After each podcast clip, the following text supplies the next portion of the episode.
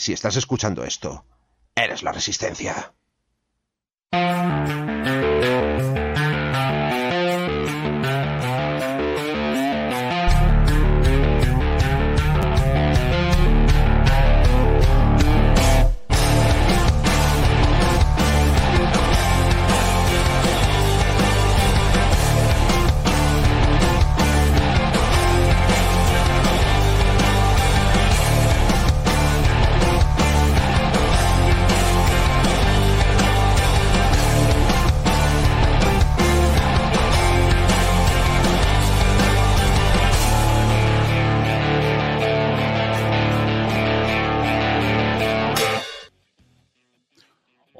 A todos, bienvenidos a Hora Crítica. Bienvenidos al programa de junio, como siempre con mucho contenido. Eh, pero bueno, antes de entrar en harina y ponernos a tope con ello, vamos a presentar a quienes nos acompañan hoy. Tenemos con nosotros a Sibelius. Chico nos ha desmutado. La primera en la frente. Chisco. Hola, muy buenas. Ahí está. Tenemos también a Corneja. Otro que la ha cagado. Ahora, ahora, ahora. somos la hostia, tío. Qué, qué buenos somos. Bueno, Corneja, ¿qué pasa? ¿Cómo estás? ¿Qué pasa? Ahora- Ahora que se oye. Y tenemos también, bueno, eh, nueva incorporación, que os sonará si estáis escuchando eh, el otro programa, Radio Cron City, As de Picas. Hola, hola. Y bueno, As de Picas se encargará de una sección que irá variando cada mes, donde hablará de bastantes juegos.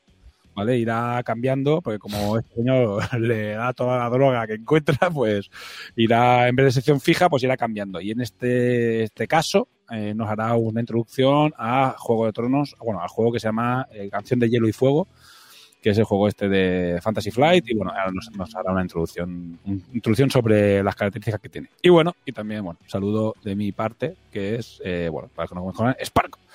Y nada, bueno, presentado a todo el mundo, vamos a repasar algunas novedades, cositas que queremos destacar que no son parte de, de las secciones fijas. eh, y bueno, pues bueno, un poco cullita y vamos con novedades del mundo.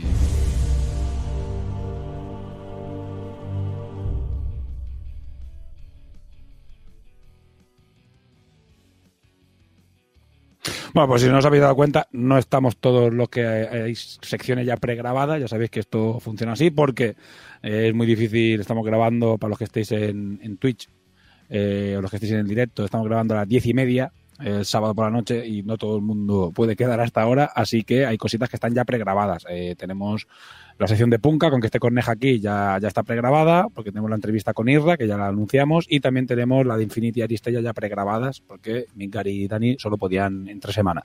Así que tenemos muchas secciones, y, pero ya veréis que aparece la gente a la que no no hemos saludado, pero bueno, os tenéis que acostumbrar a que esto va a funcionar así siempre. Bueno, novedades, eh, yo tengo varias cosas porque he ido apuntando cositas que me han llamado la atención, sobre todo que es un Kickstarter que está ahora activo y creo que Chisco también tiene algo, voy a dejar que Chisco vaya, vaya primero. Chisco, cuéntanos qué recomendación o qué cosita destaca, quieres destacar a nivel del mundillo de las miniatures.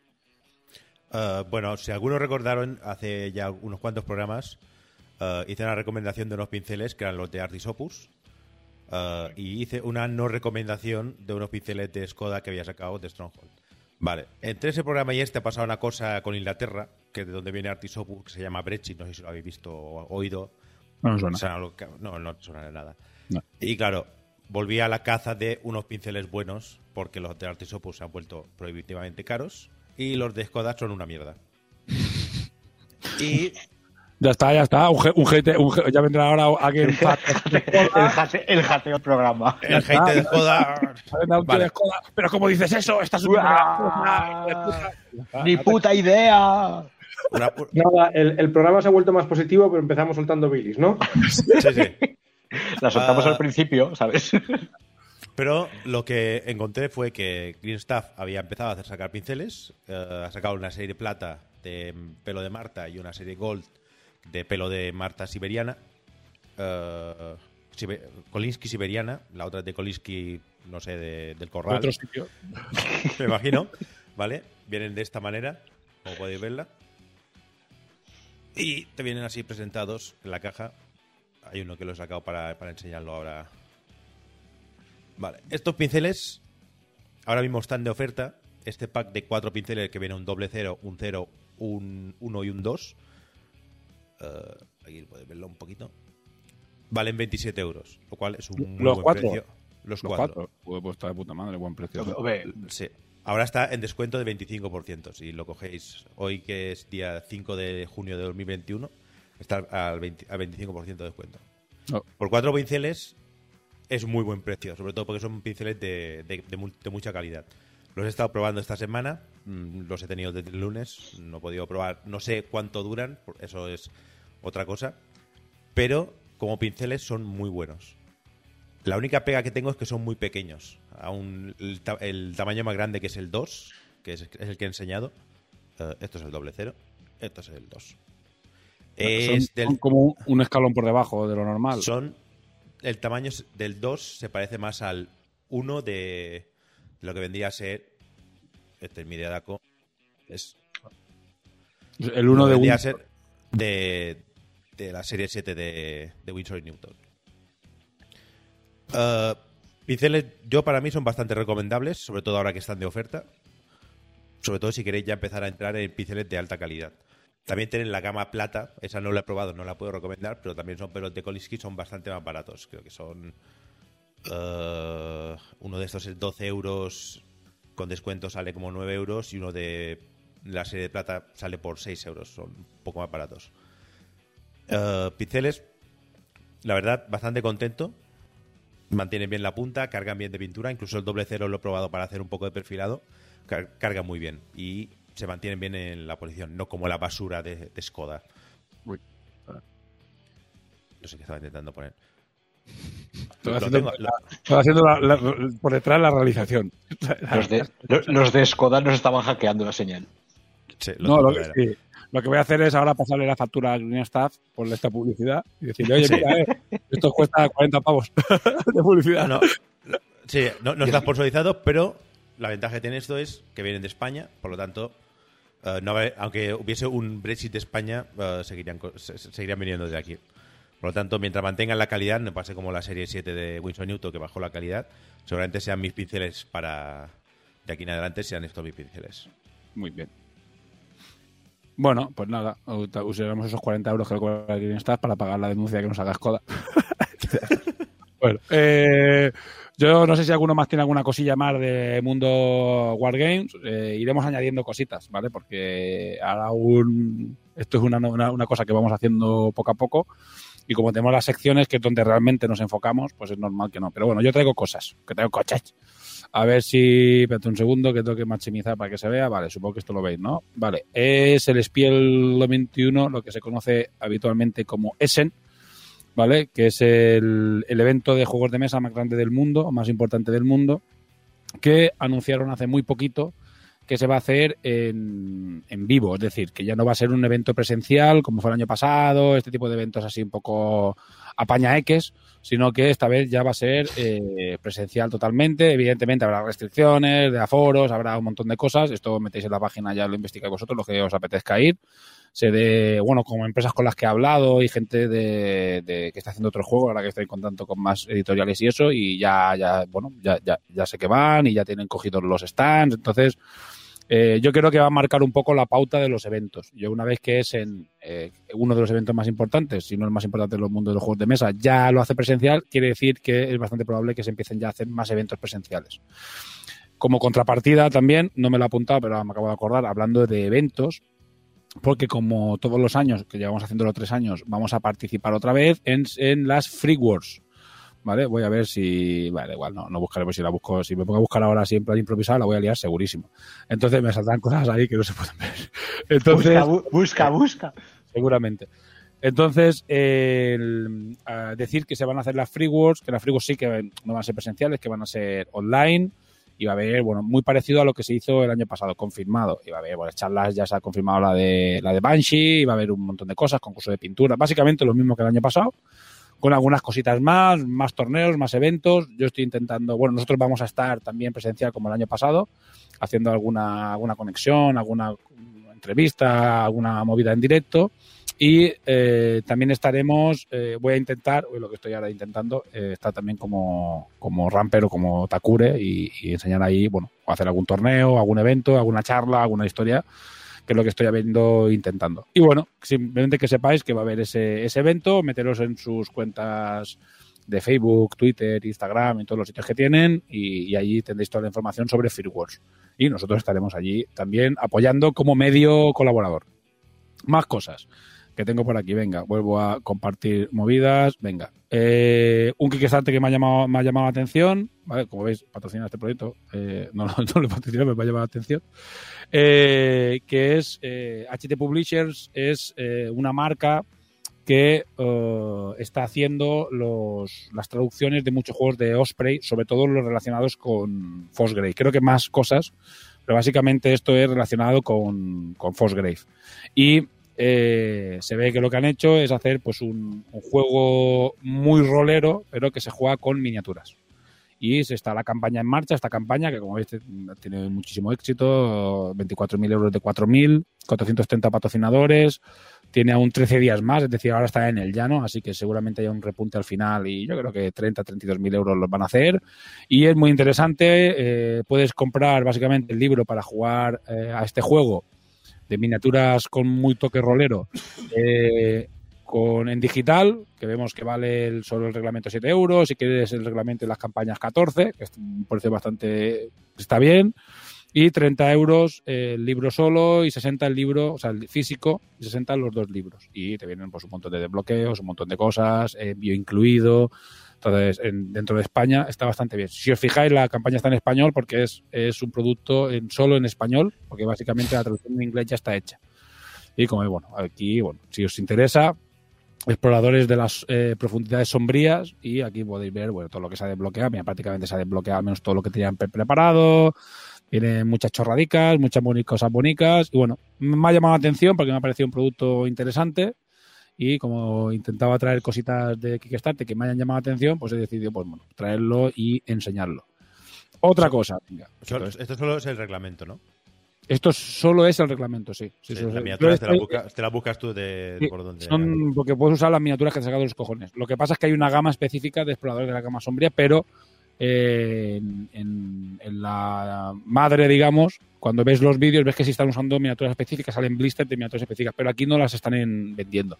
No sé si es que las puedes comprar igualmente, allá no he investigado tanto. No sé si las puedes comprar igualmente, pero es un juego genérico, es decir, tú te haces un elfo o lo que sea, ¿sabes? Y pues te lo coges un elfo que te guste y te lo pones y es como una especie de partida de rol, como escaramuzas, un rollo muy rolero, ¿sabes? No he entrado mucha en profundidad, pero me ha llamado la atención y me ha parecido bastante interesante y como veo que tiene relativo éxito, pues bueno, pues eh, anunciarlo. Y es que estas cosas aquí no nos, no nos paga nadie ¿eh? para, para, hacer estas movidas, ¿eh? O sea, lo hacemos porque nos da la, bastante la gana. Vale, y ahora voy a hablar de otra más, a ver si consigo encontrar la pestaña que estoy buscando. Uh, a ver, voy a maximizar esto, que es hablar de el, efectivamente, aquí, vale, es el Mundial de Takure. Mundial de Takure, que también seguramente el nombre definitivo sea, bueno, uno de los que estamos barajando es pues, hacer una especie de tres naciones, pero este caso eh, el tres corporaciones, porque para que vaya hilado al, al trasfondo. Y bueno, ya tenemos confirmadas fechas del evento. Voy a, voy a, ampliar las fotos, no sé si esto se, se ve en grande, si ve. Bueno, ves, las, esto es el... La, la, la, la, pelea de gallos. La pelea de gallos, pelea de gallos entre Dani y yo, a ver quién era más hater. Ganó Dani, evidentemente, porque es más hater, bastante más hater que yo. Eh, bueno, para los que voy a pasarla muy rápido, para los que no sepáis lo que es, es un evento, en este caso de Infinity, ahora será un evento de Takure. Esto será lo más parecido, ¿ves? Todo el mundo en el bar, eh, en el bar del hotel, en todo incluido, en régimen todo incluido, jugando su, su torneito de Aristella, y en este caso, pues será algo así, jugando su torneito de eh, Takure. Y bueno, para los que no sepan lo que es, pues eso, es un torneo en un hotel cuatro estrellas, con eh, eh, todo régimen todo incluido, un precio por noche espectacular, habitaciones espectaculares, mira, el suelo muy bonito, muy bonito el suelo, o sea, un, un gres maravilloso. Eh, y, dilo bien, dilo bien. Es un torneo cinco estrellas en un hotel cuatro estrellas. Ahí está, efectivamente. Con comida, con comidas y, y, y, servicio cinco estrellas. Es una maravilla. Yo estoy encantado. Llevamos tres años haciéndolo Y la verdad es que vale muchísimo la pena. ¿eh? O sea, no Pero qué porque- guapo es Petacas, joder. Sí, sí, yo estoy dejando y me he quedado embobado. ¿eh? Aquí. Es follable totalmente. Debe, debe ser, hay un, un espectador de cojones de ser, porque es de los que no siempre nos ve. Sé cuando estabas haciendo el Bueno, es que estoy buscando fotos menos de la gente y las minis y más de lo que es el evento en sí, pero veo que no. Pero bueno, nos lo pasamos bastante, muy, muy, muy guay. Evidentemente no va a tener el tamaño que tuvo el, torneo de, Infinity, porque llegamos a ser 100 jugadores en Infinity y 40 en Antistella. Estamos hablando de que aquello fue una aberración de torneo, pero el primero fue el 80 y imaginamos que seremos pocos, menos al menos, pero que, que yo creo que puede estar muy, muy guapo y llevamos, tenemos mucha experiencia.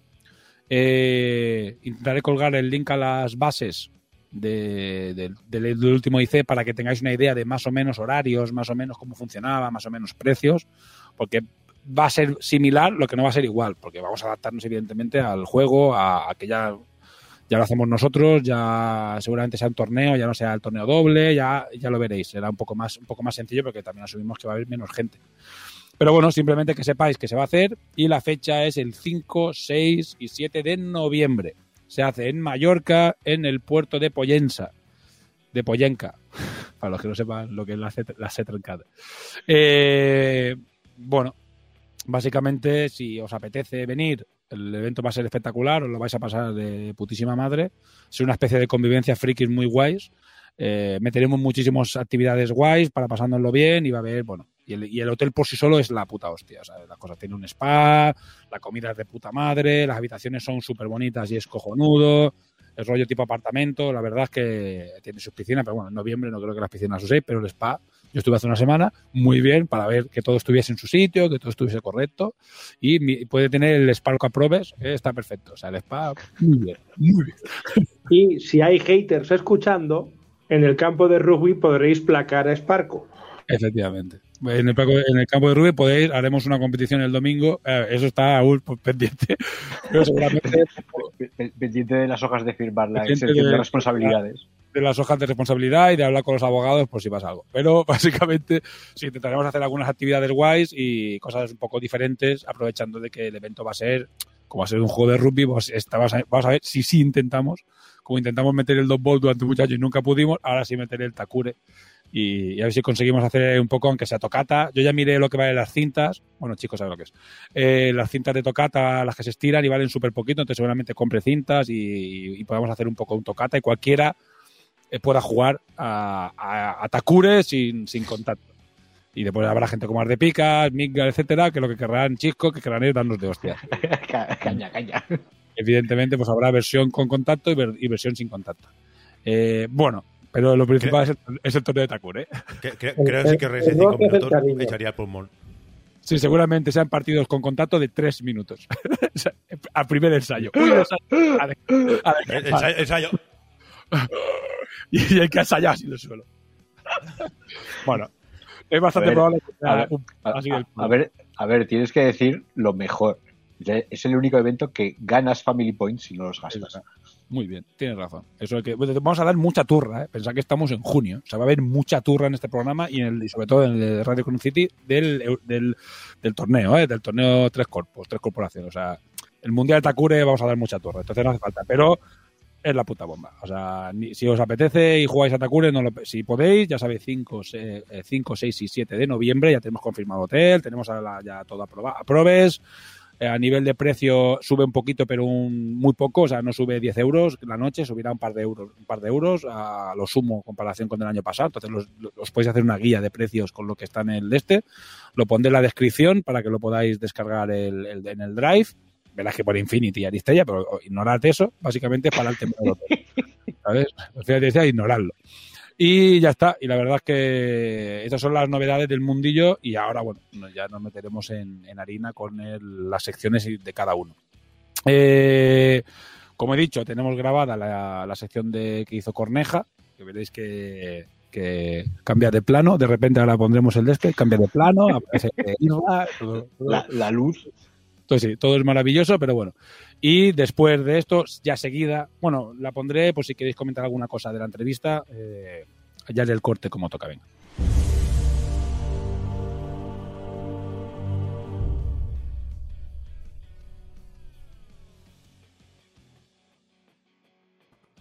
Y bueno, vamos con la sección de Punka, que como ya hemos avisado va a ser un poco especial, porque nos va a acompañar, no solo va a estar Corneja, que es quien siempre nos va a poner al día de lo que pasa en, en Apocalyptic y, y, todo lo que es relacionado con este juego, sino que hoy tenemos eh, a Irra. Eh, ¿Qué pasa? Buenas, hola. Muy buenas. Aquí. Es, Encantado de estar aquí. que es el señor que ha inventado toda esta movida, que se, se sabe, ¿no? El creador de Punk Apocalyptic. Probablemente soy el que Sí, ahora estoy, eh, estoy con ello, pero bueno, lo que es la invención no es mía. Ah, web, pues bueno, Pero ahora, a- ahora nos pones, ahora nos pones al día y nos, cuentas un poquito más este tipo de estas cosas. Pero bueno, te dejo con Corneja porque al final él no solo es Powermonger de Punka, sino que es el encargado de la. Así que venga, pues Corneja, eh, te lo dejo en tus manos. Yo voy a estar aquí solo chutando balones. ¿eh? Ok. Eh, hola, buenos días, Isra. Eh, Buenos días. eh, nada, cuéntanos un poco quién eres y que y cuéntanos un poco las, los inicios de Punk Apocalyptic y toda la historia. Pues nada, eh, soy, pues eso, soy la persona ahora mismo que está. bueno, podría decirse que ahora- yo ahora mismo soy Punk Apocalyptic. No, no hay nadie más detrás, aunque bueno, dentro de poco se va. Se va a añadir un, un modelista, bueno, de hecho ya está trabajando con nosotros, pero bueno, luego ya hablo de eso, porque si vamos cronológicamente, vamos a empezar ahí por, por el principio. Ahí corrían los años 2000. 2010, 2011, yo creo, no sé. No, no, eh, yo creo que empezamos a mover lo de Punk Apocalyptic en el 2013. O sea, ya, ya No, llovió. pero no estaba basado primero en un cómic. Ahí, ahí, es donde ha empezado la cosa Ah, vale, vale, vale. Vale. y demás. Eh, Punk Apocalyptic realmente nace eso, como, como unas historias cortas de cómic. O sea, no, no empezó tema de Wargame, ni estaba planeado, ni nada. Eh, uno de los tres socios fundadores, que era Marco Paraja, pues eh, él es dibujante, ilustrador y demás. Bueno, en aquellos momentos enganchó la crisis y nos habíamos quedado todos en paro. Y él empezó a escribir unas, unas, unas historias cortas de cuatro o cinco páginas en una revista de cómics que se llamaba Thunder Magazine. De aquí, de Gijón, el, uno de los dos que llevaba la revista, bueno, pues es, es colega mío, es de. Pues, ya- pues igual llevamos jugando a fútbol desde los 18, 17 años, yo qué sé. Hasta que el físico nos ha podido, por lo menos. Y. Y nada, empezó ahí a, publicar pues cuatro, cuatro números. Fueron donde, donde estuvieron las historias de Punk Apocalyptic, que la prota era Lizzie, que al final es la chica de nuestras portadas y demás, es, es de donde empezó todo. Y a la vez, eh, junto con Marco, estábamos eh, Marcos, es un poco lío de nombres, y, yo. Y estábamos todos ahí en, en un club de, pues de Wargames y modelismo y demás que se, que se llama Noega. Y los tres en paro nos empezamos a plantear la idea de, de sacar un juego. Un poco, pues bueno, era la cosa de lanzarse y, y si vamos a intentar algo, por lo menos intentar algo que, que nos gustara de verdad. De perdidos al río y, y a por ello y nada. Pues empezamos a mirar un poco, pues, eh, las cosas que había en ese momento, tipo de juegos. Eh, Teníamos claro, por ejemplo, que iba a ser un juego de escaramuzas, nada grande a, al estilo Warhammer, ni, ni batallas masivas, ni nada. Tenía que ser un juego con, con pocas minis de aquella. Tampoco es que hubiera tantos. eh, Infinity aquí y demás, pero mm, igual estaba empezando Malifaux también de aquella época. Bueno, lo de escaramuzas la verdad es que no, no se llevaba mucho. Se quedaría Molheim, habría algo por ahí todavía, ¿no? Sí, pero como Workshop es de estas cosas que te saca Morgen, Necromunda, luego te lo corta y no vuelve a... Yo, yo de aquella creo que Necromunda y Morgen ya no existían. O sea, Workshop hacía tiempo que no sacaba nada de ellos. Sí, sí. O sea, no. Y nada, eh, pensamos un montón de cosas, de- desde piratas, no sé qué. Y al final hablamos con Marco, oye, ¿por qué no aprovechamos la, la idea de tus tiras de cómic y demás y, hacemos un juego posapocalíptico? No había tampoco gran cosa, no es como ahora, la verdad, es que ahora hay un boom de posapocalíptico a, a dolor. Pero de aquella estaba eh, Eden, que era un juego francés, creo que todavía existe, pero luego cambió de marca y la gente, bueno, los aficionados se quemaron mucho con ellos y demás, pero bueno, creo que todavía está por ahí. Y era el otro juego así más o menos posapocalíptico. Luego Cool Mini empezaría también con Dark Age, que era una cosa parecida en cuanto a estética y demás, pero bueno, dijimos, ya tenemos al menos un poco de... Vamos a ello, ya tenemos nombre, eh, que un poco lioso para la gente, la verdad. Siempre lo dijimos que es punk apocalipsis y lo hice rápido. Así que bueno. A partir de entonces, siempre ha sido casi desde el principio punka. Cuando hablamos de ello es punka, punka, punka y no, y no hay más. Que bueno, que si para nosotros es jaleo, cuando lo dice un extranjero ya me flipo porque ya es pan, apocalipsis, punk apoc- Ahí sí que te pierdes. Pero bueno, a partir de ello, eh, pues Marco se encargaría de, de lo que es la parte gráfica. Todo, todo, todo lo. De hecho, toda la base sobre la que está Punka gráficamente es cosa de Marco, de Marco Paraja.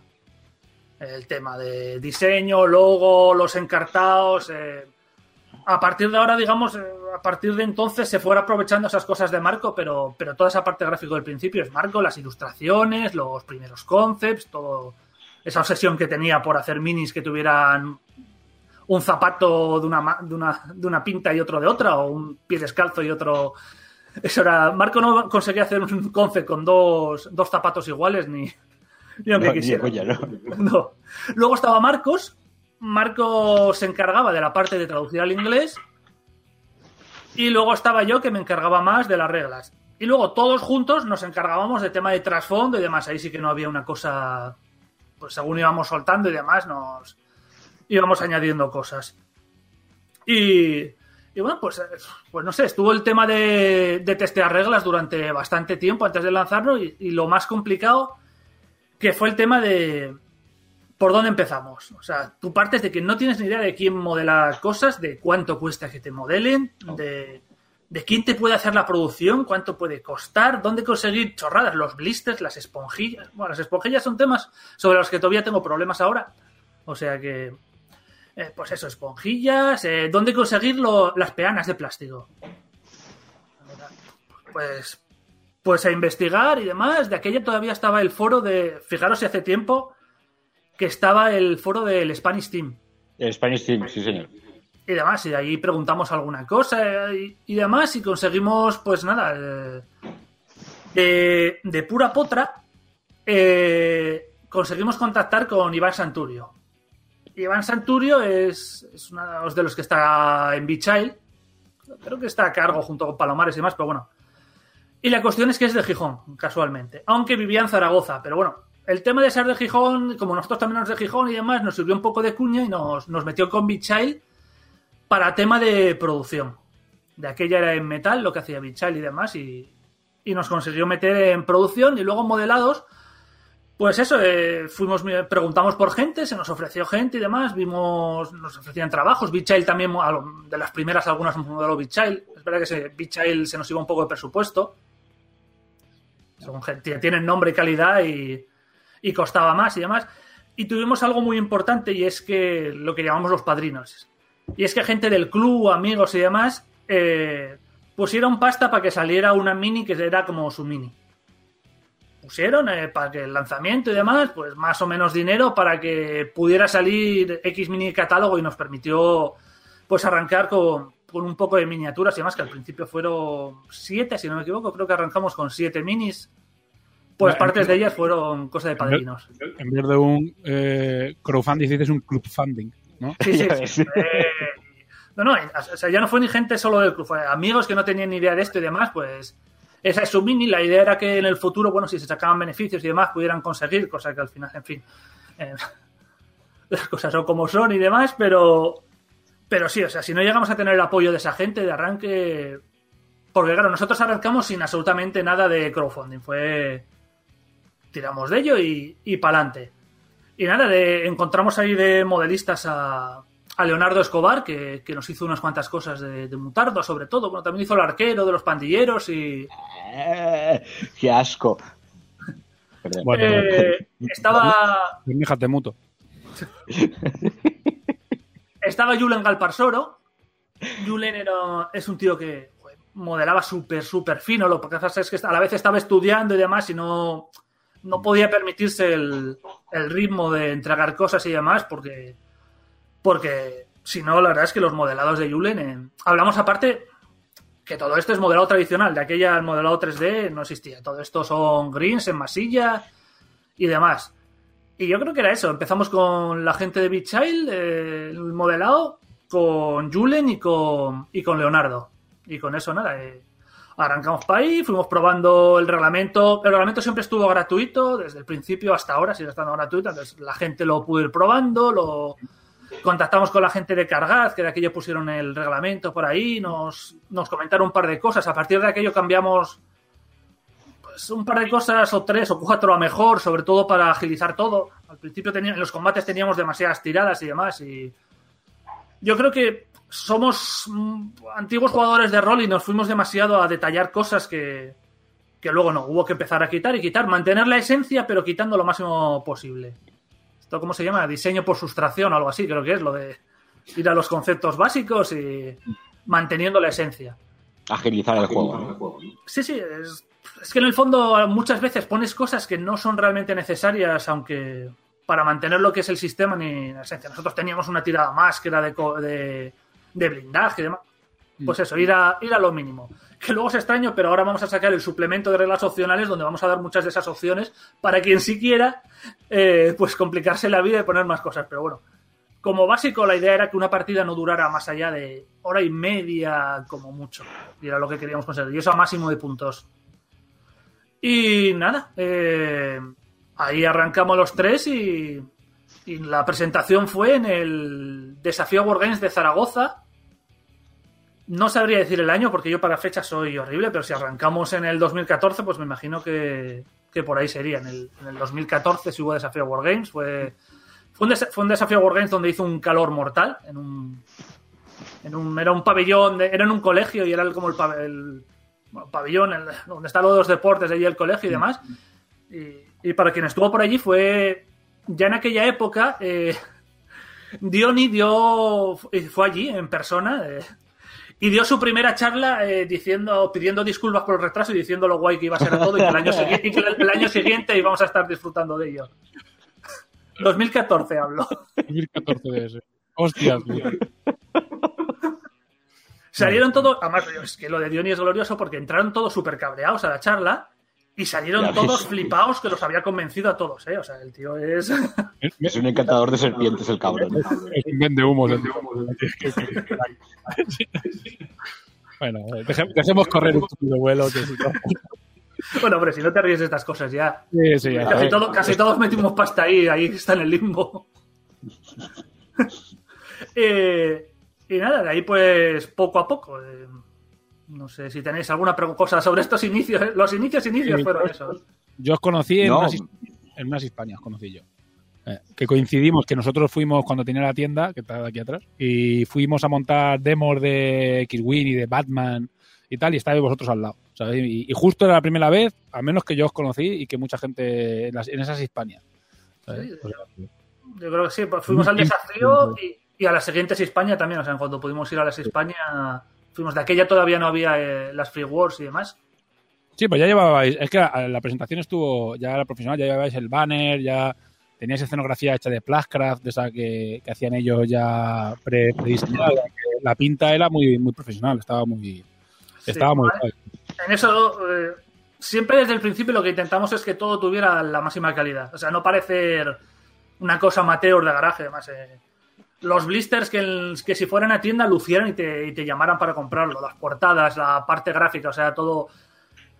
Eso por una parte nos da pues una presencia guay y por otra está lo de que piensan que somos mucho más de lo que somos y a veces nos perjudica. O sea, esto mira. no se piensan que soy yo solo aquí y demás, sino que se piensan que somos una. bueno, de hecho, nos tienen mandado mails pidiendo trabajo, hablando, pidiendo hablar con la parte de recursos humanos y cosas de estas. Que dices tú, en fin. ¿Cómo es? Bueno, Sí, Eso pasa mucho, ¿eh? A mí me pasa, por ejemplo, hablando de Zenith, que yo estoy trabajando con ellos con Takuri y con otras movidas, y yo creo que mucha gente se cree que también, o sea, que son una empresa grande, llevan muchos años y han hecho muchos juegos, y ya allí y es básicamente un almacén, dos almacenes y una oficina. Y son tres personas trabajando, entonces te quedas como... Nosotros que además tenemos todo que nos lo hacen terceras empresas, Claro. pues realmente es que, claro, nosotros no modelamos, nosotros no hacemos. Y porque, El- porque tenéis algo, algo vendéis, tenéis stock y vais enviando a... Podéis vender votos directamente. Sí, sí, sí, de hecho es lo que hacemos de normal. Porque si no tuvieras eso, ya directamente sería un escritorio en tu casa Sí, y sí. se acabó. De hecho, si en los tiempos que corren lo que lo haces es en STL, Claro. al final. Hombre, lo que son mesas y esteno para fotos y cosas de esas es. Eso sí. eh. Que eso es otro de los temas, fotos también de lo que son pues escenas con las miniaturas pintadas. Los pintados queríamos que fueran profesionales, nos lo pintaba Bichal y demás, que, que se notaba ahí la calidad y demás. De hecho, de estas primeras nos, nos pintó unas cuantas cuando estaba ahí Sergio Calvo y sí. Ya, ya veis. Sí, sí, sí, sí. mira tú ahí. Luego ganó el Crystal Brass y, o sea, brutal. El primero. Eh, y, y sí, el tema de fotografía, de eso. eh, yo ahí tuve suerte que yo soy aficionado a la fotografía. Mm. Más o menos sabía conceptos, tenía cámara buena, porque al final, digan lo que digan, esto me mucha gracia de los fotógrafos que dicen, lo importante es el, cama, es el, el camarógrafo y no la cámara, pero, pero ponte a hacer ahí unos buenos desenfoques, usa macro y demás y una cámara, ¿no? y entonces, bueno, pues, no. Eh, pues el, tema de fotografía y todo, pues podíamos permitirnos eso, el que todo luciera muy, muy chulo. El problema era, pues es lo de siempre, darte a conocer. O sea, es que a día de hoy, incluso en España, hay gente que nos conoce por primera vez y me estando metida en Wargames. Que dices tú, "Eh, en fin, ¿qué vas a Sí, hacer? Ya sí, sí. fuera, fuera, fuera no digamos. No. Es difícil. ¿Qué me vas a contar? Bueno, yo estoy ahora viviendo también, o sea, que, ¿qué me vas a contar? Al final, o tienes muchísima pasta y te, y te vas a, a los grandes eventos, a todos los grandes eventos, a Gencon, a, al Salute y te gastas un puto pastizal descomunal, o pagas muchísima pasta en promo, en promo en redes sociales y tal igual, que también es un puto dinero, o sea, puedes gastarte lo que, lo que te dé la puta gana allí, es infinito, y es, muy difícil. Al final es eso, cuando, cuando vi lo de Beast of Soul, que os habían hecho un artículo, te dije, hostia, de puta madre, tío, porque esa es la, típi- la típica promoción que ayuda muchísimo. ¿Sabes? Que Sí, sí. un of Souls o, o Guerrilla Miniatura, no sé qué, o, o, ¿sabes? Eh, youtubers de americanos te hagan una reseña, hostia, esto pega- una de estas es la que te puede pegar un empujón de puta madre. De hecho, vamos a ver, esto fue ya, pues según estamos hablando, la semana pasada, ¿no? El Mm. software salió allí, que nos preguntan, ¿eh, ¿pagasteis y demás? No, yo creo que fue, o sea, por pesadez. O sea, pusieron ahí una encuesta en, en su Facebook juegos más y más pequeños queréis que hablemos. Y la gente de Puncas, eh, los seguidores, se lanzaron ahí a lo bestia. dices un foro coches. Sí, sí, sí, básicamente. Si no ponemos algo, no, vienen aquí estos españoles y nos linchan, o sea, no... Claro. Lo Y mismo sí. con Takure, a ver si vuelven a poner la misma promo. Y se notó, todo. y se notó, se ha notado un montón, o sea, de repente, sobre todo Ah, estos bueno. meses que de COVID que las ventas estaban muy bajas y, y de repente ves un fin de semana que has vendido más que en cuatro meses. Oye, ahora que lo has mencionado, ¿cómo, cómo habéis, cómo habéis pasado la pandemia? Pues eh, en un tubo fue no, más bien una, no sé, un- una especie de sube-baja, porque al principio de la pandemia mucha gente, sobre todo cuando, cuando hubo el tema de quedarse en casa, se empezó a pillar cosas para... No voy a pintar... Yo, yo- yo- yo el primero, sí, sí. O sea, nunca voy a pintar como puedo pintar ahora. O sea, el tema este y demás, eh, bueno, ya veis que se agotaron las pinturas, se agotaron los sprays. Bueno, los sprays todavía ahora, si traficas con sprays de imprimación, te puedes hacer rico.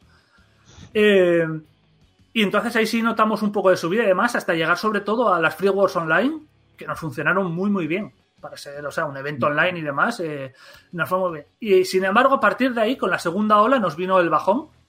Ahí ya la gente ya tenía que ir, seguir, seguía teniendo que ir a trabajar, pero o sea, ya no tenía tanto tiempo, pero no estaba ya, ya se estaba cuidando de a ver si el trabajo va mal, se empieza a notar económicamente mucha gente en ERTES, en rollos y demás, y, y a partir de ahí sí que la cosa está, está más, más parada. Esperemos ahora que, que vuelva a subir un poco cuando...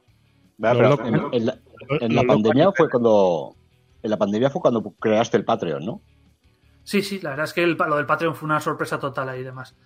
Pero hay que mirar también que, somos un juego social, es decir, nuestro tipo de juegos son gente que se reúne para quedar entre ellos. En el momento en que no pueden quedar entre ellos, al principio se pueden tener el subidón de pintar, pero luego se nota, se nota, no juegan en tiendas, los clubs tienen o estaban cerrados o tenían limitaciones de aforo y demás, no se pueden hacer demos, no hay eventos, pues eh, las free wars online, bueno, tiramos bien y demás, pero cuando ya no hay las free wars, vuelve a haber no haber eventos, las próximas free wars no la hay y demás, pues lo vas notando poco a poco y demás. Pero bueno, yo me imagino que todo el mundo está igual y demás. Eh, esperábamos haber notado algo para bien, que no se ha notado. El tema del Brexit. Quiero decir, eh, pues bueno, quieras que no, eh, Warsaw tiene una distribución fatal desde el Brexit. eh, las marcas en general inglesas, de histórico y todo, no es tan fácil conseguir cosas de allí. Pensamos, pues igual la gente europea pilla más cosas europeas para no complicarse con temas y, y demás. Y pues tampoco. De hecho, con este subidón de, de Best of War, los pedidos principalmente, no, principalmente no, los pedidos han sido de Inglaterra, Todos. Inglaterra, eh, Estados Unidos y Australia. Australia, que ha estado cerrado en correos hasta hace, o sea, desde marzo hasta hace nada. Tenía- te- tuvimos un paquete ahí, lo mandé ayer. Un paquete de ocho, ocho meses parado porque correos no mandaba a Australia, no me preguntéis por qué. No sé cómo está el tema de eso. A Nueva Zelanda sí. Qué raro, ¿no? Pues, eh, me imagino veo. los de, Aus- los de Australia cerraron a cal y canto, me imagino, no sé. Pensaría Se que volvieron- llegaban los virus en los paquetes. Se volvieron un poco locos los australianos, sí. Pero bueno, ya les viene de serie también. Ya ves. Son, en fin, son una colonia de presidiarios, sí. De eh, expresidiarios, ¿verdad? ¿Qué, qué, qué- esperas? ¿Qué esperas? No, yo no me quejo porque Australia siempre ha sido un buen país para. Compra, Es que- compra, mu- compra mucho, ¿eh? Compra mucho Wargame también, ¿eh? Todo Eh, encima Australia- es que- Nosotros también tenemos bastantes bakers allí. Nuestra estética casi es, jugar- no sé, para ellos es jugar en casa, porque Sí. el tema Mad Max Bueno, eh, es lo que te iba a decir Mad Max, creo. Sí. Es cierto, el tema de George Miller, Mel Gibson y demás, todo allí es de, de Australia. Entonces, No, pero es un país que yo creo que gener- eh, generalmente compra muchos, son muy, muy jugadores de Wargame, ¿eh? Porque Infinity vende mucho allí, nosotros también tuvimos bastantes pedidos de allí, del Kickstarter, yo, yo creo que la gente está muy americanizada allí y compran y, y hacen, juegan mucho a Wargame, por suerte para nosotros. y si lo Eh, piensas es extraño, porque quitas los tres ciudades que tienen gordas Y lo y demás luego, en es y luego en. Australia tienes un vecino y el otro vecino está a 15 kilómetros. Oye, esa manera de reunirse, supongo, entre ellos, al menos tener alguna razón. Igual es mucho hobby y están ahí en su, en su cabaña solos pintando y ya está, ¿sabes? No- Jugando Pero contra no. el contra el Esta canguro ahí. gente de países anglosajones y demás, ya sabéis, en general tienen cas- mucha casa con garaje y demás, que donde Mm. pueden permitirse. De hecho, joder, en Inglaterra ya veis que no hay tanto club ni tienda en Inglaterra. O sea, no. Puede parecer que es un núcleo ahí de. Eso, hay clubs muy grandes, no tanto pequeños y demás, pero luego, claro, hay mucho jugador de garaje porque tienen donde jugar. Aquí Claro. es que muchas veces no tienes más remedio, o tienes un club, una tienda, o que vas a jugar en tu casa de 40 metros cuadrados. Son los pobres, eh, joder. Sí, sí, yo estoy aquí en la cocina porque es donde puedo poner el ordenador. No me entra el ordenador en mi casa de 40 metros cuadrados. O sea que al, al final, a ver, el Patreon al final funcionó bien, ¿no? Entonces, El Patreon fue una sorpresa mayúscula en lo positivo. O sea, o sea, algo bueno que tiene Punka es la comunidad. O sea, es brutal el apoyo de la comunidad Punka. Vale que hemos nos- desde nuestra parte siempre hemos intentado tenerla involucrada y meter, o sea, Punka no es un reglamento y está. Es mucho trasfondo, historia, es también una manera de que la comunidad se sienta dentro porque quiere ver más del mundo, quiere leer sobre esas historias, quiere escribir ellas. Tenemos mucha, mucha aportación de comunidad, desde relatos, dibujos, o sea, nos, hace un montón de cosas.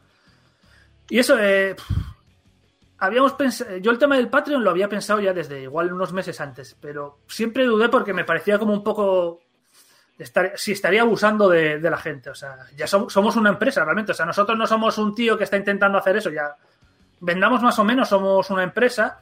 Y aparte de como empresa, pues el sacarle dinero a la gente por una suscripción y demás, dudaba sobre ello. Pero bueno, montamos el tema, poco a poco se fue ocurriendo el tema de, de que en ese Patreon lo que hicieran los... O sea, no íbamos a ser un Patreon, realmente es un Patreon para apoyar, no es un Patreon de regalar cosas o de cada X tiempo te dan. Es un Patreon donde lo que queríamos es que la gente se involucrara todavía más. ¿Y cómo lo hacíamos? Pues creamos toda una zona al sur de la zona de Puente Chatarra, que es donde se mueve nuestro juego, una zona igual de grande, y queríamos que toda esa zona se hiciera con, con la gente de, de Punka, que fueran ellos los que crearan ese trasfondo. Yo podía dar unas guías, eh, podía, en algún momento puedo cortar y decir, no, eso no, es que se va de lo que sería el trasfondo de Punka y demás, pero no creo que haya pasado prácticamente nunca. Y, no, a mí no en me suena. general- ¿eh?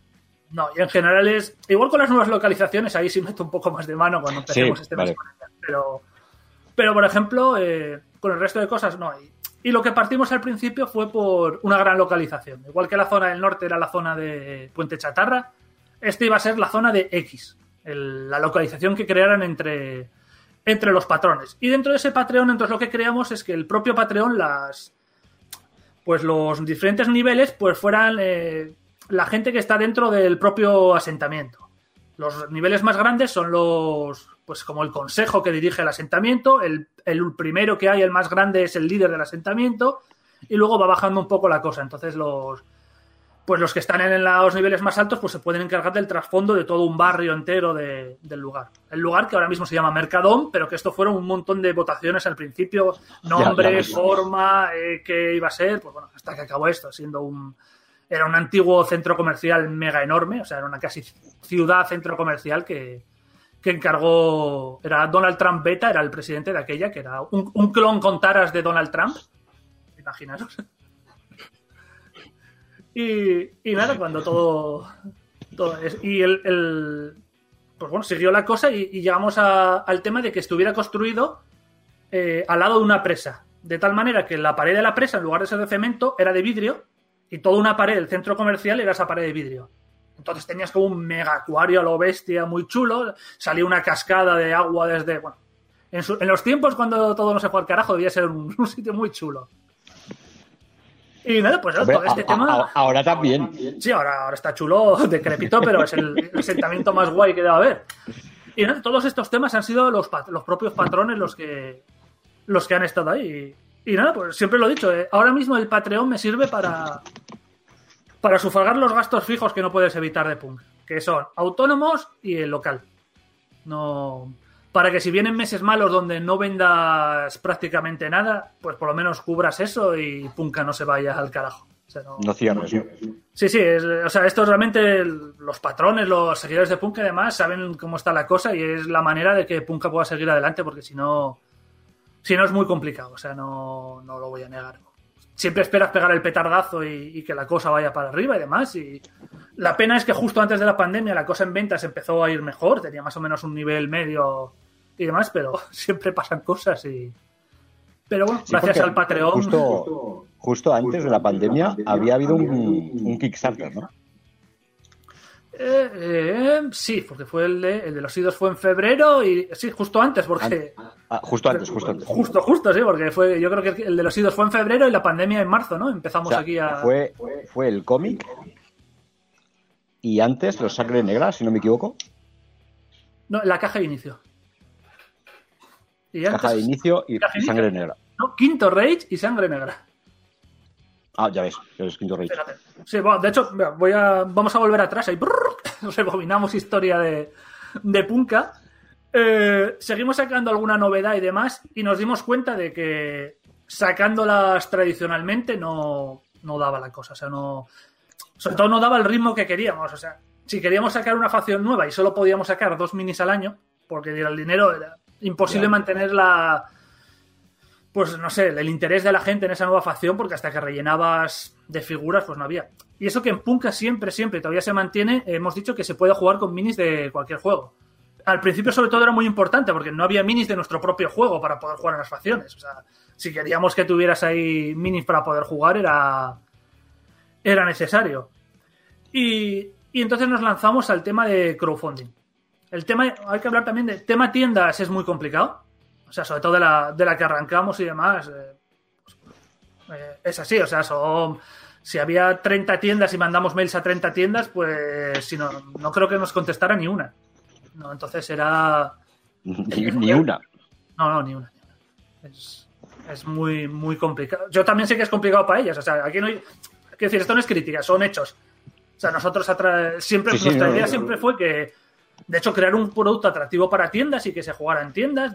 De, aquella dábamos porcentajes de descuento si se organizaban cosas y todo. Bueno, intentando un poco motivar a que, a que hubiera comunidad en las tiendas, que, es el lugar junto con los clubs donde realmente eso, el hobby puede ir para arriba. Pero desgraciadamente no, no lo conseguimos por ahí. Entonces al final era lo que vendiéramos nosotros en la web. Y por eso nos lanzamos a plataforma de crowdfunding para lanzar la tercera facción, que eran los chatarreros. Pero de aquella, eh, Kickstarter, no sé si lo recordáis, solo funcionaba para Estados Unidos, Australia y creo que Reino Unido. No, no podías hacer un Kickstarter desde España. De hecho, quien algunas empresas españolas se lo querían hacer, lo que hacían era contratar a un tío de Estados Unidos o no sé qué, le daban un dinero para que lo montara él y luego ser todo así. Al principio la cosa funcionaba de esta manera. Y entonces elegimos Indiegogo. Indiegogo para los chatarreros. Indiegogo funciona distinto que Kickstarter, no sé o funcionaba, es que la verdad es que Indiegogo de aquella. Tú en Kickstarter, ya sabes, eh, no te cobran hasta el final. Si sale la campaña, te cobran y puedes andar quitando el dinero, poniendo y todas esas cosas. En Indiegogo no, Indiegogo te, te cobraba al momento. O sea, tú si querías eso, metías el dinero. Si al final no salía la campaña, te lo devolvían. Pero si no, o sea, tú no podías jugar y quitar y poner. La verdad que. Pues imaginaos, yo en aquella campaña ya sufrí un montón y la gente no podía quitar dinero. y, y nada, lo sacamos los chatarreros, no, no fue súper sobrada, no sé si pedíamos 8.000 y salió 9.000 y pico, pero bueno, tampoco, o sea, salió salió bien. Lo- eso, lo bueno que tenía Indiegogo es que pues lo que te iba subiendo, te iba subiendo, no, no tenías problemas. De, el valle no era tan terrible por en cuanto a que te podían quitar, al menos. Podías tener días malos que no subías, pero No había pero cuando había un día bueno, sí, sí, cuando había un día bueno, eh, subía la cosa y nada. Ahí fuimos chatarreros y, y así en plan rápido, pues eso, luego campaña de sangre negra ya en Kickstarter, porque fue a acabar la campaña de chatarreros y Kickstarter abrió, o sea, se podía hacer desde España. Tú por uno o dos meses de, de diferencia. Kickstarter, pues eso, de las desventajas de que te pueden quitar dinero y demás, y la gran ventaja de que te da mucha más visibilidad. Es, fue eh, casi más que muchas otras cosas. Kickstarter, el tema de, La de que te vean en todo el mundo, sí, sí, de que te conozcan en todo el mundo, te lo daba. También es verdad que las cosas han cambiado mucho. eh. Eh, cuando hicimos la campaña de chatarreros, sin, sin contactar casi con blogs y cosas de estas, eh, salimos en Best of War, en un montón de blogs americanos, o sea, de hecho me acuerdo que posiblemente no hayamos tenido tantas visitas en la página como cuando la campaña de chatarreros, o sea, desde entonces. Porque ya porque sí, te ponían en los sitios, te no sé qué, contactaban, todo eso con los años ha variado, o tienes que pagar o cuesta muchísimo que Claro. aparezcas porque hay mil cosas y demás, y, y cada vez cuesta más, que, pues eso, en las últimas campañas, eh, pues Best of War no nos puso nada, aunque le mandáramos las noticias. Tiene una sección de noticias para que les mandes tú si sacas novedades y demás, y, pero no, no, funciona a veces y a veces no. Y, y nada, eso, eh, pues ya con Kickstarter, campaña de sangre negra, campaña de Quinto Rage, la de caja de inicio y la de los idos. Bueno, y el juego de rol en inglés, ¿no? Eh, sí, bueno, eso no fue cosa nuestra ya. eh. La verdad es que este mundillo, pues, supongo, casi todos los negocios a veces es cuestión de pura casualidad.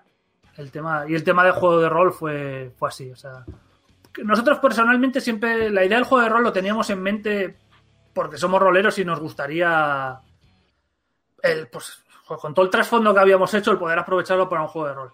Pero sacarlo nosotros, o sea, no, dijimos, o sea, es que no damos ya con esto, si tenemos que meternos aparte en otro tema, en un mundillo que es distinto, lo quieras o no, que no conocemos, no. Y yo tenía un amigo en, en Summon Creator, que es una empresa que saca juegos de rol. Entonces le dije, oye, ¿te interesaría sacar el juego de rol y demás? Y él, sí, sí. Y yo encantado y demás, además, con todo lo que tenéis y demás, es hacer el reglamento, digamos, las reglas, pero trasfondo ya rellenamos libro prácticamente. Eh, y lo iban a sacar ellos, pero ellos luego eh, tenían un, habían sacado un juego de rol, eh, habían comprado una licencia de un juego de rol que se llamaba la Shadow of the Demon Lord, en español la, la sombra del rey demonio. Porque la sombra del señor demonio queda raro en español, como se- señor demonio, Sí, señor demonio. Eh, y el, el autor del juego era Robert J. Swart. Y el juego este le- les fue bien en español, y va a sacar una campaña y demás. Y entonces dijeron, vamos a intentar que Punka, eh, sacar el juego de rol de Punk Apocalyptic sea para sacarlo a todo el mundo. Y entonces vamos a contratar a Robert para que haga el reglamento y demás. Es un tío con nombre, ha trabajado, bueno, juego de Dungeons and Dragons, juego de rol de Warhammer, el, de Canción de Hielo y Fuego creo que se enteró de él, el juego, bueno. Hasta que formó su propia empresa y eso, está con lo de la sombra del rey demonio. Y contactaron con él, el tío encantado, pero el tío empezó a leer trasfondo y demás y, y le moló tanto que dijo que lo quería sacar él. Que quería sacarlo, con, quería que su siguiente juego de rol después de La Sombra del Rey Demonio fuera Punk Apocalyptic. Entonces, la idea era esa, lo iba a sacar él, eh, Sumun lo sacaría luego en español y, y nosotros pues nos llevaríamos pues un, un dinero de la licencia al, al americano. Pero pues eso, serie de casualidades de que al final eh, Punk Apocalyptic está, hay un juego de rol sacado por un tío con nombre de juegos de rol en Estados Unidos.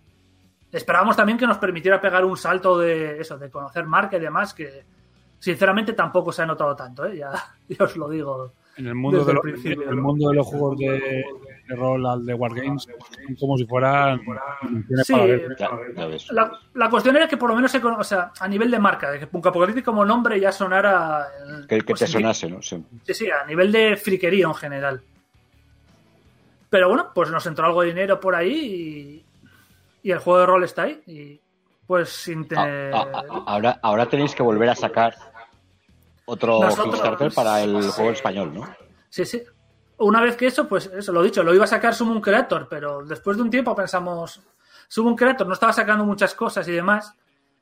Pero ¿por qué no lo sacamos nosotros? Que en el fondo es como nuestra criatura. Hombre, El juego de rol es de Robert, pero bueno, es nuestro ahijado. Y quien conoce mejor todas estas cosas que nosotros, vamos a lanzarnos, aunque no es nuestro mercado, a lanzar el juego de rol. Y hicimos campaña de Berkami. ¿Por qué Berkami? Porque en general todos los juegos de rol en España salen en Berkami. O sea, al final es intentar ir al- a lo que están acostumbrados los, los compradores de aquí.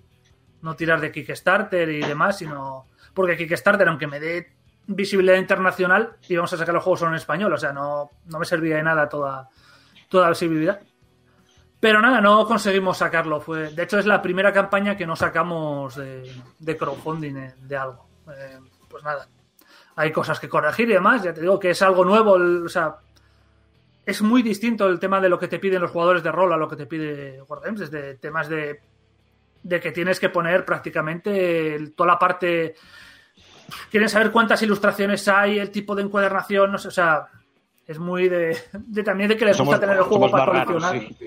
juego para coleccionar también en la estantería y que quede chulo y, y demás. Y bueno, también fue mala época, era un noviembre ya acercándose a diciembre y justo en ese momento salieron otros juegos. Bueno, pues nada, eh, vamos a hacerlo en el futuro, pero como dependemos de, de fechas de, y demás, de cómo vayan el resto de campañas, pues lo que no sé es decir fecha, porque iba a ser, de hecho, iba a ser... Estamos en junio, iba a ser en julio cuando teníamos pensado y al final no va a ser porque se nos ha retrasado la entrega de la última campaña y no queremos ahí juntar cosas. Sí, yo me acuerdo que al principio teníamos todo muy ordenado lo que era el planning de lo que íbamos a sacar. De hecho, teníamos unas fases ahí, fase 1, fase 2 a lo Marvel, perfecto. Aquí, la- sí, sí, la- el trasfondo de la historia va a ir por aquí y en ese momento va a aparecer esa facción y no sé qué. Y según te vas dando de bruces con la realidad, Sí. o sea, no... A mí me está pasando, a mí me está pasando también. O sea, no, no eres tú quien, quien decide cómo lo vas a sacar, es el mundo el que decide por ti y, Y, y y tienes más, que intentar. y más cuanto más dependa de terceras personas. Cuanto más Sí, dependa sí, sí, de, es que de- al de final- interna, Al final están ahí las olas y tienes que intentar, digamos, surfearlas de la mejor manera posible, pero, pero tú la marea no la puedes controlar. No, no hay. No hay manera de hacerlo. no. Entonces vais a sacar un Kickstarter antes del rol, ¿no? Eh, vamos a ver. Ahora mismo eh, tenemos el. Mira, había hablado de facciones. El último Kickstarter de facción fue el de. No, de miniaturas no fue de facción, fue Masters of the Wasteland, que era miniaturas con un montón de piezas para que las pudieras montar en una u otra facción. Era. Una ideaca que te cagas, sí, sí. Sí, bueno, quiero decir, eh, comercialmente era la cuestión de que da igual qué facción tengas de Punka, te va a interesar. Mientras que cuando sacas una nueva facción, a los antiguos puede interesarle o no, o puedes llamar a gente nueva porque diga, oye, esta facción sí me interesa, pero siempre hay dudas. Aquí partíamos de que todo el que jugara a Punka esto le iba a venir bien porque es que las podía montar como quisiera y tener un montón de opciones, porque aparte no solo cada miniatura venía con un montón de armas y cabezas, sino que la mayoría se pueden combinar entre las distintas miniaturas de la campaña. Entonces al final no sé, sé que un momento llegamos a hacer el cálculo en plan de esto, de pues, pues, pues había miles de opciones de montaje para las miniaturas para que lo hicieras a... Era, a- bru- era brutal, sí, sí. Sí, sí, puedes, puedes hacer un montón de cosas. Y además aprovechamos para crecer un pelín la escala, lo justo para que no desentone con el resto de minis de Punka, pero para que no nos quedemos atrás eh, en tal como está avanzando el mercado. Es que, o sea, ahora mismo eh, recibíamos bastantes quejas de gente, es que las minis son muy pequeñas. Y es que, claro, cuando nosotros empezamos, eh, las minis eran las que, joder, pues el tamaño de las minis que había en general por ahí, más o menos. eh, 28. Estabais, est- estabais en 28 y pasasteis a de 32. hecho, no, no, de hecho, era 30. O sea, Éramos 30 milímetros hasta los ojos, no eran pequeñas, ni siquiera para aquella, éramos mayores que los de, no sé, Hasselfree, este tipo de cosas, las notas eran algo mayores. Eran parecidas a las de, o casi iguales a las de Infinity de aquella, que no es la escala de ahora, pero la que había aquella. Más o menos Workshop, solo que Workshop, como tienen las proporciones estas súper tochas, parecen mucho mayores, Pero, pero lo que era altura. Pero bueno, estábamos en el mercado normal de, de miniaturas, pero es que en los últimos tiempos eh, Workshop creció, Infinity creció, y ves ahora juegos como Legion o el Crisis Protocol, que son minis de 40 milímetros. Entonces, la gente que quieras que no, me tiene pasado a mí. O sea, pues yo estoy jugando aquí pintando minis de Crisis Protocol. De repente cojo una de Punk y dice, oye, pequeño. Me pasó, me pasó al revés. También cuando estaba de pintando de Punk, cogí una de Legión y dije, madre mía, qué bestialidad de mini, qué cosa más tocha. Pero claro, al final, si todas las marcas lo tienen más grande, lo que vas a ver pequeño es lo de Punka. No vas a decir, no vas a ver, todas las demás son muy grandes. Entonces, eso, hemos crecido un pelín no podemos crecer mucho más eso. De hecho, preguntamos a la gente, ¿crecemos más en escala? ¿Crecemos un poco para que por lo menos sean perfectamente compatibles o nos mantenemos? Y la cosa fue eso, crecer un poco, pero que sean minis, yo qué sé. Pues si un tío de las minis de antes medía unos 70, pues el de ahora puede ser uno de 1,85. Pues bueno, más o menos alturas compatibles. No, no colocas una mini y dices, está fuera de escala respecto a las anteriores. Que, que, en la mesa no cante mucho, ¿no?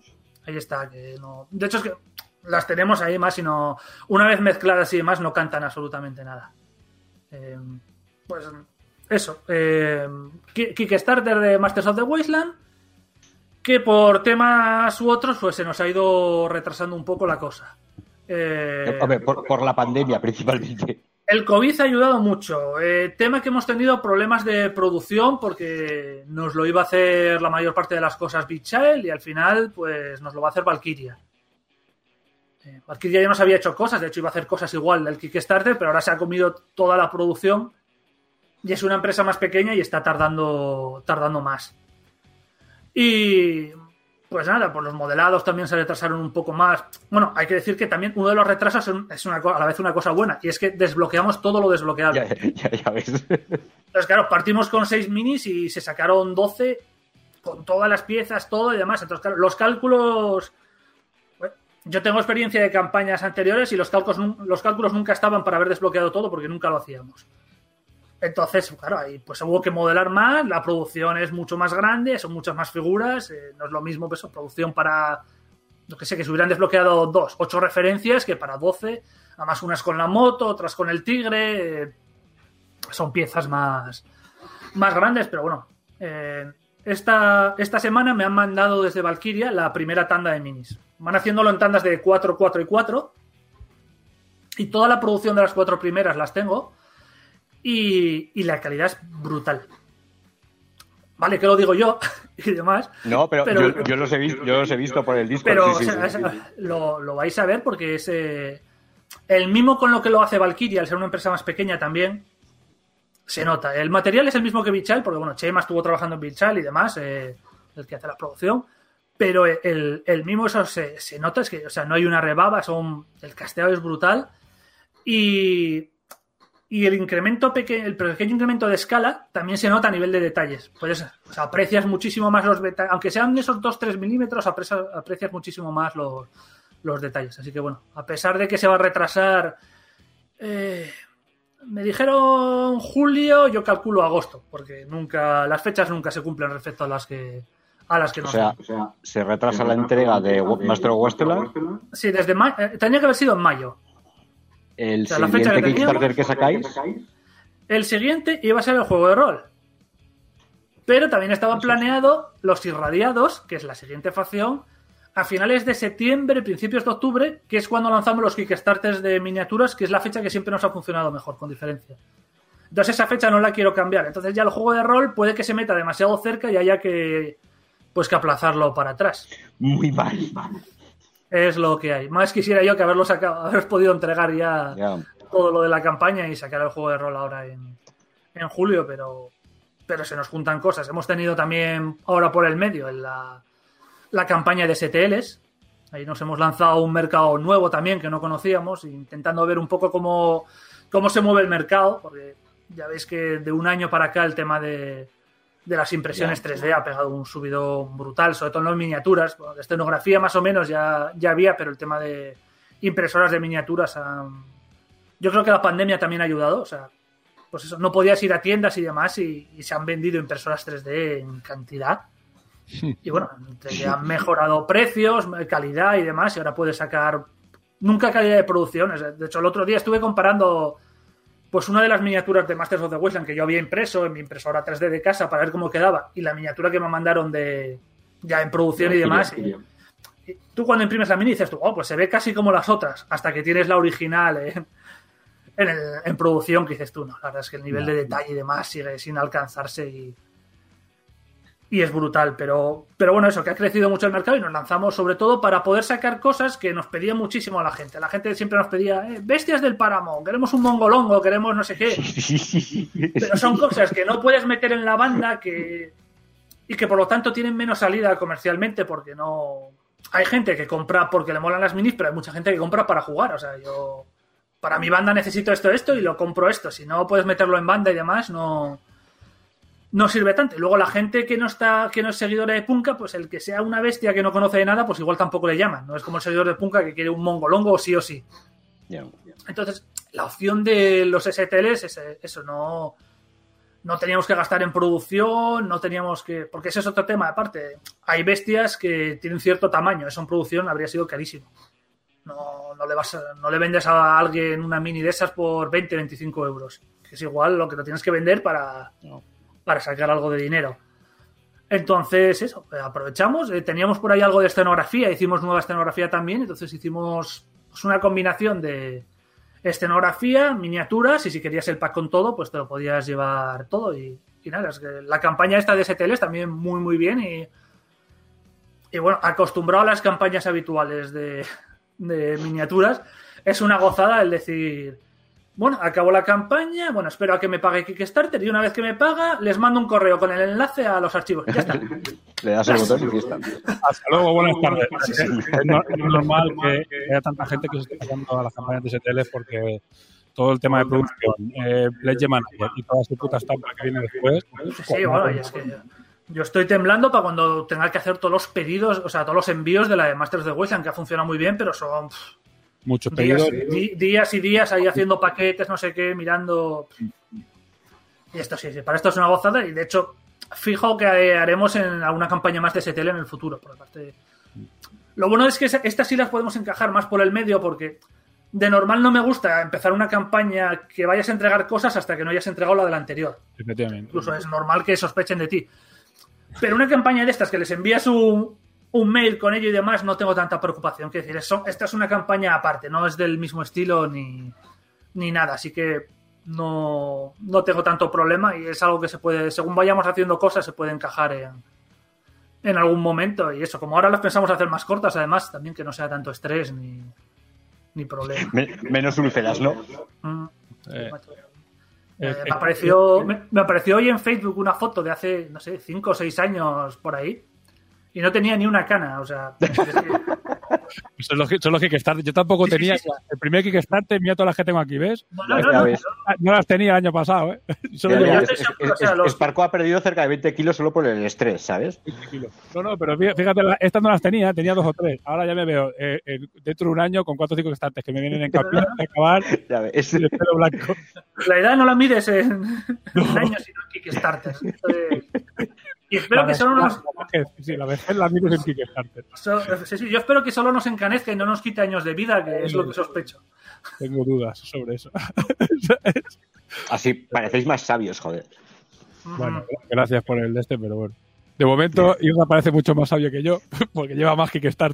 Yo hago así. Sí, yo tenía eso. En el primero tenía como un poco por aquí. Y Blanco ahora y ya- era todo. En el pelo no tenía nada. Una cana. tío. En fin. ¿Vais a sacar un, ¿vais a sacar un nuevo cómic? Sí, vamos, el tema cómic es, otra cosa que metimos por el medio también. Es, eso fue una perreta mía, ¿eh? el tema de cómic. eh. Yo te. Esto empezó con un cómic, bueno, con unas historias cortas de cómic, y yo tenía la cosa de que volviéramos a tener un cómic, porque además era una manera de, contar trasfondo de otra manera, de contar historias de punka, de. Pues, eh, hombre, podría ser una novela, pero bueno, esto es más visual y demás. Y, entonces sí, hace pues no sé cuándo sería el, la campaña del cómic, hace un par de años, año y medio. Bueno, ya, ya os lo dije, las- para fechas soy fatal.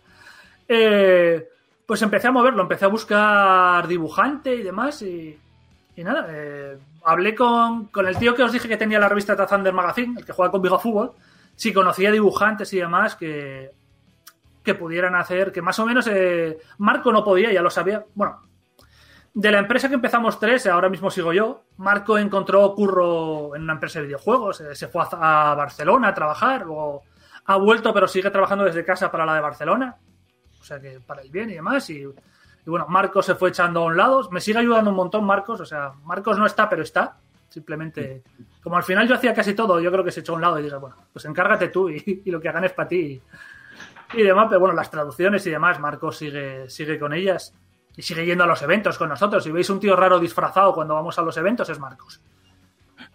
Y.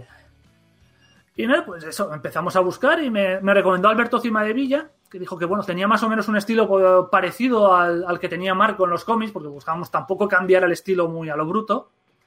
Y tenía lo bueno de que yo quería que fuera alguien de, de Asturias. Quería alguien con el que me pudiera reunir y demás, facilitar un poco más todo este tema de cosas y demás. Y, y se daba caso. Él, él vive en Oviedo. Así que nada, nos reunimos. Ya a los 10 minutos ya habíamos llegado, digamos, a un acuerdo y demás para, para sacar un cómic de Punka. Era, era su primer cómic grande, le había hecho esas historias cortas, tra- trabaja una serie de viñetas de- del Sporting de Gijón y demás que salen en el periódico de aquí. Bueno.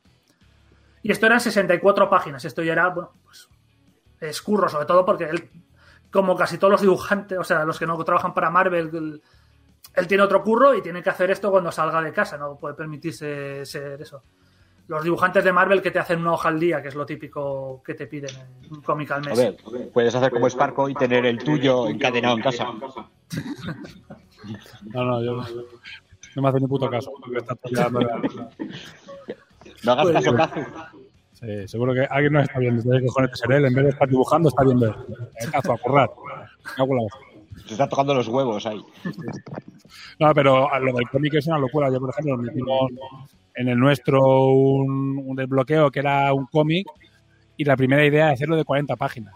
Y menos mal que dijimos, no, no, no, esto mejor hacerlo cortito, al final es con una revistilla, o sea, que decís como un folleto, pero es todo cómic.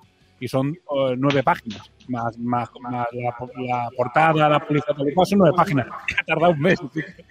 Me cago en la- Es que Imagínate, es imagínate esto, 64 páginas, sí. Ya, es medio año haciendo el cómic, tío. Bueno, ha estado más de medio año haciendo el cómic. te lo- Fíjate. Pero aparte, eso que esto volvía a ser otra vez lo mismo. Un mundillo nuevo donde no estábamos acostumbrados a estar ni nada. Mm. O sea, y él ya, pues a- al mundo del cómic. Y, encima, claro, no podíamos hacer como. O sea, no podíamos dibujar el cómic entero y luego hacer la campaña. Porque y si no sale, o sea, se va a comer un año dibujando cómic y demás.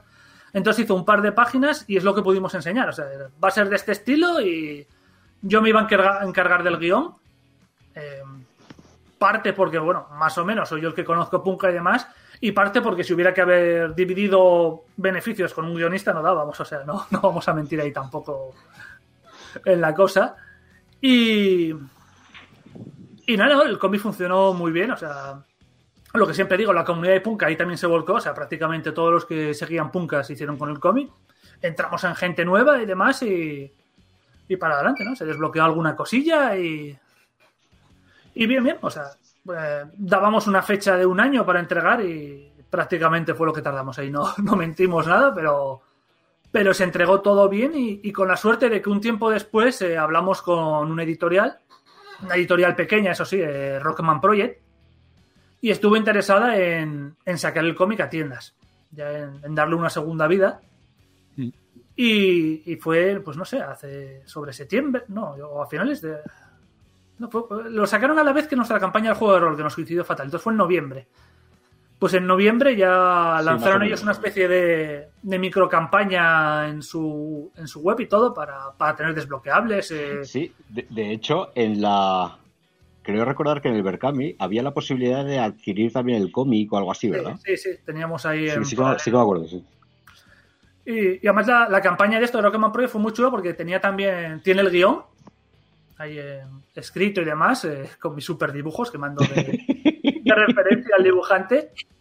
Para, para el que no los haya visto. Sí, sí, yo dibujo, yo dibujo como un niño de tres años, o sea. Yo, yo sí que veo arte rupestre y digo, qué cracks, yo eso no lo haría. Tú te ríes, pero cuando normalmente le manda, a mí me pasa lo mismo, cuando tú le mandas, yo tampoco dibujo, he dibujado, pero no, no, no me puedo perder una tarde entera. Entonces tú le dices, no, no, mira, pon el muñeco aquí, y claro, le mandas un muñeco de palo, y aquí una montaña, y parece que lo ha dibujado mi hijo de cinco años, ¿sabes? Toma, aquí tiene las referencias, pues ya me imagino que algo así. No, no, pues esto, esto es así. Y nada, está eso ahí. Y pusieron también un, un libro con los relatos que tenemos en la web, ahí maquetado y todo, muy chulo. Podías pillarte el pack, estaba y. Y nada, nada. La- las campañas de ellos realmente no son de crowdfunding porque no. Es decir, son campañas que cuanto más saques, más se desbloquea, pero ya va a salir, o sea, no, no hay opción de que no Ya, salga. ya. Es simplemente Una para sacar. una precompra con regalos. Sí. Bueno, que te has ido por las ramas. Entonces, la experiencia fue buena y vais a sacar otro, ¿no? Y estamos, pues precisamente, antes de ayer eh, pasó por aquí Alberto Cima de Villa y estuvimos hablando del tema y demás. Eh, ya he dibujado como más de una tercera parte del cómic. Lo estuvo adelantando. De la segunda parte, esta vez lo estuvo adelantando y... Lo que pasa es que le contrataron para dibujar otro cómic por el medio, por eso ha ha habido todo este parón grande en noticias y demás. Y le quedan dos páginas. O sea, ahora sí que está para. Y en cuanto a eso, va a seguir con el cómic de Punka, la segunda parte, porque la primera, todo el que lo haya leído, queda abierta. Ya. Queda Ya. abierta y queda. La segunda lo acaba, ¿eh? Ya os digo que final- esa historia la finaliza, no, no hay problema. Yo, aparte, eh, la segunda va a ser, yo creo que va a molar más que la primera. O sea, tanto Alberto como yo estamos más sueltos en el tema. Yo, yo me he ido, me he desbarrado, he desbarrado más en el guion y el, el, el dibujo tiene cosas también ahí. Y demás, hemos intentado cosas distintas. Hay un momento donde cambia el estilo de dibujo. Bueno, ya lo veréis en, en la segunda parte. Ahora bien, ¿el cuándo va a salir? Eh, no lo sé porque no sé cómo. O sea, no sé si Rocketman va a querer sacarlo directamente o si vamos a hacer como la otra vez. Primero nosotros una campaña y luego ya intentar venderlo a editorial. El mes que. No, el mes que viene no, que ya estamos en junio. Este, este mismo junio, en unos 15 días, es la feria del libro en Gijón. Entonces Rocketman va a venir aquí, vamos a ir a firmar ejemplares, entonces nos reuniremos todos y hablaremos sobre el tema y sí que sabremos un poco más eh, hacia dónde va a ir la cosa. No, pues bueno, ya cuando eso daremos noticias. Nada, te iba a pedir un spoiler, pero ya nos has dado el spoiler. Que, que- que, por cierto, a quien está acostumbrado a hacer relatos y demás, eh, guionizar cómic es muy distinto, muy distinto. O sea, tener que planificar exactamente cómo van a ir todas las viñetas, eh, ya lo he contado más de una vez. O sea, tú, si cambias de secuencia, digamos, tienes que coincidir con un cambio de página. Si es, una- si es un cambio pequeño, puedes hacer con sin pasar página en lo que es el cambio, pero no lo puedes hacer en medio de una página de viñetas. O sea, tienes que. Entonces, claro, tienes que cuadrarlo todo. No es escribir una historia y que se cuadre. No tienes que pensar, esto va a estar esta página, esto está en páginas pares y va a tener a. y tienes que ajustar ahí el cambio. Esto. Los diálogos, hacerlos más pequeños. Además, a mí el relato lo que me mola mucho son tema diálogos, pues aquí tienes que hacer, reducir mucho, porque claro, tienen que entrar en bocadillos, que no se vaya, que tampoco puedes hacer siete viñetas seguidas de diálogo, bla, bla, bla, porque aburre. Pues eso, es todo, es todo un mundo nuevo, ¿eh? Pero bueno, mola probar cosas nuevas, ¿no? Ya, ya ves. Yo, yo con esto de Punka Estoy diversificando a muerte. ¿eh? Estoy. O sea, desde que no está Marco, pues todo el tema de imágenes y demás, pues partiendo de las plantillas y demás y cosas que tenía él, pero lo- las voy haciendo yo, aprendiendo sobre la marcha. Si hago los vídeos y demás, edición de vídeos, pues lo he aprendido, el podcast, el maquetación para los libros, los maqueto yo, eh, pues el tema este del cómic, o sea, no, no, soy hombre orquesta. No te ayudamos nada, ¿eh? Lo único que hacemos, lo único que hacemos es darte ideas Da por culo. dar por culo. Bueno, es que, vamos a ver, es- mi empresa también, no, Joder, que- ya, pero no voy a pedir responsabilidades por ahí a, a gente y, y nada, en, en eso estamos ahora, en, en este impasse de a ver cuándo entregamos el, las minis de Masters of the Wayland. Estoy, este retraso me está sirviendo para acabar de maquetar todo el tipo, lo que había hablado antes, el, en esta campaña, aparte de las minis, salió un libro de, de reglas extra y reglas de campaña. Va a haber pues, las reglas de campaña que en Madrid ya han jugado dos o tres campañas, han estado testeándose allí y demás. Van a ser en este libro para que pues cambia mucho respecto al juego normal en cuanto a estadísticas y demás. O sea, no. Mientras que en el juego normal se supone que tú ya tienes una, una banda hecha. O sea, ya lleva años junta y están todos a tope. Y igual, en las reglas de campaña eh, es una banda que empieza. O sea, todos son más pringados, van mejorando y cambia. En lo que son reglamentos, las reglas en sí en la partida no cambia, pero fuera de ella cambian, cambian muchas cosas. También nada, está el modo triste, ¿no? Ahí está, eh, aparte de las reglas de campaña, va a estar el modo triste, que es como llamamos al modo solitario de Punka. Porque, en fin, Es cojonudo. hay pocas cosas más tristes que es de estar tú en tu casa solo jugando con muñequitos, pero. pero es lo que hay. Las hay, ¿eh? Las hay, pero no muchas. Y aparte de eso, pues eh, van a estar las reglas de los IDOS, que no se publicaron en el anterior libro. Aquí dudamos mucho si meterlas o no. Porque, bueno, por no obligarte a comprar si las quieres tener en libro, solo este libro, si tienes las reglas de los IDOS. Pero es que al ritmo que sacamos suplementos, igual el suplemento donde puedan ir reglas de varias bandas sale dentro de tres años. Entonces, bueno, lo ponemos ahora, eh, porque si no, es que no lo van a tener siquiera en físico para poder jugar las partidas. Si les interesa bien y si no, no pasa nada. Y luego un montón de reglas opcionales. eh, desde, pues no sé, añadir bestias del páramo. Todas estas reglas opcionales son para el juego normal, o sea, para una partida entre dos normales, pero que puedes meter eso, que haya unas bestias del páramo por el medio que te puedan molestar, eh, nueva escenografía, pues mirar cómo serían las reglas eh, con agua, pues con agua poco profunda, agua muy profunda, dentro de cuevas, pasarelas, eh, escenografía especial, más bueno, más luego algunas reglas eh, un poco podríamos llamar prueba de lo que sería en algún futuro, no se sabe cuándo, un Punk Apocalyptic 2.0. Pues algunas reglas que estoy probando ahí, tema de coberturas, tema Eh, de eh, cosas. eh, Spoiler.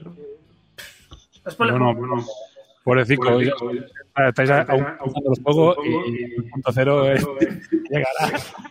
sí, sí. Bueno, pero está ahí, ¿no? Es una transición natural en todos los juegos que en algún momento dices, mira, hemos ido sacando cosas, cosas y lo tengo que juntar todo en un en un mismo reglamento. En algún momento, yo qué sé, la lógica es que llegue, pero pues, Sí, También o sea, aún. Nosotros hemos tenido la suerte de que o sea, somos muy, muy cuidadosos en, en cuanto a publicar algo en físico. Mm. O sea, el reglamento se probó, o sea, estuvo muchos años sin salir en físico hasta que estuviera pulido, pulido, pulido y en ese momento fue cuando bah, se lanza. Por fin ya es una versión que, que sabemos que es, pues bueno, yo que sé, siempre se puede colar, colar algún, puede haber alguna cosa mejorable, pero bueno, era bastante rocosa, que digamos. funciona. Sí. sí, sí, funciona bien y está, está nivelada y demás, porque bueno, el tema nivelado es algo también que siempre quisimos intentar que las bandas, aunque no se parezcan en nada, tengan más o menos las mismas posibilidades de, de ganar. ¿no? Y no queremos sacar ahora los idos y que los idos sea la banda que barra, ya sabéis cómo funciona.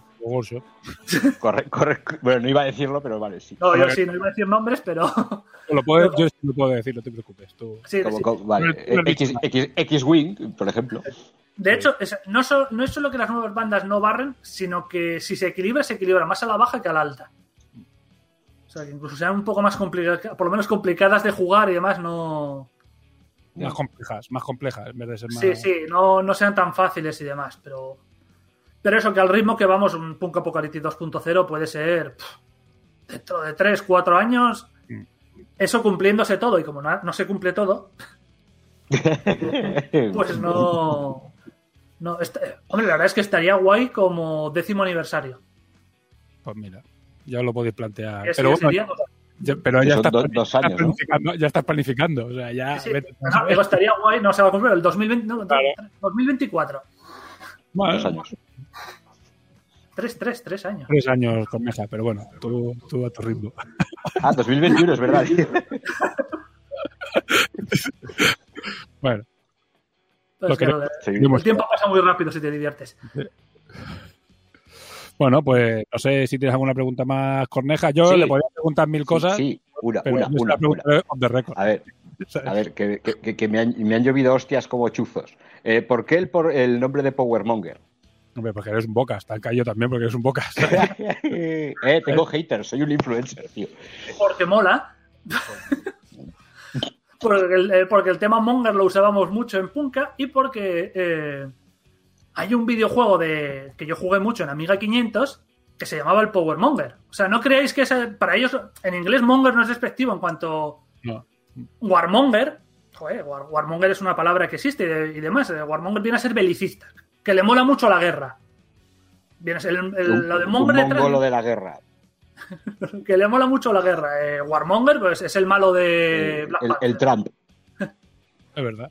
Malo de Sí, sí, el nombre del malo de, de Black Panther es Sí, Warmonger, o sea, no tiene nada despectivo. Entonces, Powermonger es que le mola mucho el poder, me molaba también en el juego y demás. Y yo, pues bueno, pues vamos a ponerle un nombre que no tenga nada por ahí y demás, porque ya, ya había muchos nombres cogidos como representantes del juego. Y entonces están los Warmongers y luego estoy yo, que soy el Powermonger. Ahí está.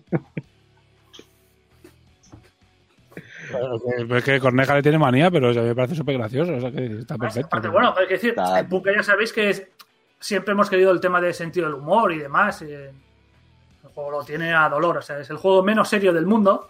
Entonces había que buscar también un nombre que tuviera un poco ahí de, de gracia, si no, no Claro.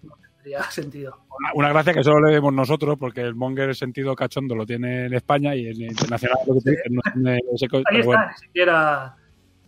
Pero bueno, si, supierais el tema de que hemos tenido por ahí, de censuras, de rollos y cosas por ser como Sí, somos. Joder. y demás. ¿Sí? Bueno, joder, vamos a ver, mismo en el vídeo de Best of War del otro día, cada poco ponían recuadros negros censurando cosas que aparecían por ahí en, en- Ah, sí, es verdad, sí, sí, sí. Porque había Sí, sí, tacos, verdad, porque había no sé qué. Eh, a- ayer, ayer mismo en el foro de Dakadaka puse unas imágenes y puse la escenografía esta de, bueno, los que vi- habéis visto los de los STLs, de los váteres que tenemos. Pues en una puerta, ahí como hay grabado en la escenografía lo de fuck mutars. Pues claro, pues me borraron la foto porque ponía fuck. Hostia. No ve, te borraron la foto porque ponía mutards. No, no, eso no, mira, y eso Sí, no, sí, o sea, a ver. con mutars hemos tenido muchos problemas fuera, sin queriendo. Porque eh, para los angloparlantes, la terminación TARS, Ah, Es como es- la Ah, claro, claro, claro, claro. O sea, claro. Hay- eh, para allí hay dos palabras prohibidas que no puedes soltar. Retard y niga. Mm. Retard, eh, aquí pues tampoco tiene tanta cosa lo de retrasado, si quieres, y demás. Hombre, es un insulto y demás, y rollos de discapacidad, pero bueno, no es algo, para ellos es como algo muy fuerte, o sea, es, es lo más. Y entonces para ellos era eso, como los mutantes retrasados y demás, que... No, por- ¿Qué es eso? Sí, señor. en nuestro caso, lo pone el mismo trasfondo, es, eh, es juntar eh, mutante y bastardo. En español eran mutardos porque era mutantes bastardos. Que en inglés también cuadra porque es mutant bastard. O sea, se mantiene en el, en el chisme. Pero hay quien no. Claro, ellos van a protestar y luego leer lo que pone el reglamento, trasfondo y demás. Y pone- pero es que incluso aunque fuera despectivo, ese es un problema. O sea, dentro del mundo del juego, que suelten insultos, eh, cosas despectivas de una raza a otra, o sea, no sería raro, o sea, no es la realidad, no. Claro. Es que están luchando entre. Es que me, hace gracia mucho. El- en el 40.000 puedes borrar planetas de- del mapa, eh, no sé qué, torturar, no sé qué. Pero cuidado, no suelten un taco en el libro. Cuando hay burrados, o sea, hay sangre, hay no sé qué, hay torturas, hay exterminatus, pero cuidado, eh, no. Para esas cosas son. ¿no? Es que si nos ponemos a hablar de los pieles finas, ahora ya nos tiramos toda la tarde, aquí, toda la mañana, ¿eh? porque Con el quinto Rage, cuando lo sacamos, tuvimos tampoco algún problema, es decir, demasiado, pero bueno, en foros siempre tienes alguna ahí de apología del nazismo, no sé qué. No compraría miniaturas de alguien que pudo haber matado a mi abuelo en la guerra. Y yo ¿Eh? flipando, Ya, luchaste contra el quinto Reich en la guerra, tu abuelo. Cuéntame más. Además es alguien que seguro que no se leyó el trasfondo, porque dices, Claro, no, cualquiera que... que- vea nuestro quinto rey, el líder, es, eh, es un enano de apellido judío, montado en un gran danés, al que llaman Benito. Pues, es, es- lo de las pieles finas es mejor no entrar ahí porque es terrible. Sí, no, mejor, me- mejor, mejor. Mejor no entrar, sí. Bueno, pues nada, pues ya está. Yo creo que ya llevamos más de una hora, así que yo creo que ya lo hemos exprimido mucho a pobre Irra, que tendrá que trabajar este hombre. Bueno, y los demás también. Corneja no, porque yo creo que, creo que no hace nada. Sí, no, no, yo, yo en media hora me voy ya para el laboratorio, o sea que... Sí, pues nada, el laboratorio de droga. O sea, donde le ve- Legal. Soy sujeto experimental, ¿sabes? Ah, vale. Por Pensé que era más- por eso te de la cara. Contigo se puede usar más guay la frase esa de Bang Theory de estás a un experimento de laboratorio de convertirte en un supervillano. Está medio, Corneja está a medio. Está ahí, ahí ya. Pues nada, chicos, eh, pues un placer. Después con Corneja en- a- añadiré después. Tu sábado vas a estar, ¿no, Corneja? Sí. Vale, pues haremos la parte de novedades y lo que ya tenías más preparado, o no, no lo sé, ya veremos, ya lo decidiremos. Pero bueno, gracias. Sí, Con ya esta lo- hora y pico, si no tenéis para rellenar. y- es, que- es que yo creo que igual, igual mejor Hora, dejar. hora y diez. Hay hora y diez, o sea que, pero bueno, y muchísimas gracias, Irra, por, por estar aquí. Por, Debo por- decir que me he cortado, ¿eh? he intentado ser. No, no, que pues, madre, es que, es que íbamos bien y todas las, y todas interesantes. Es que hubiéramos hecho dos horas, ¿eh? O sea, Ya, seguro, ya, ve- ya ves. Seguro, ¿sabes? Ya, pero Me, bueno, gua- ya me guarda preguntas, ¿eh? cuando hagas un Kickstarter o saques uno de muñecos, o sea, que sea ya, no sea, digamos, de valor, o sea, producto añadido, sino a lo mejor uno, pues ya te volvemos a invitar y ya no lo cuentas tú o alguna movida de esta. Vale. y- En noviembre, no, en octubre, si no hay. Si, si no se tuercen las cosas. Si no, pues será- igual sea noviembre o diciembre, como si No, no, te- el de miniatura sí que lo tengo que encajar ahí, esos finales de septiembre, octubre, principios de octubre. Así, No, ahí yo- no hay. Yo es el mío- resto de cosas el que orbitan alrededor y, y dependerán. Bueno, el resto de cosas, lo bueno es que puedes modificarlas sin, sin tanto, Hmm. ¿sabes? Las metes donde te encajen y ya está. Tengo la ventaja de que hubo un momento en que cada Kickstarter era el futuro de la empresa. Claro. El de Quinto Rey, si no salía, dices tú, a ver cómo sigo, el de la caja de inicio y demás, pero bueno, ahora, ahora por lo menos ya son opciones. Pues está bien. Al menos ya tenéis asentado el de este y con el Patreon que os ayuda, que ya has dicho que te ayuda, pues de puta madre. Pues nada, un placer. Muchas gracias por acompañarnos. Y... Espera, espera, espera, espera. A ver, dime. Eh, hablando del Patreon, un saludo a Yopis, que es el nuevo parte caras de Mercado, y mucha suerte a su corredor Brad Pitt. Vlad, Vlad, Vlad, Vlad, Pitt, ¿eh? por cierto. Vlad, Vlad Pitt. Vlad, como lo hacen en Paladar. Bueno, como veis, esto es el, el, el rollo que lleva Punka cachondo y de puta madre, que está súper guay. Así que, bueno, y bueno, un placer, un placer y seguimos con el programa y seguimos hablando. Y cualquier cosa que necesites de nosotros, aquí nos tienes. Pues muy bien, ya nos vamos, nos vamos viendo. Seguimos con el programa. Hasta luego. Chao. Pues volviendo a los estudios centrales, después de esta hora y pico de entrevista, eh, el que está en directo ya está flipando, ¿sabes? pero básicamente. Eh, Coneja tiene tiempo de cambiarse de sitio, de volverse a afeitar, ¿sabes? de peinarse.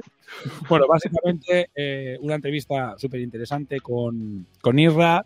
Eh, después yo me tiré dos horas más hablando con él, una vez que se fue Corneja, dos horas hablando de No, eh, cosas cabrones. cosas internas de, de- de juegos de mesa y de, de Kickstarters y de producción y cosas así. La verdad es que siempre mola hablar con otra gente de que además que hace productos muy parecidos, es decir, Wargames también, o yo en mi caso más deportivo, pero yo la verdad es que es- creo que es muy interesante y a la gente que, que le gusta pu- eh, Punka y que disfruta, yo creo que, joder, dice mucho spoiler, no sé, yo no estoy súper metido, pero con Neja yo creo que hay algún spoiler. Sí, sí, sí, sí, unos cuantos, unos cuantos. Sí, hay, hay cosillas interesantes. Hay algunos tips que se le han caído Sí. por ahí que han, que han sido muy, No, muy curiosos. No, no- no me lo esperaba tan generoso, la verdad.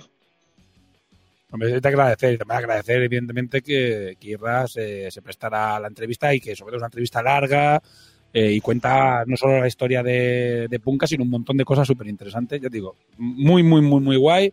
Y vamos a intentar, siempre que haya algún evento gordo de Punka, ¿sabes? Como uno de los juegos principales del podcast, que venga, ya que tenemos accesibilidad, porque esta corneja que es Powermonger, le guste o no, ¿sabes? Y tenemos accesibilidad con Isra, que pues que venga y que nos cuente sus, sus movidas y nos, y nos venda sus, sus cosas. Eh, y bueno, ya está, nada, nada más. Eh, voy a ir, si alguien quiere añadir alguna cosa más, si no, pues eh, voy a darle caña y vamos a hablar la sección de Infinity y la sección de Aristella, que van a ir seguidas básicamente porque están grabadas así. Así que vamos.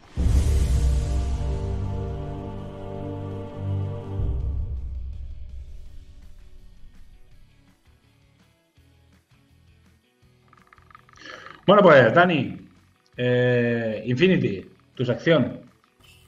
Pues sí, aquí estamos. Pues parece que se han cogido ya la afición en Corbus de hacer los Studio Update cada mes. Bastante interesante, porque mucho render, mucha imagencita. Y bueno, pues le están quedando apañados. Además, eh, este mes tenían tanta información que incluso el, bueno, el unboxing de, de Defiance también lo pusieron aparte. O sea, bastante información este mes. Nada, nada súper nuevo, pero bueno, nuevas imágenes, más minis, más renders.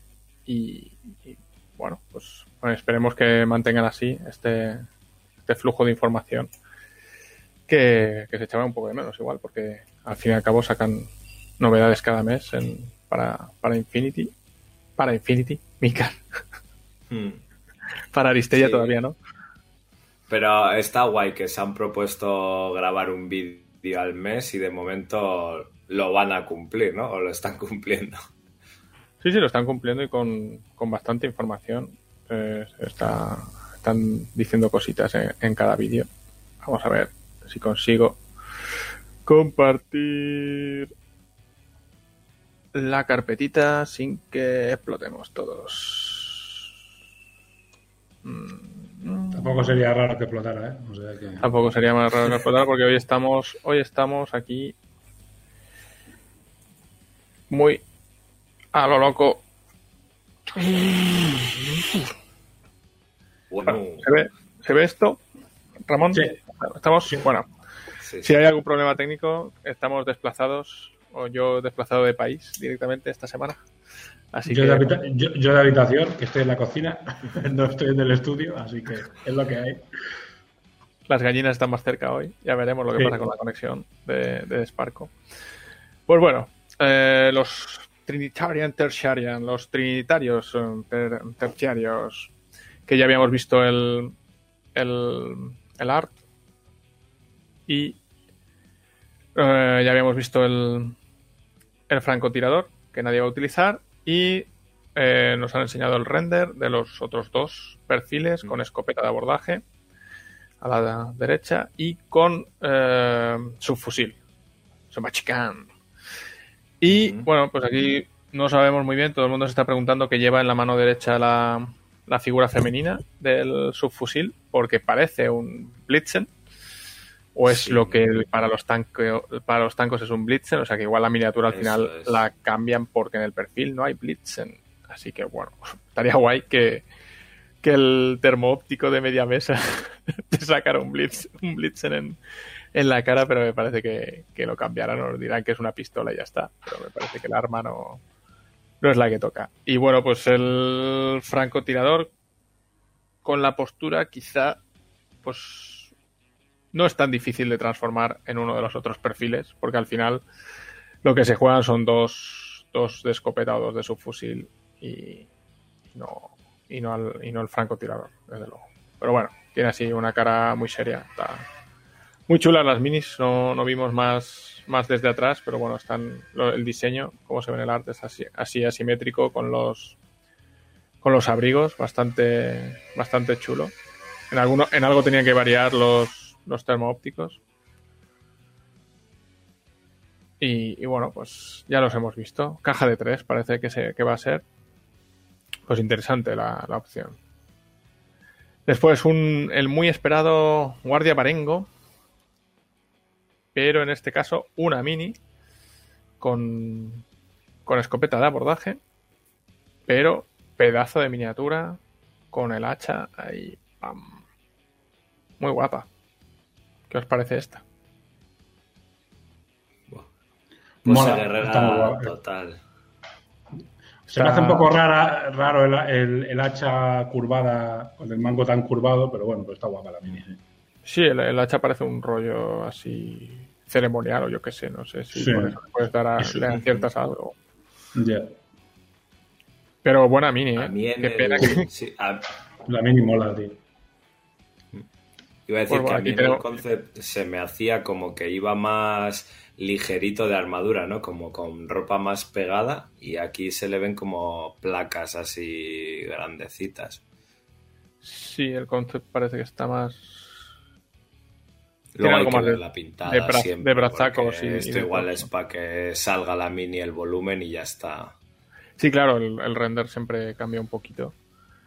Pero bueno, una pena que no se hayan tirado ya a hacer un- una caja, porque la gente está esperando esperando la caja con para poner guardias que ya hace tiempo que, que sacaron con en O12 seguro y, y bueno, una de las que Pero han dicho que bueno, esto es el, el- el set de, o sea, la figura a la venta o, o, o simplemente En la están es- enseñando, porque luego igual te viene la caja de tres. Es un A ver, a ver si a ver si enseñan. Creo que en las novedades estaba un, un guardia barengo con creo que es de julio y creo que es un, un guardia con, con escopeta de abordaje.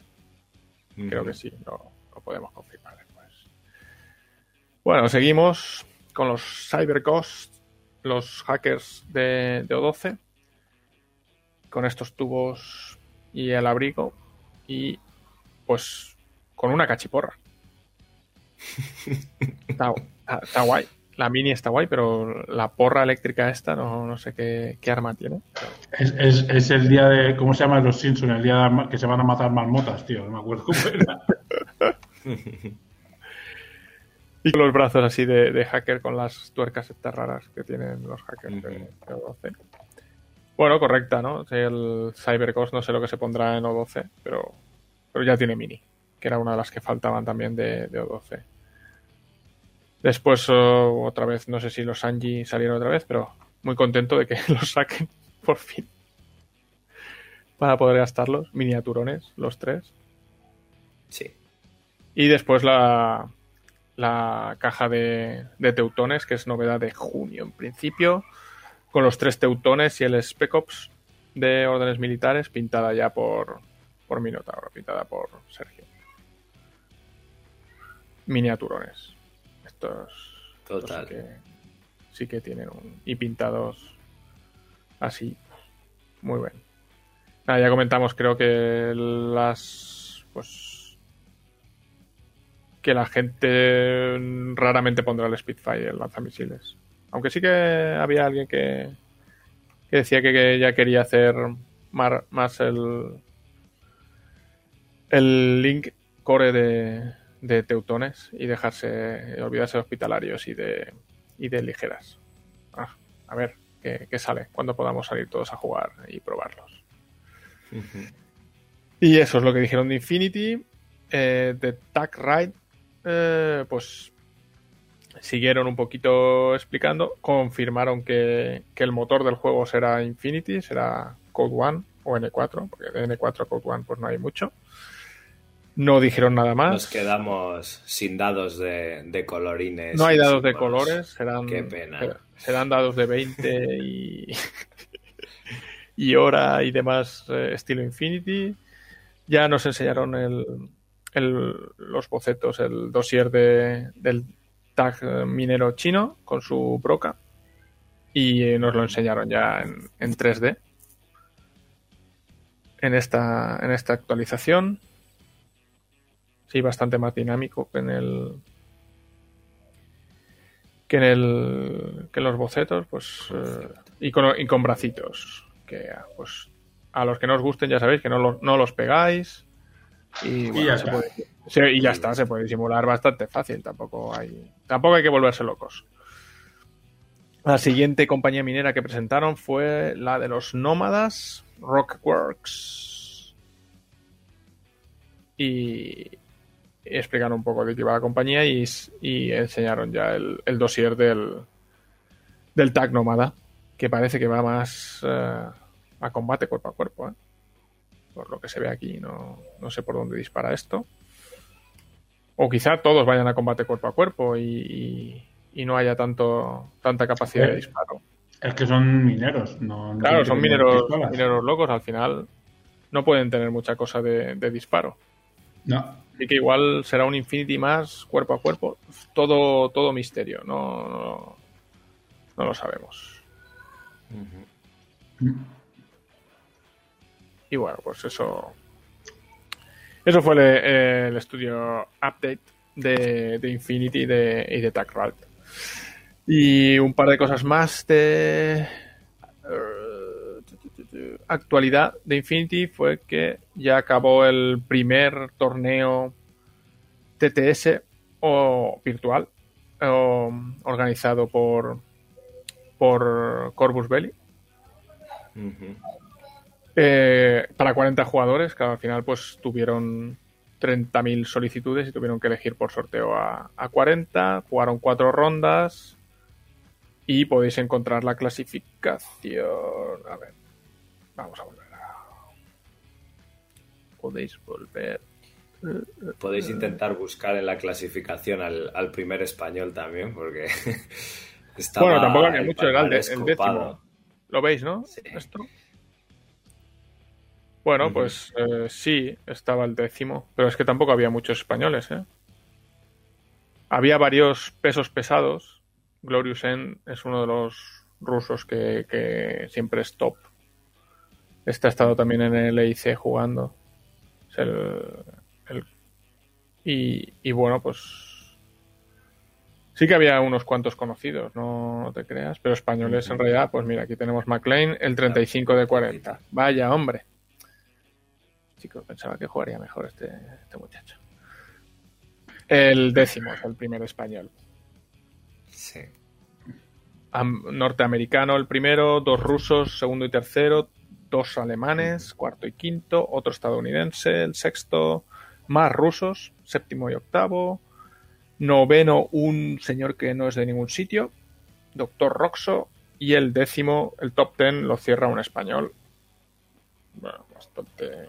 Para cuatro rondas, 11, pues 11 puntos. Y la cuchara de palo para dos italianos, con cero puntacos. A estos les dieron. Les dieron bien.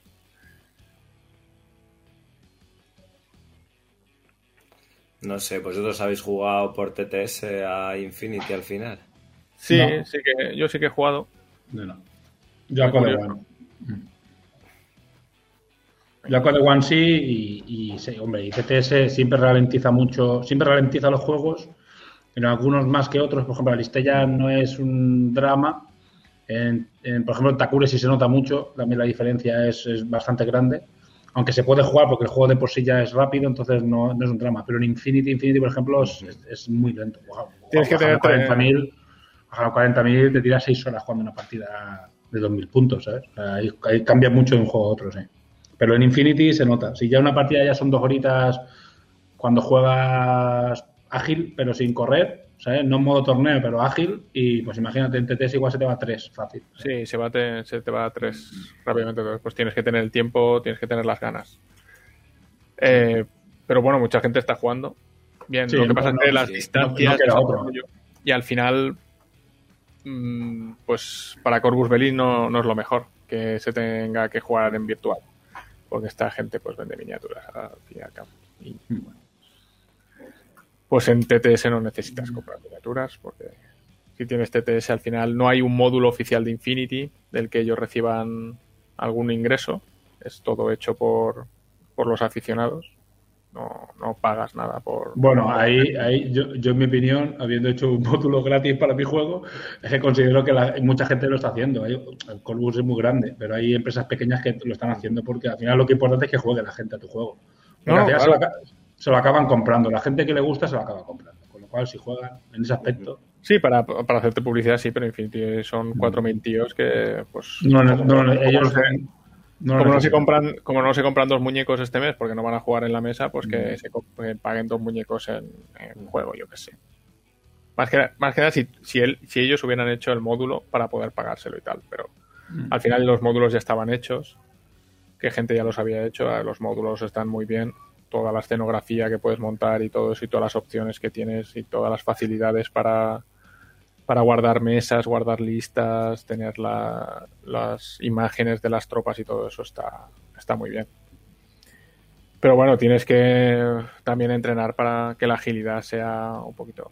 bueno, pues, Siempre tiene el problema de que no es una mesa, no es la misma sensación. Las distancias en TTS, a mí por lo menos me cuestan un montón.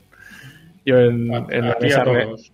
En la mesa real no fallo una de, si estás dentro de las distancias que toca. Y en TTS era un poco. Era un poco así, así. Entonces, bueno. La otra novedad que han anunciado, que mañana, mañana darán cosas del directo, mañana darán las, las eh, normas definitivas, es que se han decidido hacer un concurso de pintura virtual, que esto quizás es ya debería haber estado desde el principio del, del confinamiento cada mes una actividad de pintura virtual controlada por Corbus o publicitada por Corbus. Y mañana sacarán, bueno, ya he visto en los comentarios de Facebook que ya están los, los grandes, están ya moviéndose por allí. Steven García y uf, todos los grandes van a estar allí, pero bueno, igual pues si ponen poner una categoría mancos o una categoría aficionados Pero- para que al final haya más fotos y más publicaciones de, de esto. Bueno, no, sí, eh, yo creo que si no enseñan las fotos hasta el final, la gente se va a presentar igualmente. y va a decir, "Oh, pues yo presento lo que estoy pintando. Tendrán 8.000, Es- o sea, tendrán 500 miniaturas y. Es un Warcrow de como el que se hacía en el Interplanetario. No es una actividad que va a ser mensual, has dicho. Es que no. No, no, no, No, que no, debería- no me he deberían haber- de la deberían, promoción y tal. no, no, es que no han, no han dicho nada. Han dicho que va a haber un concurso eh, Ah, virtual o en redes de, me- mediante fotos de pintura de miniaturas de Corbus, pero que digo que teniendo en cuenta la- el confinamiento que lo podrían haber hecho desde el principio algo mensual para, para tener fotos de miniaturas pintadas todo el día con sus en redes, sí, sí. en redes con su hashtag con, con sus referencias Bueno, su- también el, el torneo ha llegado un, pelín tarde también. El torneo no han sido raras. sí. yo creo que Harlock habrá organizado 200 ligas más grandes que esa.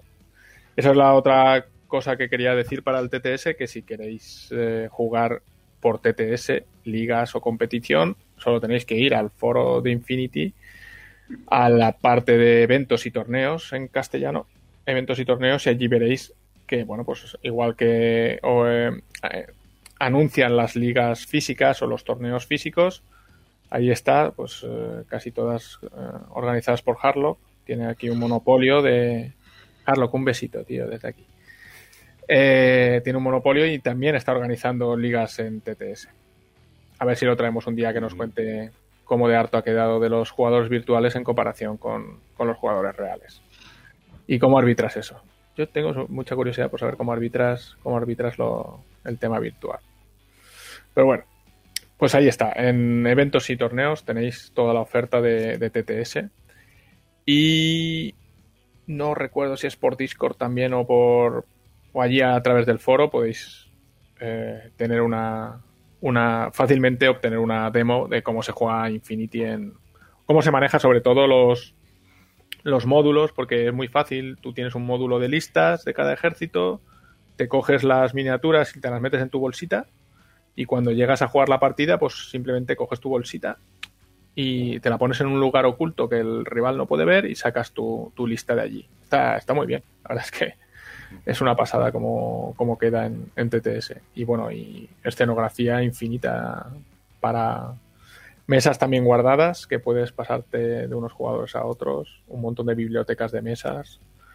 Desde luego, mucho más fácil que, que organizarlo en, en tu club, pero más eh, después a la hora de jugar, pues no, no es lo mismo.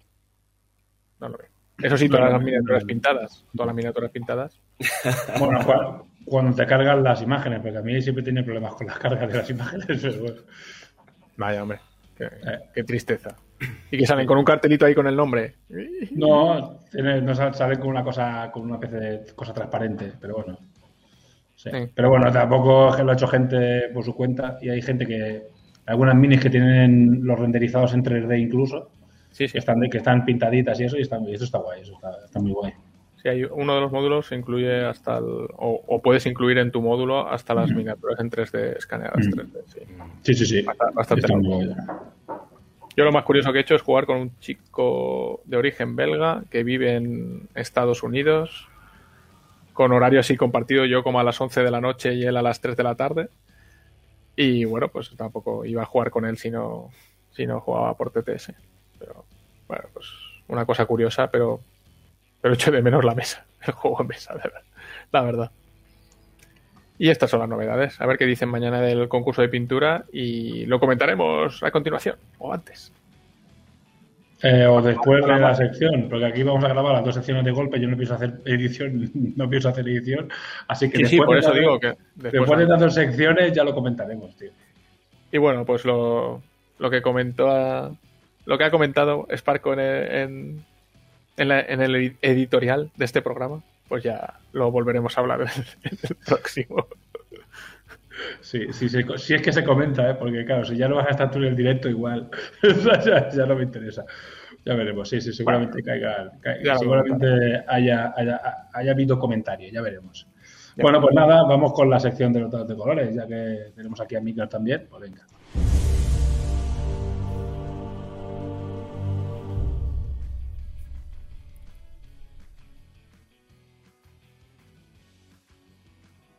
Vale, pues, Midgar, cuéntanos movidas de los dados de colores. Pues nada, los dados de colores de Corvus, que de momento ya sabéis que tenemos de Fallance y Aristella.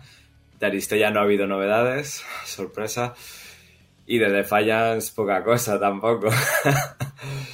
Tenemos una actualización, habéis visto también en los vídeos como se ha comentado, pues hemos tenido los unboxing de, de, las dos expansiones, que son las que estamos esperando en la segunda parte de los envíos del Kickstarter. Y bueno, lo que lo, la actualización importante es básicamente que eh, ya están empezando a salir los envíos. En principio sabíamos que estaba todo fabricado, pero que con la cola de envíos que había de China, gracias a alguien que atravesó un barco en el canal de Suez, pues la, puja por, por, conseguir un contenedor debió de subir y bueno, nos han confirmado que ya ha salido el barco que va para Estados Unidos y que en breve saldrá el que viene para Europa. O sea que, bueno, no sabemos tampoco cuándo puede ser ese breve, pero que esperan que para julio esté ya todo entregado. Y esas son las novedades de, de Defiance.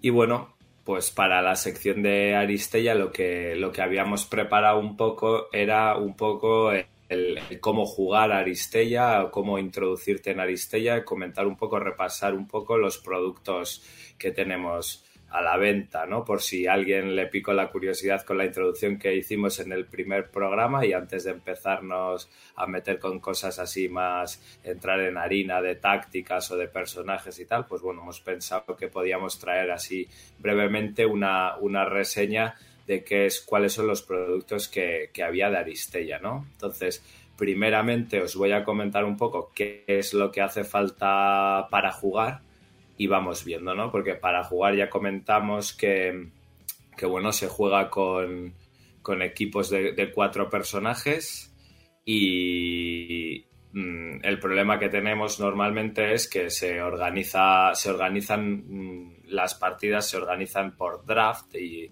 se suele hacer un draft de los personajes que van a entrar que van a entrar a la partida. Entonces, bueno, puedes pensar que, puedes jugar con cuatro, pero a veces necesitas tener hasta ocho o diez personajes según el mod que se vaya a jugar para, eh, para poder jugar la partida. Entonces, eh, bueno, Aristella salió en 2017 con una caja básica que, bueno, es el core box de, Aristella, que traía ocho personajes precisamente, ¿no? Ellos lo planteaban para repartir eh, dos y dos, o sea, para dos personas, cuatro personajes para uno, cuatro para otro.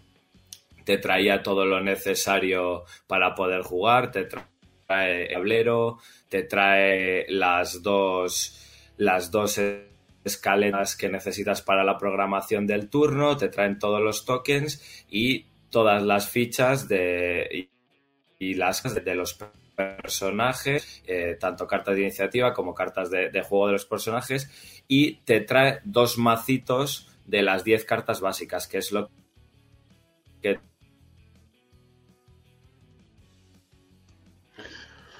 Uh, los problemas de conexión.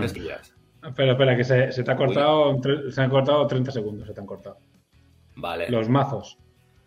Las 10 las cartas se han quedado ahí. Ahí se ha quedado. Ok. Estoy ahora eh, bien, sí. Para el torrent, un momento. no, ahí está. lo que voy a hacer es sacar el móvil del wifi también, por si eh, acaso. Ahí está, por si acaso. Vale, bueno, pues entonces eh, en el, en el, la la caja básica también tenemos todas las cartas que necesitamos para jugar, que serían tanto las cartas de los personajes, las cartas de iniciativa, como las cartas del mazo básico, que son 10 mm, cartitas que son el mazo más el mazo básico que se a las que se añadirán las cartas de los personajes que tú elijas para poder jugar. Eh, luego más adelante veremos que sacaron mazos especiales, pero bueno, en esta caja básica te incluyen dos veces esas 10 cartitas, o sea, dos veces el mazo, el mazo básico para que puedan jugar dos personas. Y también, por supuesto, incluidos los dados de colores.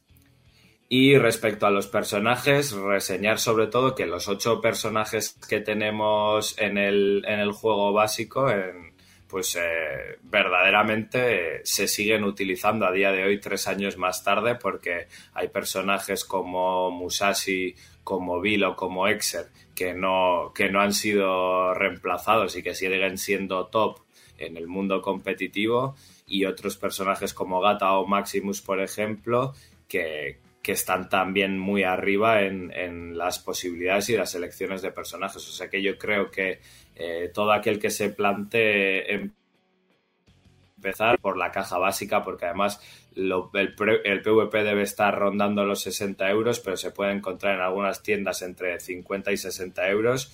Y con eso, ocho miniaturas y todas las cartas necesarias para jugar, con el tablero y demás.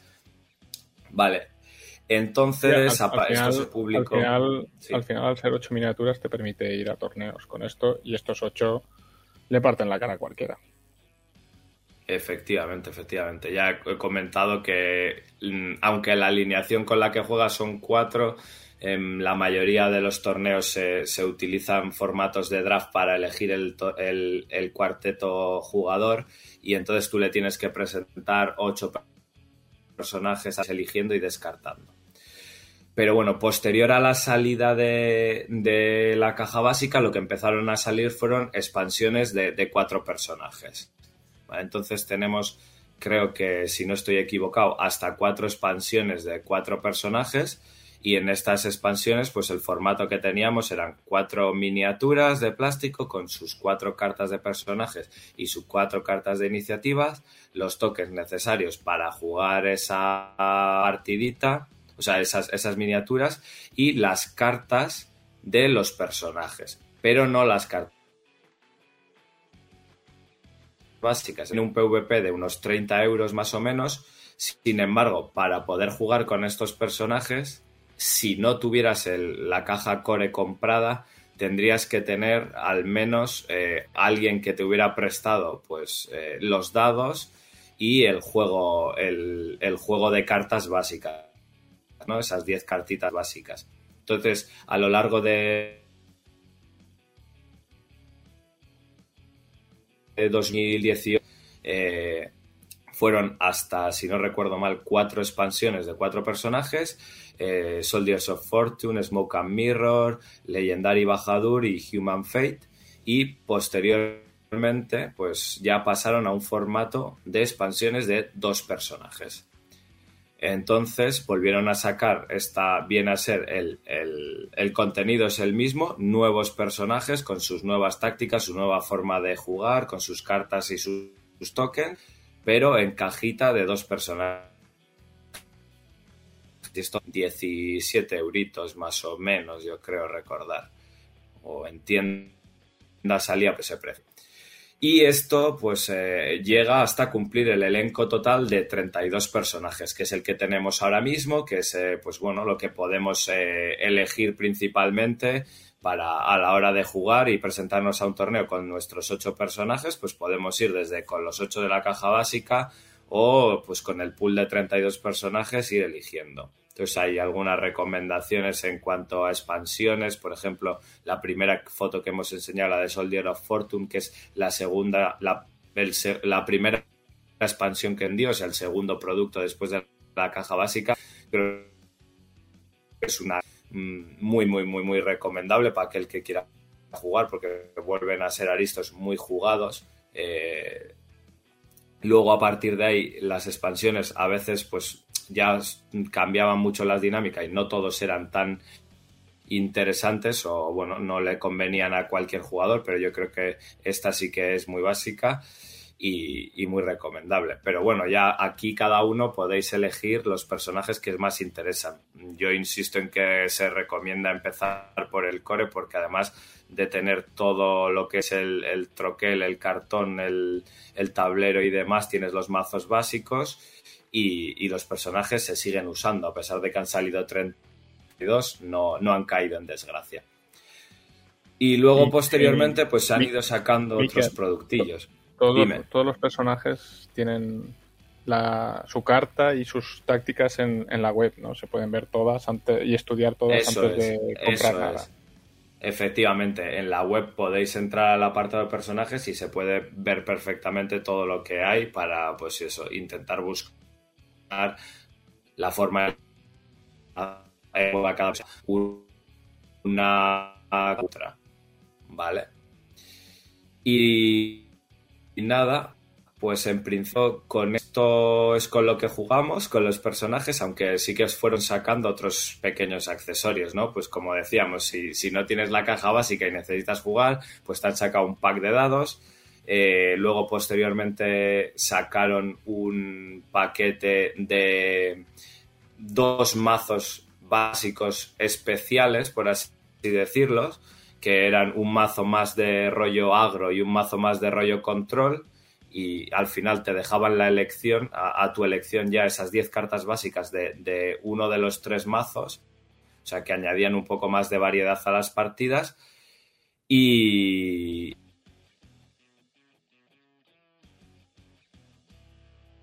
Y bueno, eh, el, pobre Miga no se escucha, pero... Pero tienes el internet que, está flipando. Estoy que me caigo, ¿no? Eh, se te corta un poquito, sí. Te voy a, te voy a fastidiar toda la edición que vas a tener que hacer.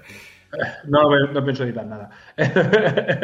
a partir del eh, hasta el mazo se escucha perfecto. Podcast salvaje. Podcast salvaje. Pues eso, que decía que además de los mazos, pues también han sacado tapetes de neopreno y también eh, pues su principal producto que son las skins, que es lo que fabrican ellos en casa en Corbus, que vienen a ser miniaturas de metal alternativas a las de la caja básica, pero esto sí que no es recomendable porque no traen las cartas de no traen las cartas de eh, tácticas de los personajes.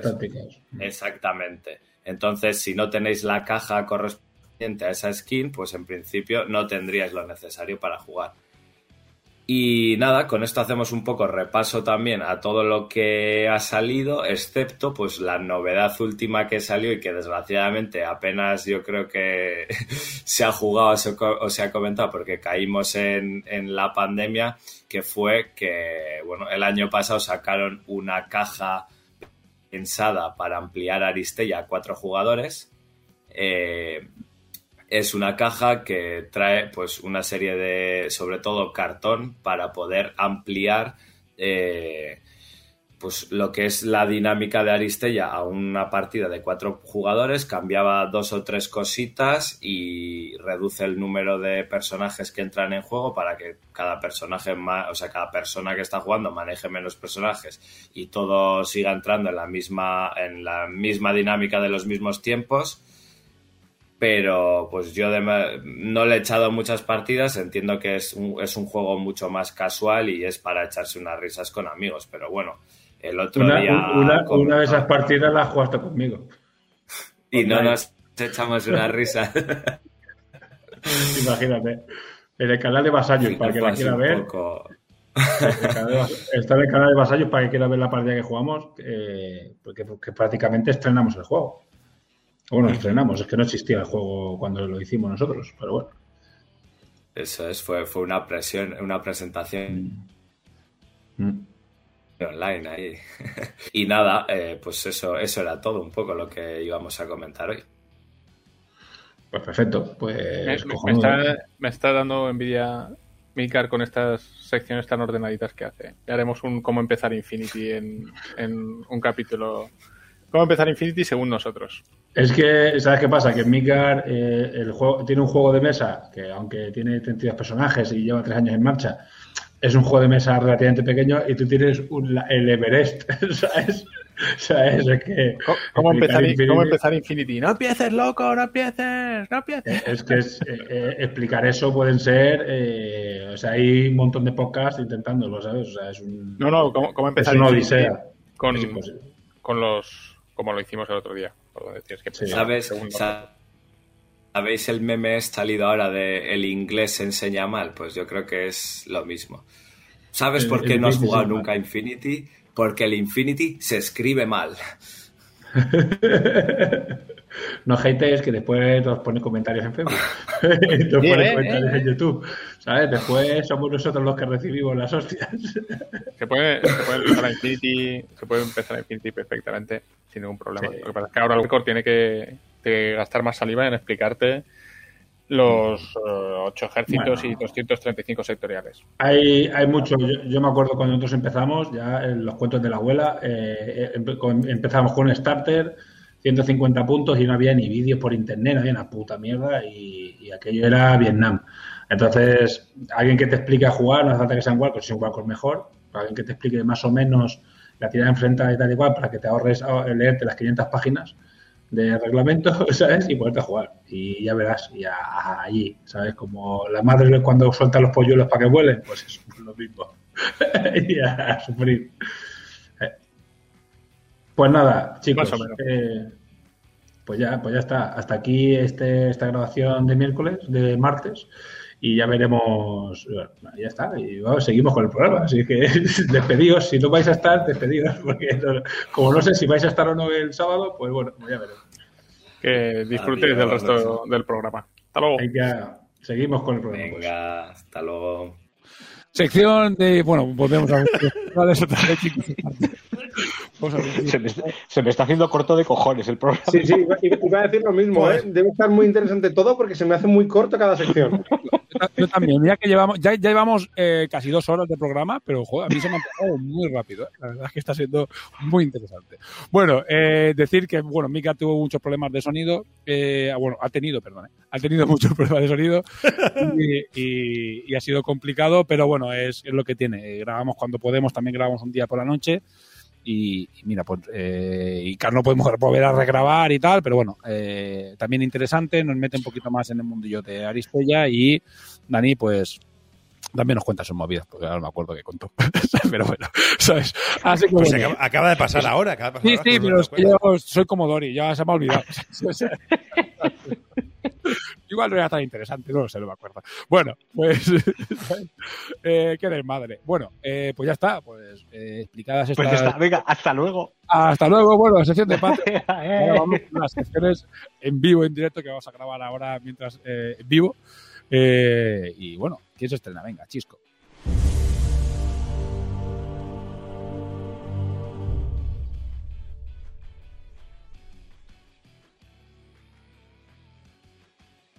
Bueno, pues la sección que hace que nos sintamos sucios otra vez, ¿sabes? Como es junkies volviendo otra vez a, a la puta droga, ¿sabes? Hay que decir, antes que diga nada chisco, que hemos quedado mañana domingo para eh, un, un grupo de jugadores, porque preparamos una campaña del modo cruzada y ya estamos ya todos muy, muy mal, ¿eh? ¿Sabes? Hay que decirlo, ¿eh? Ya, Estamos ya estamos con que Games Workshop es la más grande y le damos paso primero al mainstream. Muy bonito, ¿eh? A ver, que conste que yo te voy a hablar de mi juego y lo dejo para el final, ¿eh? O sea que tampoco hay que quejarse de eso. Eh, Bueno, perdona, primero ha sido Punka. Es es verdad, es verdad. El juego, el, el- Todavía, todavía hay clases, todavía hay clases. Ay, ay. Esto es el cuarto juego, no es por nada, pero es el cuarto, ¿eh? bueno, venga, eh, pues chico, vamos a dejar a Chico que nos cuente sus movidas de Warhammer 40.000. ¿Qué nos traes hoy este mes? Warhammer 40.000, el juego que todo el mundo odia, pero que todo el mundo juega. Pues en este mes que, digamos que el mes pasado solo fue una introducción a la- a la- a la- al juego, que lo hablamos un poco y a la sección, este mes ya vamos a hablar un poco de las novedades, que te he pasado unas imágenes, de los cuatro, cinco codecs, digamos, uno que ya ha salido, que ha salido la semana pasada, uno que va a salir la semana Bueno, que viene. Yo tengo la imagen, pero no sé lo que son. O sea, tú dime lo que quieres. Tengo esto, por ejemplo. El, no, Venga, esto pues- es el, Vale. El, eh, el Mechanicus. Ese. Este. Este es Vale. el código de Aditum Mechanicus. Un dibujo de portada bastante bonito. Y lo que hay dentro ya no es tan bonito. Sobre todo para el jugador novato. Porque este es el reglamento cebolla. Tiene una cantidad de capas de reglas que si es tu primer codes y has entrado en el juego con este, vas a morir. O alguien te va a tener que enseñártelo. Sí, esto es Game Workshop. Y lo mejor de todo, la traducción al español es el, la peor traducción que han hecho hasta ahora. Porque hay un PDF hecho por fans, digamos, que se han mirado los dos reglamentos en los dos idiomas. Y tiene dos páginas de cosas que en, un, en el códice en inglés están escritos de una manera y en el códice en español están escritas de otra. Qué bien. O sea que Gran trabajo, Workshop. Y es a mi izquierda. Ahí está. Y pulgar. Pulgar arriba. Todo está- a mi lado también aquí. Ahí está. Vale. Ah, Yo no- tú sigues sumando, que- Yo no tú sigues sumando haters al programa, ¿eh? eso te voy a decir, yo no quiero hablar mucho, que ahora habrá una, una cosa diferente en inglés y español en Takure y ya está, ya me toda la mierda del mundo, ¿sabes? El... Este, este Codex eh, se ha retrasado bastante. No sabemos si porque estaban en- dentro del Evergiven ese o yo qué sé. Pero ya como ya dije en el anterior programa, esto viene de, de China, por lo tanto, todos los problemas que tenga ahora el transporte mundial afectan a los Codex. El siguiente Codex que va a salir, creo que sale en prepedido la semana que viene, por lo tanto, dentro de dos semanas, es de Hermanas de Batalla. Con la calva en, en frente. Codex Hermanas de Batalla, después de 12 años sin tener un solo Codex, porque sacaron un cazador de brujas, han tenido dos Codex en un año. No saben, bueno, sí, hoy lo he estado mirando porque hoy ya se ha filtrado la copia de seguridad del Codex. Lo he estado mirando, pero hace hora y media que se ha, hora y media no, porque ahora ya estamos a las 11. Hace tres horas que se ha, que se ha filtrado, por lo tanto no puedo comentarlo. Pero bueno, tiene buena pinta. eh, la gente que quería jugar Hermanas de Batalla por fin tienen, digamos, ya una gama bastante amplia. Y lo bien traducido que estará, lo sabremos para el próximo programa. Y ya te digo yo que no, que no será muy bueno. Porque ya os he visto. Google Translator. Sí, sí. Uh, si sabes inglés, te lo digo así tal cual, si sabes inglés, cómprate todo el material en inglés. Porque las traducciones en español son horrendas. Así que pasamos al siguiente, que es el que vendrá después de Hermanas de Batalla. Este aún no hay fecha, que es el de Orcos. Eh, no, esos no son orcos. Mm, nah. Esto. Esto es el Codex que vendrá con la caja de ejército, que es una caja que viene en 30 orcos y, y de esto. Esto es el clan mordisco de Víbora, que si algunos son más viejos del juego, es un clan que ha existido mucho tiempo, un clan más salvaje comparado con los otros de Gazkul y toda esa peña. Pero con el nuevo Codex ya se ha filtrado un, un cambio que ha hecho que, la, que se hayan llenado mares de lágrimas, que es la otra foto que te he pasado de orcos, la última que te he pasado, ahí.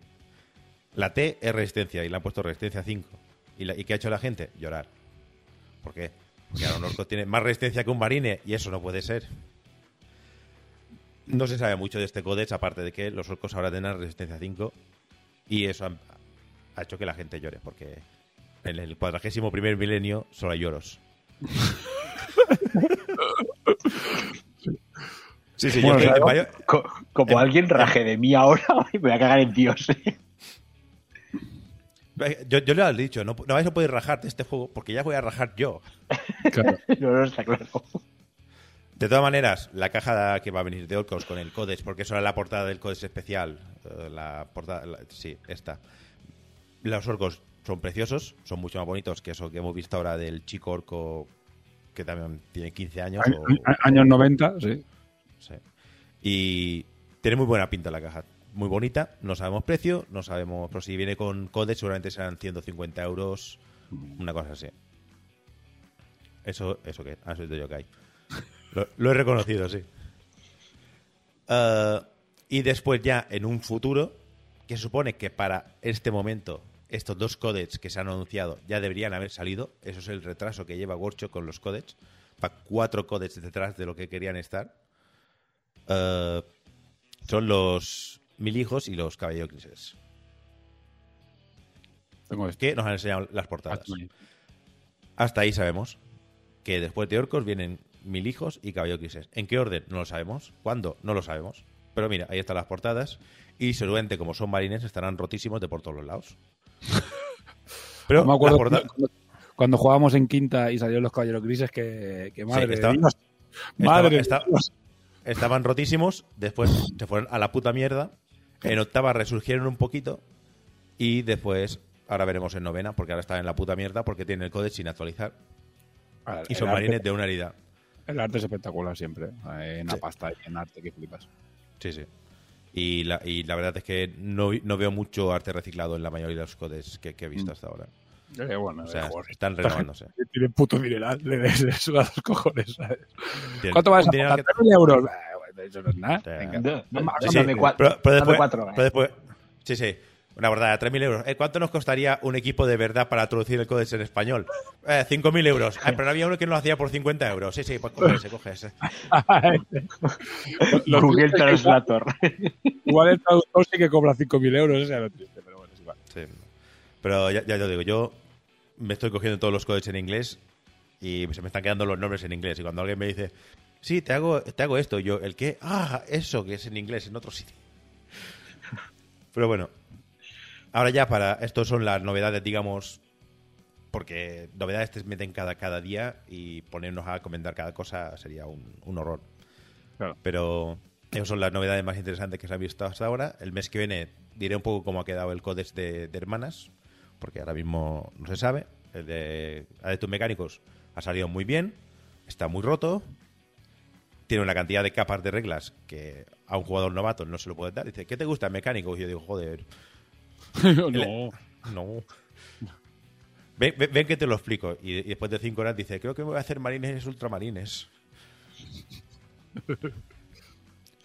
Pero no, el Codex a nivel competitivo parece que va a ser el nuevo, el nuevo Drukari que, por cierto, hace una semana, sí, salió la Big Fact, que se llama, que suele llamar Workshop, que es ¿Dónde hemos roto el juego? Vale, pues mira, ¿ves? Hachazo. Sin ninguna piedad. Viene a ser, esto ya lo hemos vendido, puedes destrozarlo. Sí. Sí, no, lo necesitaba, pero en gran sistema workshop lo necesitaba tanto, eh, no lo sé. Suelen pasarse mucho. Cuando algo se rompe se nota mucho que está roto, porque se ven en torneos que está siempre al top, siempre al top, siempre al top. Los celdas oscuros tenían un porcentaje de victoria del 70%, que es una aberración. Dijeron, ah, bueno, pues ¿Y, por- ¿Y qué es lo que usan? Esto. Eh, frasca, fra- toma por culo todo. Sí. eh, Workshop te ha de gustar por la comunidad en la que estás y porque te gusta el juego. Pero Workshop en sí no te va a gustar. La gente odia a, a Corvus Belli y yo digo, pues si Corvus Belli son los hermanos de caridad comparado con Workshop. Dicen, es que se parecen a Workshop y yo, joder, los cojones. Nah, Pero bueno, Ya, ya les gustaría, pobres tiene hijos. Sí, No creo que nos lo ha dicho más de una vez. Ojalá pudiéramos hacer lo que hace Workshop. Pero no pueden. Eh, pero de todas maneras, el juego está bastante bien. Novena está quedando bastante guapo. Ahora veremos cuando se haya renovado todos los códex. Que cuando se hayan renovado estos seis, quedarán 13. ¡Eh! Porque Pues sí, nada. tienen- pues esa cantidad de códex tienen. Y creo que la mitad de ellos son marines. Posiblemente. Bueno, Sí. pues nada. Bueno, Vale. Perfecto. Y- Mañana quedamos y jugamos. A. Bueno, que- que- queda una pregunta. Eh, décima, ¿cuándo? Uh, considerando que esta edición tiene menos de un año, 2025, Ojalá. Y dejen, si la edición es buena, dejen tiempo para que la peña la juegue y hacer todos los codes. Y eso, bueno, acabarán el Eh. último code. Y, ah, no, o sea, quedarán tres codes por hacer y anunciarán décima. No sé. no, eh, no eh, creo que, ¿Hay no creo que códex pase como. Uh, sí, pero de octava aún. Ah. Pero como va con el Codex Marine, que es de novena, tienes el suplemento de los Templarios Negros que usa marines normales. Y se ve Pues que son bastante buenos. Los he probado, sí. Son marines. Pero al bueno, final. sí. Son marines, eh, son marines que van de negro y te meten espadazos porque es- están loquísimos. Claro, eso es lo que vuela. Yo también jugaba a Templarios, ¿eh? Cuando jugaba Marines, jugaba a Templarios Negros. Bueno, es igual, venga. Eh, ¿Algo más que añadir? Chico, Ah. ¿qué posición? Eh, no sé, iba a hablar un poco del Battle Scribe, pero si quieres lo dejamos para otro. Para el, Ah, para el siguiente. eh. Ah, bueno, lo que. Bueno, lo pago para el siguiente. Eso. ¿Para el siguiente o para ahora? Dímelo. Y te hago un share screen. Venga, vamos a screen y haz un repaso rápido. Como ha, ha sido cinco minutos la sección, pues, pues tienes cinco minutos más. Venga, Venga, te concedo cinco minutos. vale. No sé si se ve ya la pantalla. Sí. Vale. Porque ahora yo no os veo porque solo tengo un monitor porque soy pobre. Vale. Eh, Battle Scribe, digamos, todo ejército, bueno, todo juego realmente necesita una manera de hacerte la lista de ejércitos porque eso del papel y boli, pues eso es, de, es primitivo. Uh, y creo que los de Corwood ya lo han dicho muchas veces que su juego no hubiese tenido tanto éxito si no hubiese sido por su por su army. Vale, Workshop ha sacado ahora un army. Uh, no importa ni que lo miréis hasta que lo arregle. es, es lo que hay. Pero está el Battle Es, Scribe. es de pago y es una basura. Es una basura, sí. Y para poder meter un codex tienes que comprarte el codex. Vale. Bueno, ¿Qué eso, es lo que eso ha- lo hacía ya War, eso ya lo hacía War Machine, ¿sabes? Sí. Bueno, Y bastante caro, además. pues ¿qué es, qué es Battlescrap? Battlescrap es un programa para hacerte eh, lo que se llaman roosters, que sale aquí arriba, que son listas, básicamente. Y hay para muchos, de- para muchos juegos. Uno de ellos es 40.000 y hace bastante falta porque 40.000 ya no es lo que era cuando jugaba Ramón. Yo me enteré cuando, era, cuando me metí en novena. Pero bueno, vas aquí arriba, vas a Data y digamos todo esto son... de, mira, Capitán de Hielo Fuego, Titanicus... No se ve. tiene- Esto no se ve. No. Tengo, que, tengo que- tengo que compartir Sí. la otra pantalla. Joder. o, o comparte directamente pantalla en vez de ventana. Vale, espera. Mm, Comparte pantalla mejor. Espera, te quito esto. Com- Comparte toda la pantalla y, y se verá todo lo que tú quieras. Es- esconde el porno primero.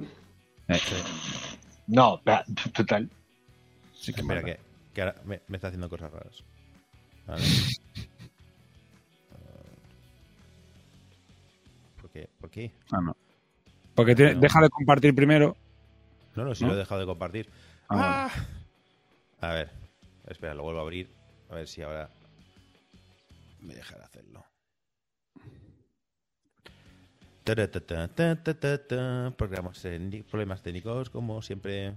Sí, era raro que no hubiera el Screen. problema. Sí. Asumo que el que nos esté escuchando en iBox estará flipando. Sí. Bueno, es normal también. Mientras que, mientras que no, no dejemos vacíos y nos quedemos todos callados mirando, ¿sabes? yo creo que mientras que comentemos algo, Sí. es igual. Uf, contad un chiste o algo. Ahora sale. ¿Se, ve mi ratón? ¿Se ve mi ratón si Sí, quieres? ahora se ve, yo se ve el ratón. A ver, abre la, la pantalla esa de los roosters o lo que sea, que es lo que falta. Vale, Ya está, ahora se ve. Perfecto. vale, perfecto. Vale.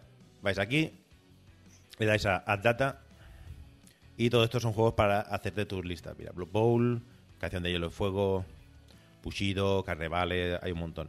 El que te interesa a ti es... A todos esos, a todos esos, a todos esos juegas de picas. A todos Sí. los que has dicho.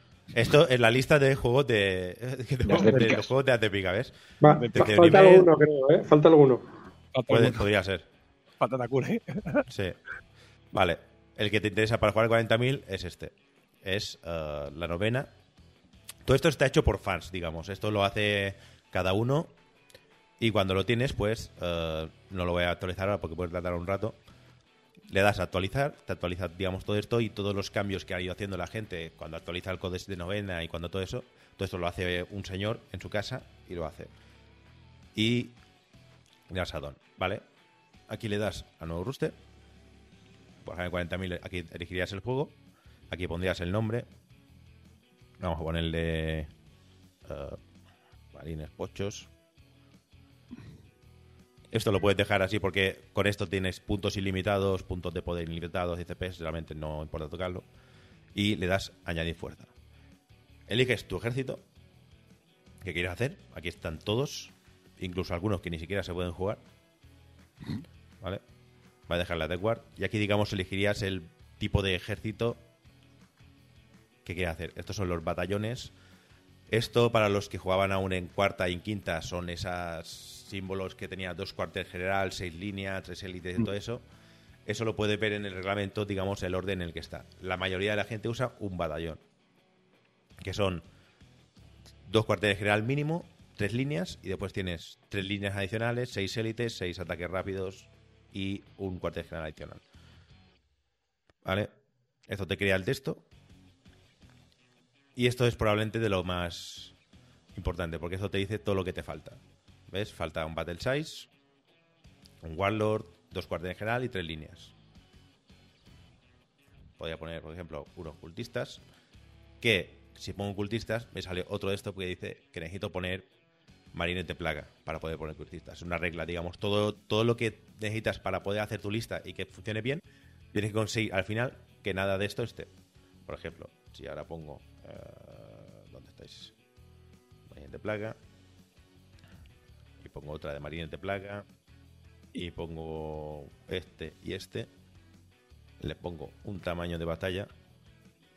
¿Y qué es lo que me pide? Un Warlord. Que es, pongo esto y lo hago Warlord.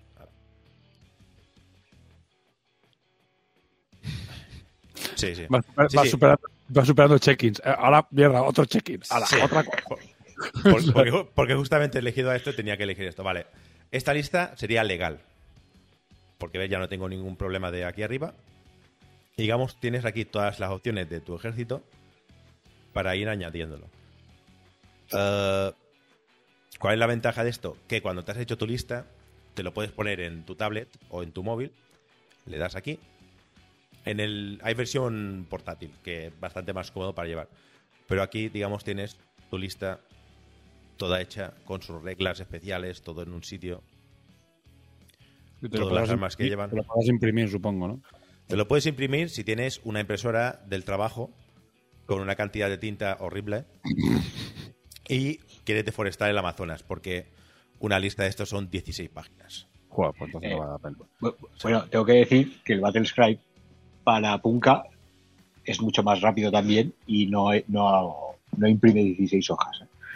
Claro, porque cuando ves a Typhus, por ejemplo, aquí este señor, que es, yo le llamo el muro de reglas, tienes Typhus, todos los tipos de tropa que es, todas sus reglas, sus habilidades, y aquí la explicación de todas sus habilidades. Claro. Y le faltan dos poderes psíquicos, que ves aquí te dice que puede tirar dos poderes psíquicos y Nekar uno. ¿Ves? Y te dice cuántos puedes tener, digamos, toda la información para hacerte tu lista la tienes en tu en el Battle Scribe. Es- Es un programa que necesita un poco de trabajo para, para aprenderlo, pero eh, una vez que lo has aprendido y lo, dominas, es lo mejor que hay para hacerte listas de 40.000, sobre todo en lo que era octava y ahora novena, porque hay, digamos, la capa de reglas que es- han aumentado mucho. Ya te digo, cuando tienes tu lista hecha, lo que sea, eh, la puedes guardar. En el móvil se, va- se guarda automáticamente, tienes tu listado de listas ahí, un capa de, yo tengo como 30, porque lo uso para mirar otros ejércitos, pero digamos, puedes ir a tu lista, mirar y tienes esto.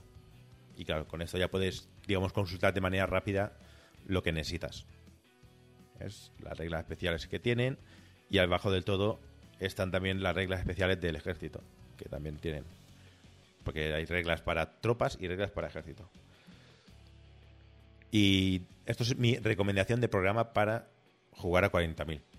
Y te permite también hacer eh, tipo de juego. Por si quieres jugar a, a cruzadas o narrativos.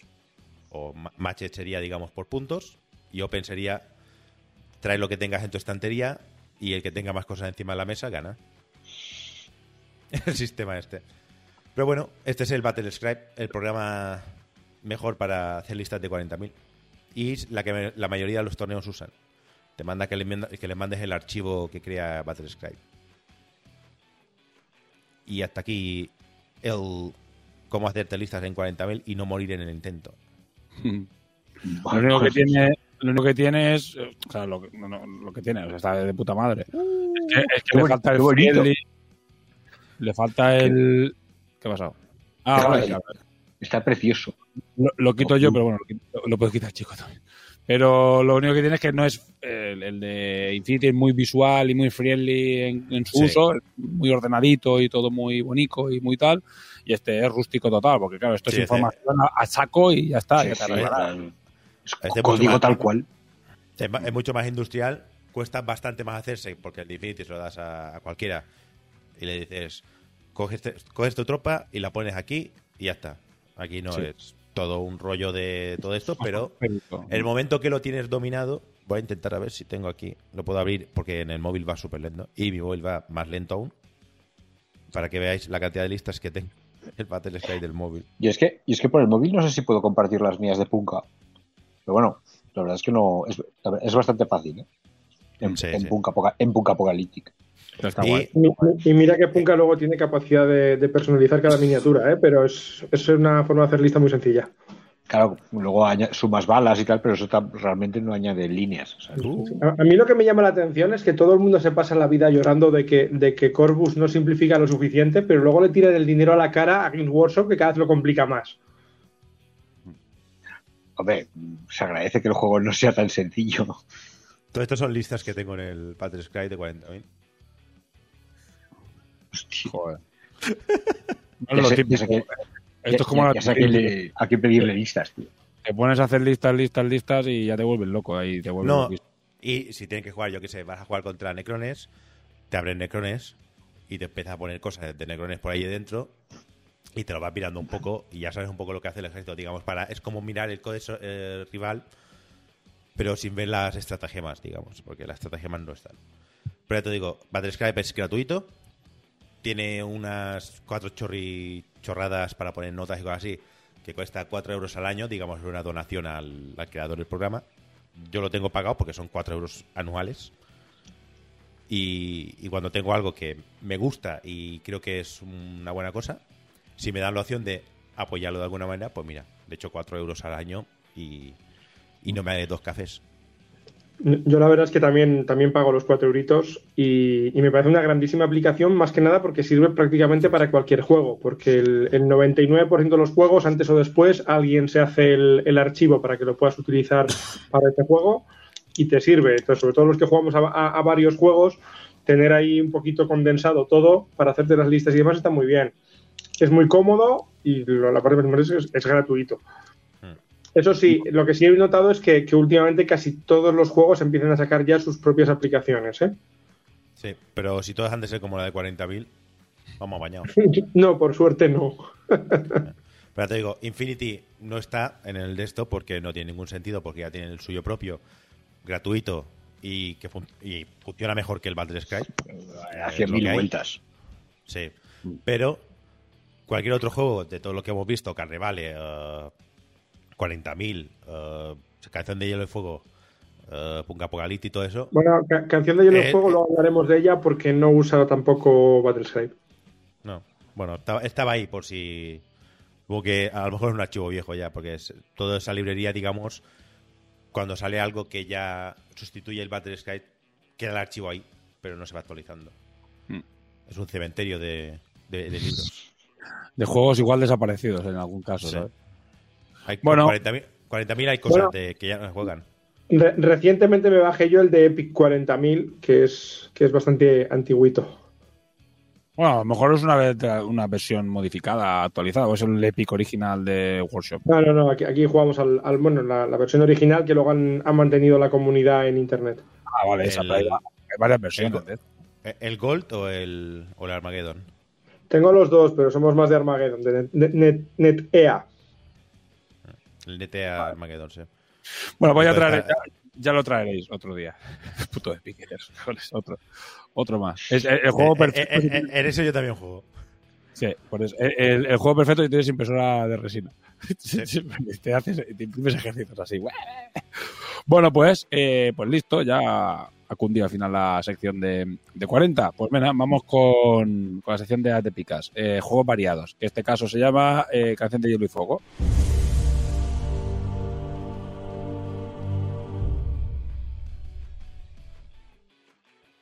Vale, pues voy a compartir, porque Atepicas no puede. Voy a compartir la página de Edge porque hay un par de fotos bonitas y voy a coger y voy a aprovechar para que mientras tú hablas de nos cuentas de qué va el juego. Muy bien, antes de nada, eh, comentar a toda la gente que nos está oyendo que en esta sección iré tocando diferentes juegos que no son las, las secciones habituales, como podrá ser, pues tocaremos eh, Malifox, tocaremos Busido, eh, tocaremos Star Wars, de todo un poquito, lo que, lo que esté un poquito más de moda lo que tenga novedades. Si a alguien le apetece que se hable de algún juego concreto o, le apetece escuchar sobre un juego que le interesa, oye, que nos mande un, un mensaje, ya sea por, por iBox o por donde, por donde pille, e intentamos meter una seccioncita de, de, de todo, todo. Estamos abiertos a escuchar opciones. Probablemente si es de miniaturas, eh, lo tendré por casa. Eh, vamos con el de Canción de Hielo y Fuego. A ver, este juego salió en 2017 a, a través de un Kickstarter y la verdad es que pegó pelotazo. Eh, vendió una puñetera barbaridad. porque, primero, porque era el momento que estaba totalmente en auge el, tema de, Juego de Tronos, lo cual pues ayuda. Y segundo, porque presentaba un, sistema de juego eh, basado en los juegos clásicos de, unidades, de, bloques de unidades, estilo el Warhammer Fantasy antiguo, pero con unas mecánicas mucho más ágiles y más modernizadas. Entonces, al final, el juego eh, pues ha tenido mucho éxito. Eh, la caja básica inicial salía solamente con, dos facciones, que eran los Stark y los, y Lannister. Luego pues, salieron también eh, unas cuantas facciones más que hay ahora. Creo que ahora están 6, 7, 7 son, me parece.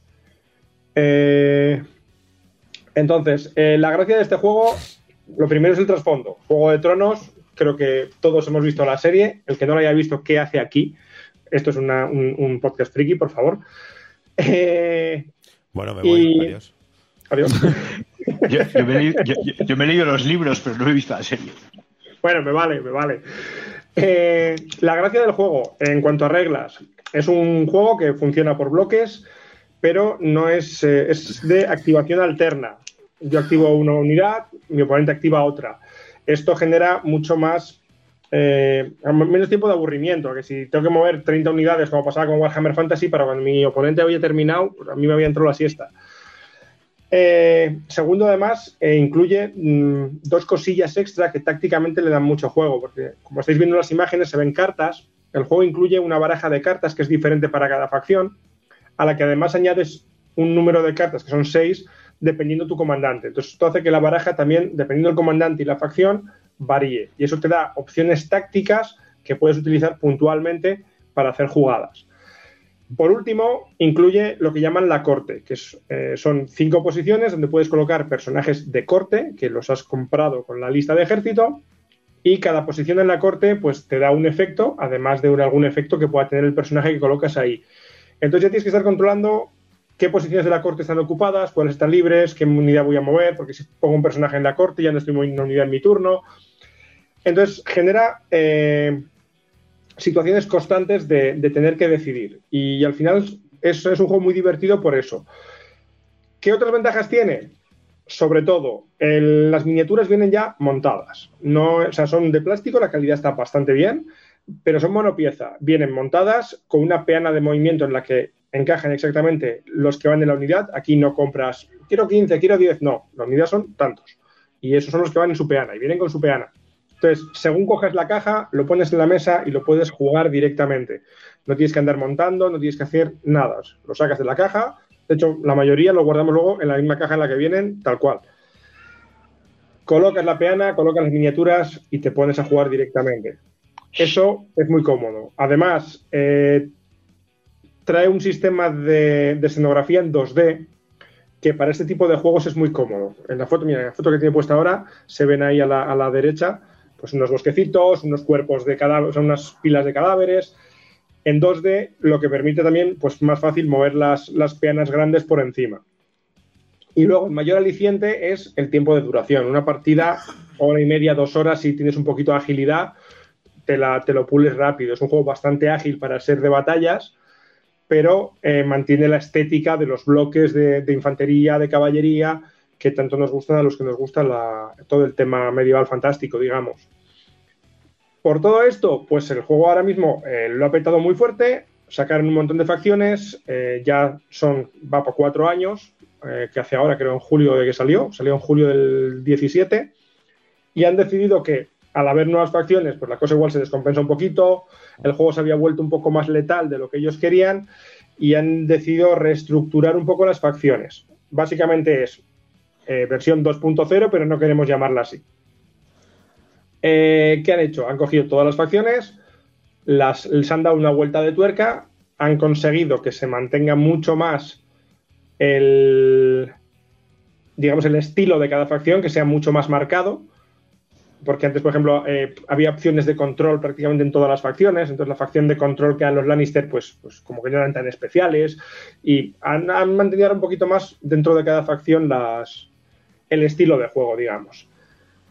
Y están muy activos porque sí es cierto, vamos a, no vamos a ir solo todas las cosas buenas, también tienen las cosas malas, que es el, tema de distribución de este juego suele ser un poquito complejo. Cuando salen novedades o las compras nada más salir, o ya la has visto, porque luego tardas meses en volver a, a verla en venta. Classic, Eh, Classic, Classic Edge y Fantasy Flight. El mismo estilo, exactamente. Y, y el, el tema es, pues eso, que, que ahora con la excusa del COVID, pues cada vez que sacan alguna novedad siempre dejan en la colectiva, pero bueno, ya sabéis que por el COVID puede haber algún problema de distribución, que pues lo teníais igual cuando no había COVID. Pero bueno, el- quitando eso, el, el juego está funcionando muy bien. De hecho, teníamos las imágenes de las novedades de, de mayo y junio, que creo que tienes por ahí, te las he pasado antes. Estas están ahí puestas. Eh, estas- del Ni. Est- estas de los dragones son las de, son las de mayo. Eh, las, las novedades que, que sacaron en mayo, pues hay la de dragones con sus dragones, que está muy bonita la, la caja, por cierto. Los mamuts me parecen preciosos. Eh, casi todos los caballeros Baratheon tienen una, calidad muy alta en, cuanto a modelado también. Y, luego la otra foto son las de junio. Creo que las tienes por ahí, que de momento han, sacado poquita cosa. Ah, todavía no estamos más que a principios. Ah, y esto las novedades. Los, los, hombres de la reina, eh, ah, los, arqueros de, de Railor y bueno, alguna cosilla. Los hombres libres, que son una cosa curiosa porque van varios en cada peana, que son pues mataos que han liberado la, la. Eh, un poquito las novedades que están saliendo ahora. También han sacado en, en marzo, sacaron o anunciaron ya por fin la, la nueva facción, eh, que era la de, la de los Greyjoy. Y eh, lo que estábamos comentando hace un momento, tienen una aplicación propia. La aplicación está muy, muy bien porque tienes ahí, aparte de acceso a todos los perfiles de unidades y un creador de listas, puedes ver todas las tarjetas de, de unidades. Si en algún momento, por alguna razón, tienen que ratear algo o tienen que cambiar algo, es inmediato en la, aplicación, un poco al estilo que ha hecho siempre Corvus Belli. Pero también tienes acceso al reglamento, a, un, creador de partidas. es una aplicación que está bastante completa y está muy cuidada. Lo cual, pues, todo lo que sea facilitarnos el, el acceso al juego, pues siempre es bienvenido. No sé si queréis añadir alguna cosita alguno.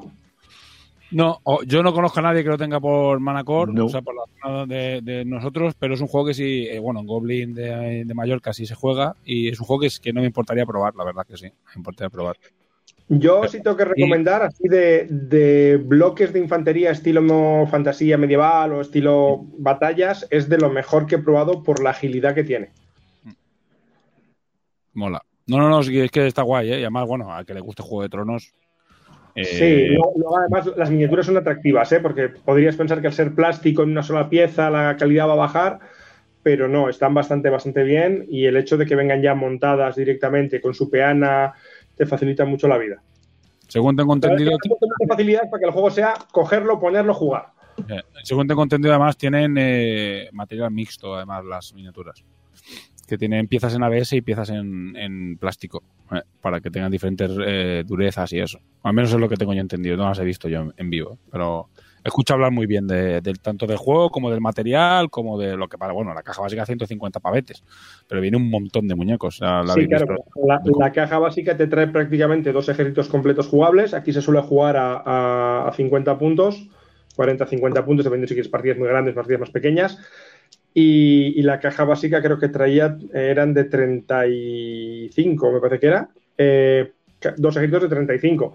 Entonces, te están dando dos ejércitos prácticamente jugables, que añades una, una unidad más y, puedes jugar. Eh, Claro, además te trae el reglamento, toda la escenografía en cartón de 2D, eh, todos los tokens. O sea, la caja está muy bien. En la caja básica, de hecho, es de los juegos así más, más interesantes que, que he probado. Y yo creo que también por eso pegó tan fuerte, ¿eh? porque la caja básica por precio estaba muy, muy, muy bien. Ya viene, ya viene muy completa, claro.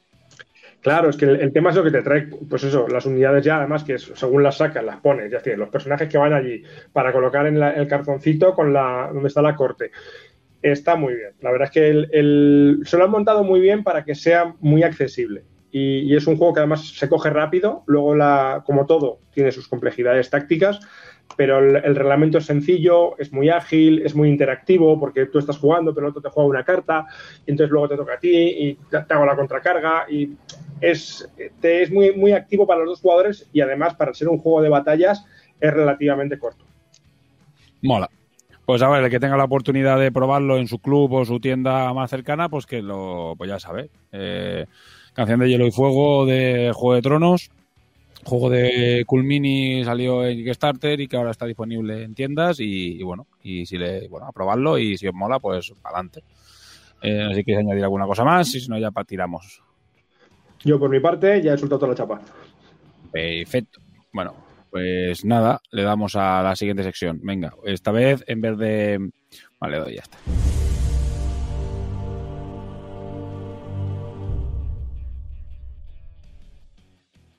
Bueno, pues esta vez en vez de Takur, ¿qué? ¿Qué pasa? Le, le doy y ya está. Ahora. Le doy. Ahí va. En vez Ah, de... toma por culo, Takure. En lugar de Takure, voy a darle, esta vez yo iré hablando de mis movidas. A veces será Takure cuando haya algo importante, por ejemplo, ya seguramente el mes que viene haya más información de, del, sobre el Kickstarter y sobre la, el Mundial, entonces ya pues a lo mejor será la sección de- del Mundial, o será, seguramente será otra de Yokai Quest por el tema de, de que el Kickstarter se lanzará con toda probabilidad el mes que viene, en julio. Eh, no hay una fecha exacta porque aún a cerrar dos tonterías, dos cositas y bueno, pero ya está, bueno, Corneja ya ha probado el regla, ha jugado ya bastante al reglamento, ha probado el prólogo, que es una mini campaña de tres partidas, eh, que es para que la gente pueda probar el sistema de campañas, cómo funciona la campaña, las reglas específicas de, de la aventura. Eh, no solo con el reglamento, que el reglamento había pues, para que pruebes el juego, pero eran tres partidas independientes, así en plan sin, sin correlación y sin experiencia de personajes, pero bueno, pues básicamente las- el mes que viene se lanza el Kickstarter de Yokai Quest. ¿Qué es Yokai Quest? Yokai Quest es un juego que lanzó Zenith Miniatures hace eh, cuatro o cinco años en Kickstarter y que bueno, pues tuvo sus problemicas, podríamos decir. Tuvo sus problemicas. Fue un proyecto que eh, a nivel de producción está bien, porque las miniaturas son muy bonitas, eh, no está mal, la verdad es que no, no tiene grandes desastres, está bien eh, a nivel de producción, pero la campaña fue bastante desastrosa y, bueno, hubo ahí un montón de movidas contractuales entre quien hizo el juego originalmente, entre Ceni, que era fabricante y distribuidor, bueno, aquello fue un desmadre bien cerca estuvo de irse a tomar por saco tanto el proyecto como la empresa. Así que bueno, consiguieron salvarlo, eh, entregar a los, a los backers. Eh, pocos backers estaban contentos con lo que recibieron. Eh, hubo bastante, bastante desastre también en envíos y tal, pues fue, fue bastante caos, pero hizo un esfuerzo titánico Zenith. Verdad que no se le aprecia porque bueno, la gente no ve todo el interior y todo lo que supuso para hacer miniaturas que los creadores originales desaparecieran, ¿vale? Imagínate que haces un Kickstarter eh, que te lo hace una empresa con la que ha llegado a un acuerdo y un día a poner una foto en la playa, que el chico y yo nos acordamos de esa foto bastante, porque los dos somos backers, y un día pone una foto en la playa y, y hasta luego, y desaparecieron. Sí, Si, si vas a su Facebook, su última imagen es. La Nos foto vamos de vacaciones. Hasta agosto, luego. Agosto. Hasta, era- hasta luego. Adiós. Esta gente maravillosa y fantástica que dejó el proyecto medio tirado y De desaparecieron. un- y un- vamos, a, vamos a decir el nombre, que son Unusual Creative. un usual creative y básicamente cogieron y desaparecieron. Y eh, Zenith se encontró el marrón. Hizo lo que pudo, entregó lo que pudo, cumplió los mínimos que habían prometido en Kickstarter, esos mínimos sí, porque la gente tuvo su juego, etcétera, etcétera, pero evidentemente hubo muchas cosas que no salieron de todo bien. Una de ellas, principalmente las reglas. Las reglas del juego jugable era, pero era bastante desastre. ¿Sabes? Era un juego muy. No sé, no- nosotros intentamos jugar y no, y no fuimos capaces, ¿sabes? Yo intenté jugar varias veces y no, no había manera. en tanto en BGG como en Darkstone había mucha gente intentando hacer reglas alternativas para porque es que el juego es muy bonito, eh, está muy bonito. Voy a ir enseñando fotitos, ¿sabes? De lo que es el juego. Jugable era, pero no se podía jugar. Efectivamente. O sea, jugable lo podías poner en la mesa, pero ni te lo ibas a pasar bien ni ibas a ir a ningún sitio. Pero tú tirar dados y eso. hacer. Eh, bueno, las, no- las minis son acojonantes. ¿eh? Las minis molan mucho. Esto es un set totalmente pintado de un, bueno, de un backer que, bueno, llega a un- una colaboración con nosotros para cedernos, bueno, para dejarnos poner sus fotos de todo, tiene todo el juego completamente pintado, bastante chulo. Y estas fotos las vamos a poner en Kickstarter.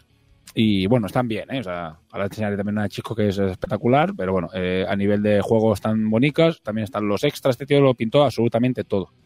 ¿Sabes? Todo, todo, todo, todas las minis están totalmente pintadas. Y después, bueno, eh, otra mini, tenemos esta de Chisco, que no está mal, para Chisco pintar normalucho, Bé. pero bueno, Sí. Los, pi- Calidad. los pinceles estos que... Que, que alguien le corte las manos. La verdad es que es muy bonita la, la miniatura esta. Le tengo que pasar a Chisco también un par de minis. Ya hablaré con él cuando, cuando pueda, que tengo que pasarle un par de minis más. Eh, que, de van a salir ahora. Tancaco. La mini favorita de Chisco, porque es la que está más broken. Y evidentemente a Chisco le atraen las cosas broken. Eh, casual, He casualidad. de ¿eh? decir ahora que lo has dicho que probé el juego recientemente, creo que fue hace semana y media, Sí, y la, la- la tipa de la, de la naginata eh, está rotísima. ¿eh? Ah, está rotísima, está rotísima. Eh, Es un super bestia. Pero bueno, a de- decir que qué ha pasado. Eh, bueno, juego muy bonito, la gente lo tenía en su puta casa y yo en una de las reuniones que, que tuve con Zenith, eh, que voy a Málaga cada dos o tres meses para todo el tema de Takure y para ajustarnos a otras cosas y proyectos que estoy haciendo con él, ya se anunció el Kickstarter en Facebook y redes sociales que estoy haciendo algunos juegos, entre ellos Yokai Quest, llegamos a un acuerdo de por, por qué tenía allí tirados, bueno, básicamente el muro de la vergüenza lo llamaba yo, que son pues casi 600 yokais completos eh, que estaban allí y claro, con las reglas desastre pues no las puedes poner vo- volver a vender porque est- estás vendiendo un juego que son la, con unas reglas que son un desastre y al final lo que hice fue llegar a un acuerdo con él para volver a sacar las reglas. ¿Cuál es la dificultad? Que vuelvo a sacar las reglas de un juego que ya está totalmente hecho. La ventaja, o sea, totalmente construido, es decir, con unas reglas que son totalmente diferentes. Y el reto estaba en hacer unas reglas jugables con unas reglas que no, con unos componentes que no eran jugables. O sea que tal y como estaban eh, creados, no, no, el resultado no había sido correcto. Y bueno, ese era, ese era el reto. ¿Y qué ha pasado? Después de varios meses de trabajo eh, y ba- bastante testing y tal y cual, han quedado unas reglas bastante, bastante buenas. Yo, o sea, de todo que lo diga yo, pero creo que son bastante jugables. Corneja las ha jugado. Súper divertido, ¿eh?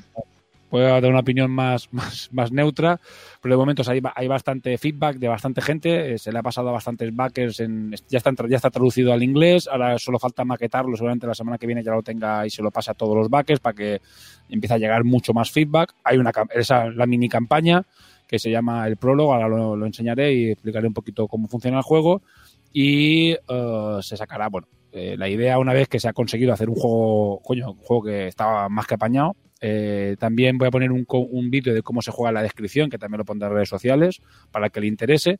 Eh, este es el reglamento viejo, No, no, no, Pues- esto, es, esto es el rulebook. el rulebook viejo. Eh, Pero, ¿por qué? Porque el rulebook es diferente al libro de reglas claro. en, en- en su interior. Uf, eh, no entraremos en, Yo- qué es lo que a ver. hay. Yo te hice caso y ni los abrí. Yo directamente los cogí, los aparté, saqué las minis. Yo no sé es- por qué, aquí tengo esto y tengo esto. Tus dos juegos favoritos. 40.000 y las reglas viejas de Yokai. Bueno, eh, pues ha hecho un juego muy interesante. Eh, justo hoy han colgado la gente de Tu Turno, que es un podcast, es un canal de YouTube, ha hecho un cómo se juega súper currado. Me ha ahorrado hacerlo yo, porque la verdad es que está muy bien hecho y explica muy bien cómo se hace el juego, cómo se juega.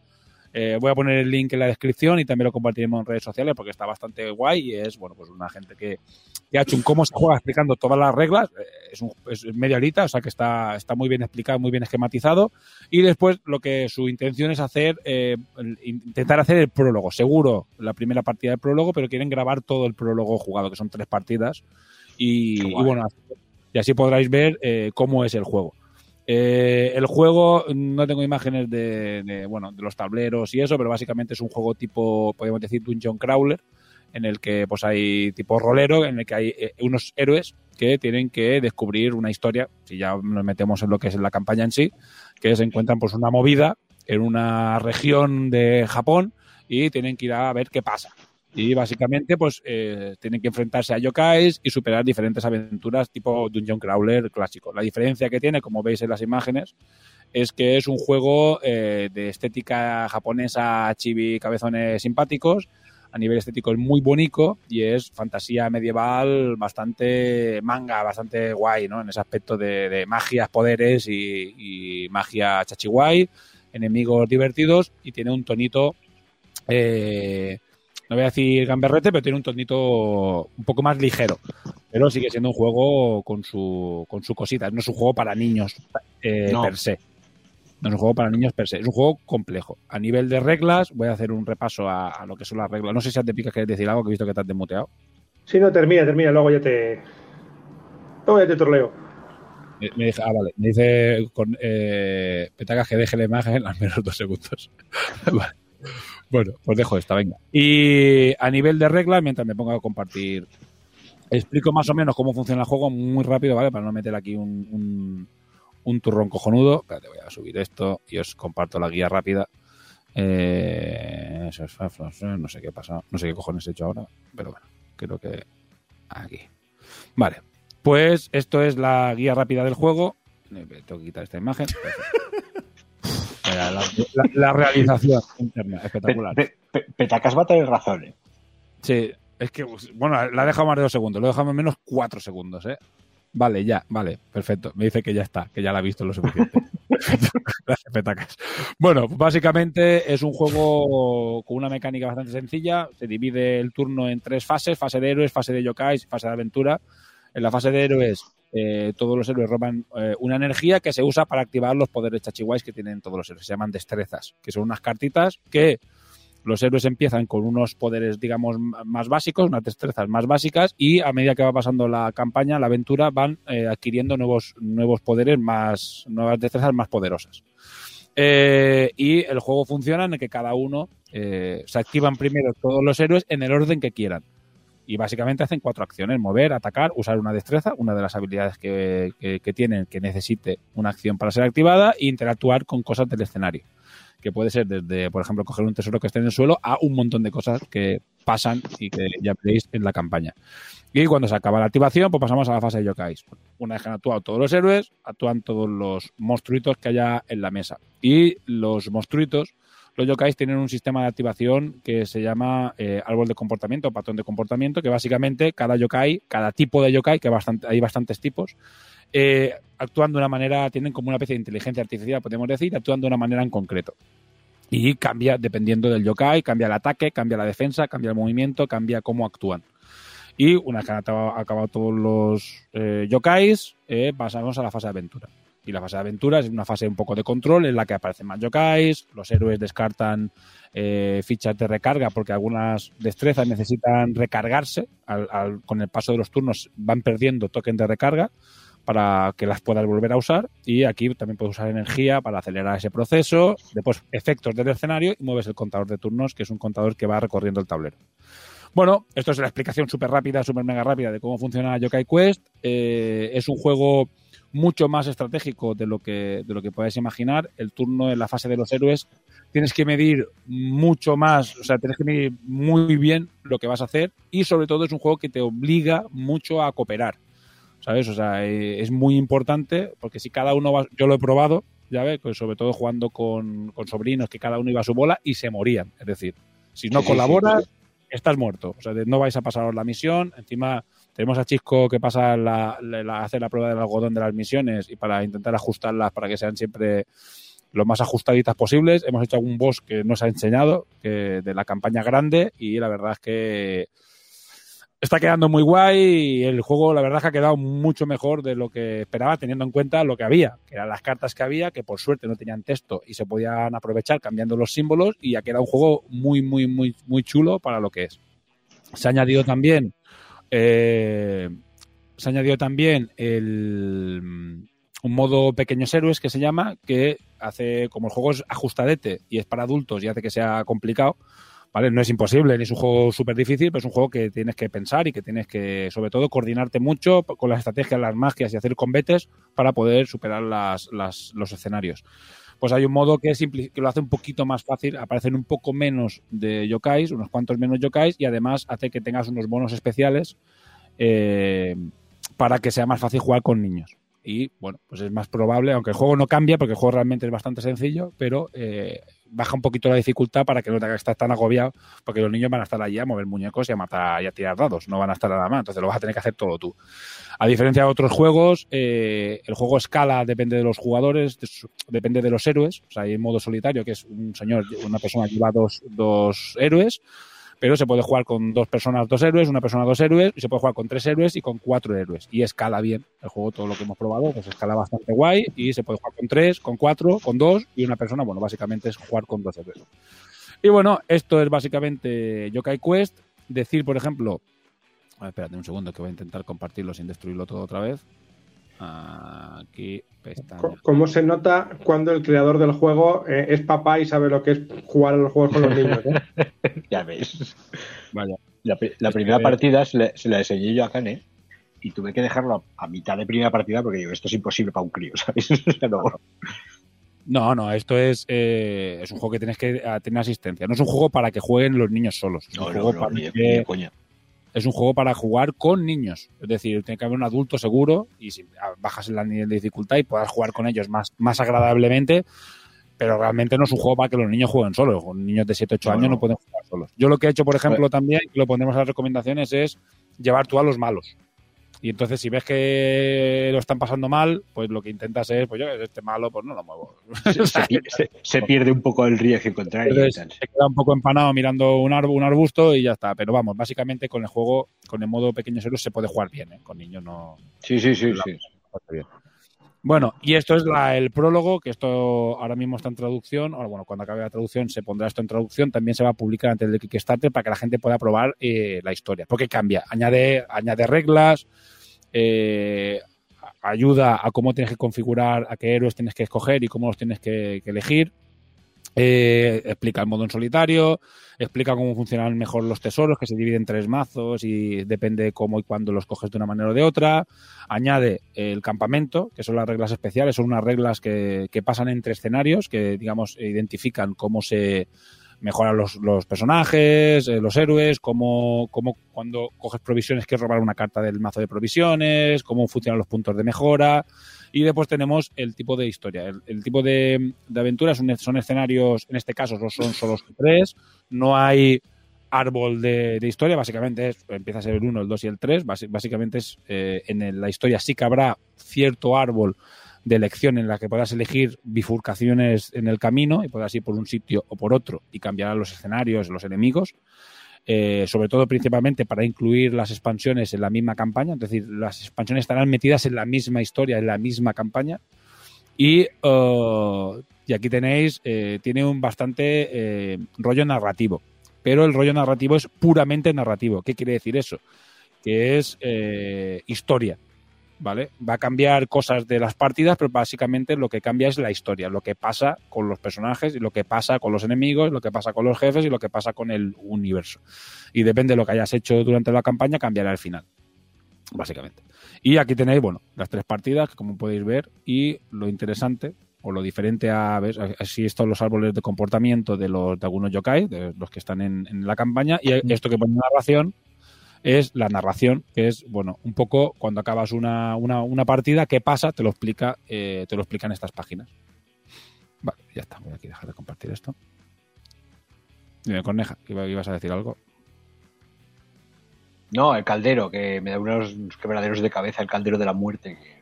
El puto caldero. Los bosses son bastante locos, o sea, eh, añaden muchísimas reglas diferentes. Es decir, cada jefe es muy diferente.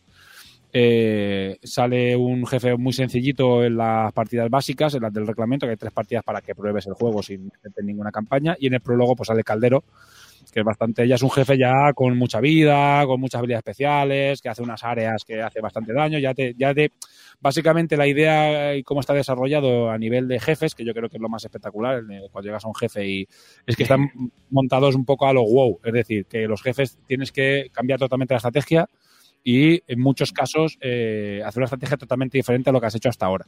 ¿sabes? Porque habrá partidas que serán diferentes, evidentemente, pero cuando llegas a un juego es que de repente el juego ha cambiado, con las mismas reglas, de repente tienes que hacer cosas totalmente diferentes y coordinarte de una manera totalmente diferente a como lo estabas haciendo hasta, hasta el momento. Y como hay un montón de jefes, porque se hicieron un montón de jefes, hay un montón de muñecos, pues la partida, la campaña va a tener bastantes misiones. En principio va a salir con unas 16, 18 escenarios, eh, incluyendo las expansiones, con lo cual ya son bastantes, bastantes escenarios. Y lo que vamos a hacer es añadir más escenarios eh, como desbloqueables en la, en, la, campaña para que haya aún más bifurcación y pues se pueda hacer la campaña aún por más caminos diferentes y la puedas rejugar muchas veces eligiendo, pues ahora vamos a ir por este camino, pues ahora vamos a ir por este camino y a ver qué pasa, a ver qué pasa, a ver qué pasa. Y así podrás eh, ver pues un poco más el, el mundo y ver si cambia al final o no. Y bueno, básicamente eso es eh, Yokai Quest. Eh, eh, recomiendo que si queréis, si os gusta, eh, os metáis en el vídeo este que he comentado de la de, YouTube eh, de, de tu turno, que ya pondré el link, y ahí podéis ver exactamente las reglas, ejemplos, las miniaturas, los componentes. Aunque utilizar unos componentes que seguramente añadamos a posteriori añadamos en el Pledge Manager, que son componentes eh, impresos en 3D por una empresa que nos está echando una mano. Eh, bueno, básicamente el resto de componentes, lo, él ya lo explica, que hay unos componentes que son accesorios. Pero está muy bonito y la verdad es que está el juego funciona muy bien. Y muy recomendado, en un mesecito lo tendréis eh, disponibles en, en Kickstarter. Si ya tenéis el juego, podéis comprar solo las reglas. Y estarán, bueno, no sé, no tengo un precio aún definitivo, porque no aún lo tenemos que mirar, pero eh, valdrán poquita cosa, menos de 20 pavos. Seguramente tenga ya dos libretos, el libro del, reglamento con el libro de, la, de esto y una miniatura promocional, que ya enseñaremos el mes que viene. Y en el y si no tenéis el juego, podéis adquirir esas copias que tiene Zenith allí, las podéis adquirir. Y como el juego está construido, la entrega será bastante rápida. Básicamente lo que se tarde en acabar la campaña, mandarla a, traducción y a imprenta. O sea que seguramente cuatro meses, cinco, ya tengáis el juego en casa. Porque la campaña estará hecha cuando lancemos el Kickstarter, así que solo será traducir, pulir, pulir un poco testing y pulirlo bien, que será el tiempo que esté abierto el Manager y tal tres, cuatro, en cuatro mesecitos creo yo que cuatro o cinco está, lo tenéis en casa. Así que bueno, ahí está. Ya he explicado todo lo que había que explicar. No sé si queréis añadir alguna cosa, porque creo que lo habéis jugado todo. No sé si has de picas ha llegado a jugar la nueva versión, pero bueno. Jugar todavía no, el reglamento sí me lo he leído y estoy intentando hacerme con un, con un juego de los antiguos, que creo que me ha dicho un colega que me lo puede conseguir para probarlo. Eh, me ha gustado, tiene muy buena pinta. A ver, para la gente que pueda buscar así algo similar, pensad en una estética chibi para un juego estilo, digamos, HeroQuest, pero más actualizado, más moderno, mucho más complejo tácticamente y sobre todo que te llegue a casa después de pagarlo. Sí. No como, no como el HeroQuest. No como el HeroQuest. Pero HeroQuest no llega y puso Diony que no había que, que, estaban, que estaban en marcha y que era la pandemia, que lo había retrasado. Con dos cojones.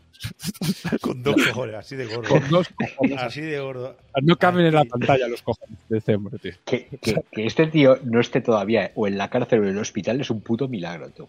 Sí, que no esté enterrado ya en algún rincón de, de, de Andalucía, tío. En, Sí, sí, en en este alguna país, cuneta. que no esté en la cárcel me lo creo, pero que no lo hayan reventado ya. Sí, sí, sí, no a eso, me refiero, a eso me refiero. Y más estando en Andalucía que se van de poca bromas. Sí, Sí, sí, eh, te sacan el bardeo enseguida. ¿sabes? No, no, no sé si Off the Record o Off the Record cuenta Irra una historia sobre. sobre Sí, sí, sí, sí, no, no, no, on the record. On the Record, creo que está en la, en la entrevista. Es muy gracioso, tío. Lo ves, es muy gracioso. Ya la escucharéis. Eh, pues nada, A ver, que la- yo, yo, lo, yo, lo, yo lo estuve probando, lo he probado bastante, No, ya, varios ya grupos lo de gente. no, ya, ya lo han escuchado, ¿eh? Sí, por eso ya lo han escuchado. verdad, es verdad. Y el, y el juego, la verdad es que con dos colegas, sobre todo con las últimas partidas que eran sobre todo con Lobo Ferrio y Artyom, eran, eran di- divertidísimo. ¿eh? Nos, nos, nos partíamos el culo. El tema de. Es muy. con- tienes que. Lo que decía Ramón, tienes que ver muy bien qué hace con el otro. Tienes que estar todo el rato haciendo combos con otras miniaturas porque si no, no llegas. Está muy bien, está muy ajustado. De... El hecho de que no sea demasiado fácil hace que te estés pensando y tomártelo en serio. ¿no? Muy bien, yo me lo he pasado muy bien, la verdad. Pero tienes que Sí. tan caco y ya está, ya se acaba el juego. Hay una recomendación, no sé si se ha visto, porque lo ha pasado rápido, en el que se, ya se avisa de que, de que hay una recomendación de jugadores, porque no lo son cosas que no hemos podido retocar. Lo hemos intentado con- a base de, de los, los costes de las destrezas, de las que tienen destrezas muy bestias, ponerlas muy caras y tal, intentar ajustar todo eso, pero es vale. inevitable que haya personajes que están muy por encima de. Están, no muy, pero están por encima. Y Claro, es al revés. Hay- es, que, es, es que hay dos personajes que están muy por debajo. hay dos muy por debajo y dos y, eh, un poco por Dos encima. que son mustos, sí. que son que son Tancaco y Sai están por encima y, Eso y- tiene solución fácil. Tú en el reglamento pon niveles de, fi- de dificultad de juego y pones los personajes en su nivel. Eh, eh, eso ha hecho. Eso, ha eso, hecho. eso- eso está hecho eso es lo que he hecho se llama poder entonces ella se explica que, que no te tienes que si usas a, por ejemplo hacer una partida de dos jugadores contra Takako y Sai te será más- un poco más fácil que si usas a otros personajes y que si usas, porque te- se te pega por ahí a Nobuo y Haruma, es bastante probable. hemos, hemos ofrecido un reto en el que se le regalará algo al que demuestre que ha- se ha pasado toda la campaña solo con esos dos personajes, porque yo creo que es bastante, bastante jodido, ¿sabes? Haruma aún tiene que... Es un support... Ma- como support no está mal, y bueno, El, pero el arquero. el arquero y el, y el- y el leñador. Sí. Nobuo, pero ya te dije el otro día que en la última partida que hice lo hizo todo bien. Nah, no. Fu- fu- fueron dados, fueron dados. Yo, el yo- no me lo creía, ¿eh? Yo no me lo creía. Eh. Yo diciendo, os juro que este personaje es ponzoña. Y yo venga a tirar dados y todo salía bien. Por dejarte mal, el karma. Fue- Sí, sí, te lo juro. Yo jugué el arquero y creo que moví una vez. Y a partir de ese momento, lo único que hacía era intentar matar cosas y no conseguirlo. Toma. Ah, no. Ah, no. Ah, no. Es bastante. El juego es muy divertido, pero el juego es divertido y yo creo que ha quedado. O sea, ha pasado de un juego injugable a un juego eh, jugable y, y divertido y que además Sí, eh, sí, yo creo sí, que sí. la, la campaña a la gente le va a gustar. Porque es una campaña que podrá jugar dos o tres veces y realmente coste coste horas de diversión yo creo que queda bastante bastante guay bastante guay en, en coste horas de diversión queda bastante bastante chulo y el juego es muy bonito bueno pues ya está Ya, ya, ya ponlo completo. Más o menos fechas de salida, Kickstarter y, y precio. A ver, ¿Mes que en viene? principio el precio de falta saber el precio exacto del reglamento y falta acabar la, la campaña. Lo único, lo bueno es que todo se va a hacer en España, es decir, el juego está hecho y el resto de productos, por ejemplo, va a venir una miniatura conmemorativa que ya la veréis el mes que viene, que seguramente ya se haya enseñado, pero bueno, eh, el mes que viene la veréis. Es una miniatura conmemorativa que va a estar muy guay, es una mini chibi y va a venir con todo el reglamento y con, con los juegos que te compres. En principio va a Ya haber lo he visto. Sí, chicos, ya lo he visto. Va Es a haber dos cojonuda, sí. Está guay, es súper guay, es súper guay. Eso es lo que, la ventaja que tiene ser el director del proyecto, que puedes hacer- hacer tus cosas, todo lo que te dé la gana. Bueno, eh, pues eh, va a haber dos pledges. Estará sobre unos 120 todo el juego completo con el nuevo reglamento, es decir, el juego, los Neko Brothers y las dos expansiones, es decir, son ciento y pico miniaturas, un cojón de material inmenso y te vendrá el, también el reglamento, la miniatura y ah, puede haber algún desbloqueo, si llegamos muy arriba, algún desbloqueo de alguna mascotita nueva, alguna chorradita que están por ahí pululando, pero tiene que ir muy bien el Kickstarter, porque es un Kickstarter un poco de, de recuperación, de salvación, podríamos decir, ¿eh? ¿sabes? De, que, de cuadrar cuentas. Eh, y solo estará sobre unos 120 pero ya digo, viene mucho material, a mí me parece, es pasta, pero me parece bastante económico y, Y viene- asegura- y viene un cojón de minis. y viene un cojón de mini de muy buena calidad, en plástico de puta madre. Y, Está- y te la verdad es que son bastante agradecidas de pintar la miniatura del Sí. Journey Quest. Yo he pintado cuatro de ellas estoy y pintando están bastante la, bien. que la he enseñado antes, este no está pintado, me he puesto la que tenía pintada, estoy pintando los, los, los, los tazones. Uy, Hasta- tazones. Son súper simpáticos, tío. Tiene, todo- tiene un, poco de, un, un poco de línea de molde, pero nada que pues, no puedas esperar de, de una miniatura. Eh, yo ni, los- las, he- ni las he quitado, ni han de molde, ahí se quedan. O sea, es un juego de mesa. Eh, y el reglamento estará, pues no sé, sobre unos 15, 16, 17, no lo sé. Porque no, no tenemos muy claro cuántas eh, páginas van a ser. Porque claro, el prólogo al final también lo meteremos para que la gente lo tenga, porque al final es una mini campaña. Pues si quieres hacer una mini campaña con alguien, lo tengas. También el prólogo, la- el reglamento son 60 páginas. O sea, que decir en A5 todo color, ya está maquetado, está ya definitivo, y el prólogo también está maquetado y definitivo, a, a falta de revisar textos y tal. Eh, pero claro, el prólogo, solo el prólogo con las reglas de campaña son 18 y falta toda la campaña, con lo cual ahí estamos valorando entre si son 60, 70, 80, no sabemos si va a venir el, si al final lo vamos a meter, porque esto en teoría son dos grapas, es decir, dos libretos a 5 en grapa, pero estamos valorando meterlo en un libro en, en colado, aunque sea en A5, pero un libro ya grande, porque te- la grapa tiene una limitación de, de cantidad de páginas y si la campaña se hace muy larga, igual es un libro, pero por eso, sea un libro o sean dos en grapa o tal, pues estará sobre entre 15 y 20 euros, seguramente. Y con eso, el que ya tenga el juego, y además es un envío súper económico, porque vais básicamente en un sobre y, mandado a, los, a los backers, con lo cual eh, ¿sabes? Eh, yo creo que va a salir muy, muy económico y, mira, te llevas un juego totalmente, si ya lo tienes, pues te llevas un juego totalmente nuevo por 20 pavos. Y, que no lo he dicho, es gratuito. Es decir, el reglamento va a estar gratuito eh, en PDF. Esa es, el que lo quiera físico, que lo podrá comprar eh, porque lo quiera tener en el libro y costará eso, 15, 20 pavos. A ver, que es, te va a salir más barato que irte a una copistería que te lo hagan impreso. ¿Sabes? Incluso te va a ser más barato que si te lo imprimes tú en tu casa, porque no dejarán de Pues sí, ser 140, 150, 160 páginas, con lo cual, pero va a estar gratuito, que es el compromiso que, que tiene Zenith para que, eh, hombre, pues lo tengáis lo más... eh, como el primer reglamento no fue todo lo chachiguay que debería haber sido, pues al menos eh, que la gente lo tenga gratuito. Y otra cosa que a vosotros es igual, eh, porque ya escucháis esto, eh, habláis en español, va a estar solo en español y en inglés. Cuando el original salió también en más idiomas. Pero eso ya sí que no nos sale, no sale rentable de ninguna manera. Pues como digo, es un, es un Kickstarter de recuperación. Pero lo que se va a intentar es que si el juego funciona bien, a la gente le gusta, que de momento está gustando, la campaña sale bien y todo sale de puta madre, se valorará hacer un 2.0. Es decir, una versión totalmente renovada, renovándolo todo. Es decir, manteniendo las miniaturas, pero renovando todo lo demás, renovando tableros, reno- añadiendo dados, dados diferentes, tokens nuevos, tableros nuevos, eh, cartas nuevas para que no estén en doble cara las destrezas, Perfil nuevo para el arquero. perfil nuevo para la que no. Es que además eh, ya hay bastantes ideas de cómo hacer que los personajes totalmente diferentes, es decir, que sean más ajustables, que puedas cambiar las armas de los, de los, de los héroes, las, puedas cambiar las armaduras, es decir, ya evolucionar el juego hacer un juego no más complejo, igual de difícil, pero que sea un juego más, que todas las cosas que le, aunque el juego es muy divertido, molaría que tuviera, estén ahí. Justamente sale Haruma aquí. Sale Haruma, sí. Mira, ¿ves? Dados azules son un 33 posibilidades de hacer un impacto. Dados rojos son un 66. ¿Veis cuántos azules tiene este señor? Pues mira, con eso. Es lo típico que la media es entre 2 y 3 y entre 2 no sueles matar a lo- al, al. Necesitas el 3. Dos- tiene que ser 3 y lo matas seguro, pero normalmente eh, entre La- 2. La estética es preciosa, ¿eh? Entre los dibujitos chibi y las miniaturas así Sí, cabezonas, sí, sí, es es, una El trabajo, el trabajo es de, de Vicen, pongo la portada porque creo que no la he enseñado. Eh, el trabajo es de Vicen, eh, yo hablé con Vicente Gisbert, para que el chico está enseñando cosas.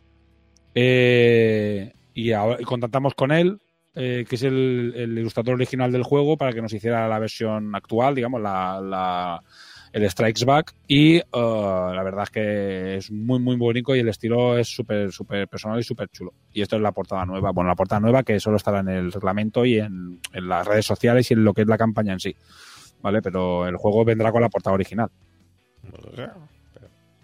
No, Dios, no, sé- no sé izquierda derecha, sois un normal. La maquetación es parecida ¿eh? a la original. Lo que pasa es que no- por alguna razón lo imprimieron, lo imprimieron en, A- en A5, en A4 en vez de en A5, no sé. Y no está, y está maquetada para A5. Bueno, como he dicho, es un, la, la gallina de arriba a la derecha es ya toque personal de Sparco o ¿cuál? ¿Cuál? ¿De dónde? el strike back. El Ramper. El Ramper. Esto es la gallina. Es el logo, es el logo de, mi, de mi estudio. Ya, ya me, ya me totalmente la gallina.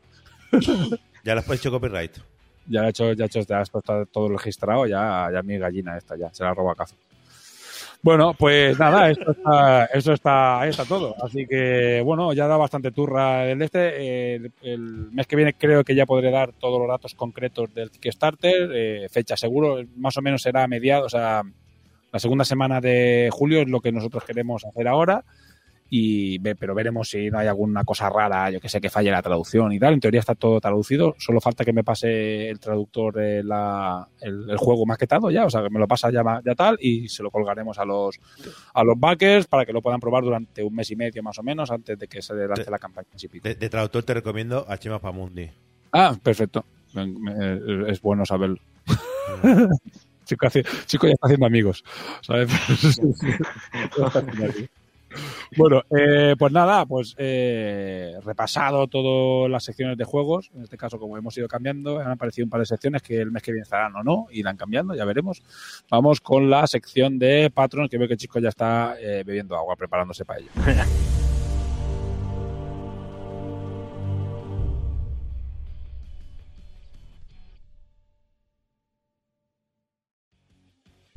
Como siempre, lo primero de todo, no sé si me baja el micro, no sé por qué. eh, agradecer a todos los patrons el apoyo que nos dan, eh, como siempre, y como hace ya tres años, que permiten que tengamos este tipo de, producción, podríamos decir, eh, stream ya personalizado, emitir en las en las en lo que es realmente para lo que están aportando, que es para que tengamos el equipo, si necesitamos un micro, si necesitamos un lo que sea necesario, una cámara tal y cual, y por eso, pues más o menos estamos eh, todos. Eh, el podcast tiene un cierto nivel de calidad, vamos a decir, ¿sabes? A nivel técnico. Pero no te rías. bueno, hacemos. A ver, nosotros Claro, tenemos. Muy, muy Yo como profesionales. pago, estoy desde el móvil, ¿no? Sí. Yo, yo estoy, yo estoy con el móvil, ¿sabes?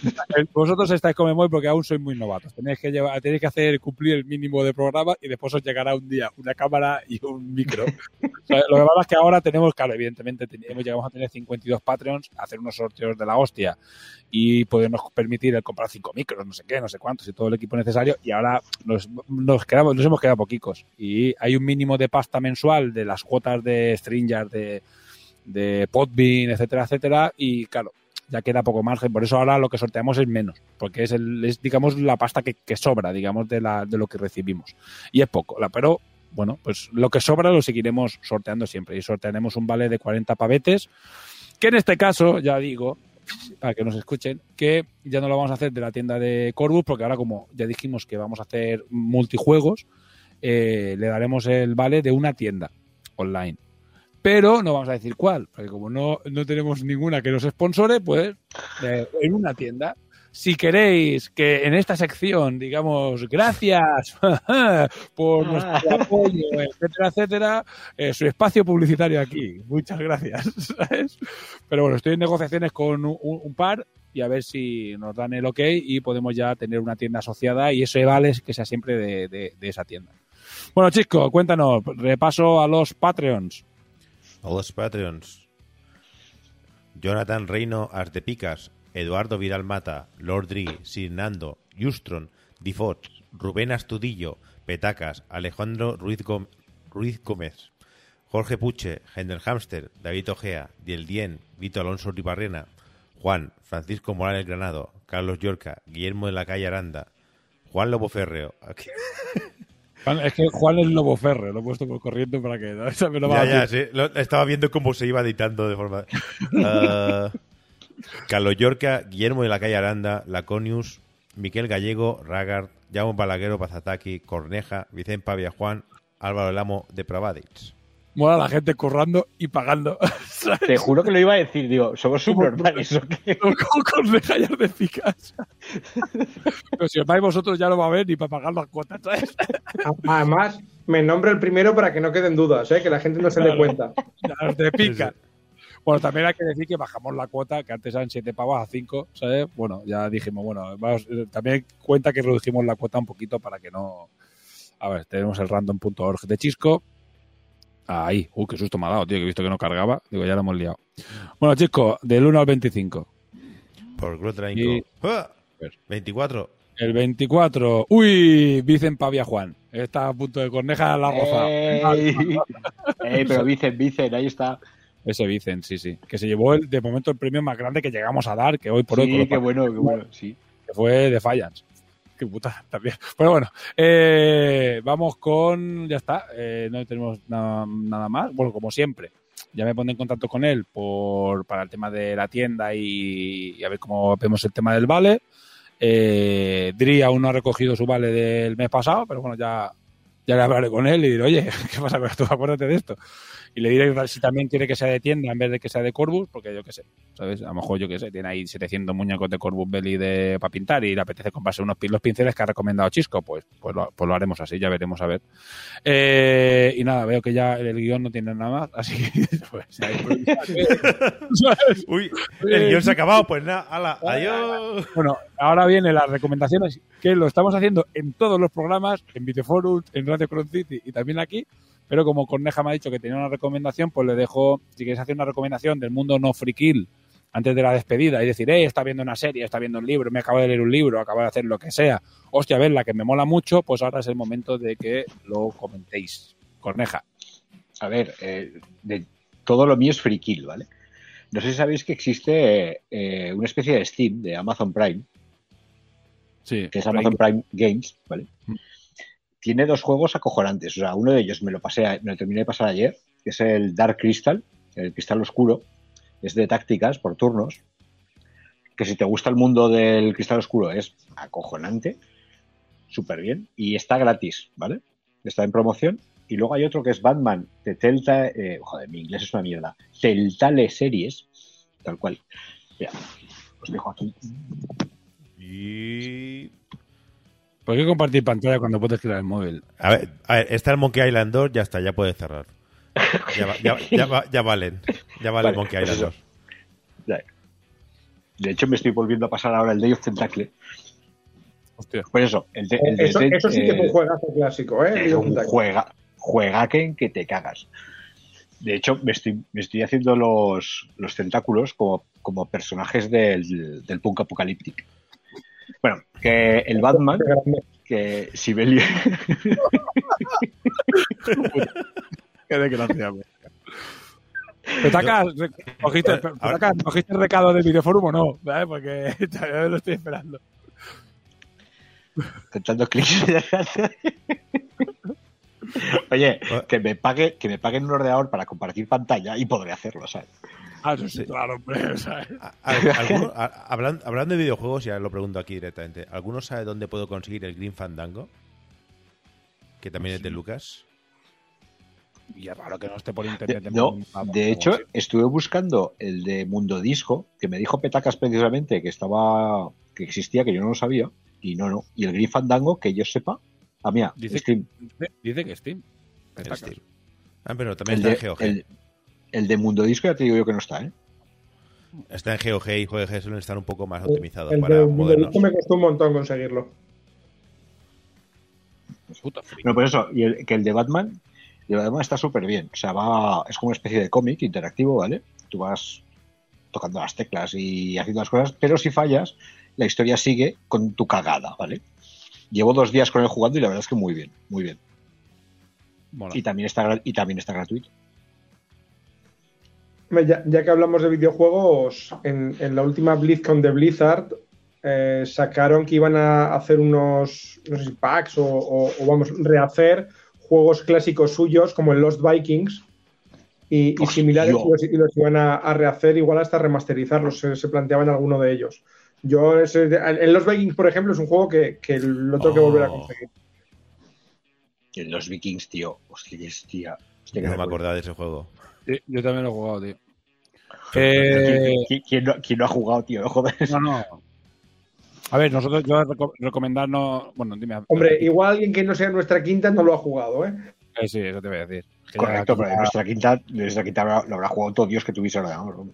Bueno, recomendaciones siempre. Voy a hacer el crossover del resto de podcast que hacemos nosotros. Eh, Radio Cron City el próximo eh, fin de semana, o sea, lo grabaremos la semana que viene, estará la otra, pero básicamente es el monográfico de los niños repelentes de Dory King. Eh, y bueno, ya comentaremos también novedades. Seguramente ya tengamos fecha ya más exacta de entrega de, de Takure eh, y más eh, concreto el tema de- del, torneo del Mundial. Y bueno, también recomendar, evidentemente, nuestro otro podcast del tercero en Discordia, el pobre, que es el Video Forum.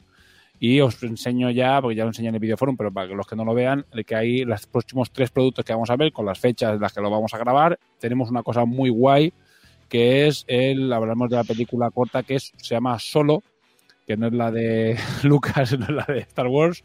Es una basado en un universo parecido a rollo Soy Leyenda, y eh, tendremos bueno que ha ganado el Best Film Pharma Awards en el festival de ciencia ficción no sé qué hostias pero tendremos a su director y posiblemente a su actor eh, participando del videoforum y podemos hacer una entrevista charlar con ellos del tema de, de todo lo que bueno de- del cine en general que es lo que vamos a hacer cine en general eh, bueno, está aquí hablando, ahora lo paso, las cosas que está hablando Corneja. Después tendremos la segunda temporada de los de Adam Robots y después Petacas, y ya que está por aquí, eh, tendremos eh, haciendo un. Bueno, lo voy a poner más de dos segundos. Eh, teniendo el siguiente videoforum de videojuegos, hicimos el de Gears of War, de- también hicimos es- ese videoforum que también participó Petacas, y vamos a tener también StarCraft, el- la turra de. eh, La turra de petacas. la turra de petacas que va a tener aquí 700 horas de porque tiene esto tiene productos a puntísima pala. ¿Sabes? StarCraft también tiene un montón de cosas, entre con mis libros, videojuegos, juegos de mesa, ¡eh! tiene un montón de cosas. A ver cómo lo organizamos. StarCraft 2 a uno de los, a uno de los e-games esports más importantes del mundo. StarCraft que 2. es Es que realmente hay bastante tela. A ver, pero bueno, a ver Petacas cómo se organiza para que no dure 73 horas el, el podcast. Ya veremos. Pero bueno, muy interesante, como siempre, cambiando. Y hemos saltado los Libroforum, que es lo que decíamos, porque hicimos Ready Player One, que ha estado muy guay, yo me lo he pasado genial. Es que a mí los Libroforum, con diferencia, lo que más, los Libroforum, lo que más me estoy divirtiendo haciéndolos. Y recomiendo que, que bueno, que el siguiente lo vamos a hacer de The Spans, que lo haremos dentro de un par de meses, pero lo vamos a anunciar con mucho tiempo porque es un libro gordo, es una, es una, es una serie de mm, que ya lleva cinco temporadas, aunque solo nos centraremos en la primera, pero avisaremos porque nos gustaría que la gente participara un poco más, porque eh, ah, mira, Petacas mandándonos saludos. Gracias, Petacas, para que no lo para que, para que lo escuche en podcast, mandándonos abrazos y amor, Petacas como siempre. Eh, y haremos de Spans. Para los que hayan visto la serie, pues tiene un libro, que es un libro, el libro gordo de Petete, no es muy fácil de conseguir. Tendréis que tirar de, de la empresa de Jeff Bezos, seguramente, para conseguirlo. No sé qué, qué está enseñando Chisco. No- no- no- Que, que- un que me, que me- que me acabo de comprar el Green Fandango. Ah, vale. Estoy gastando durante el podcast. Y ya está, y la verdad. En, en vez de darme un micro, se compra el Green Fandango. ¿sabes?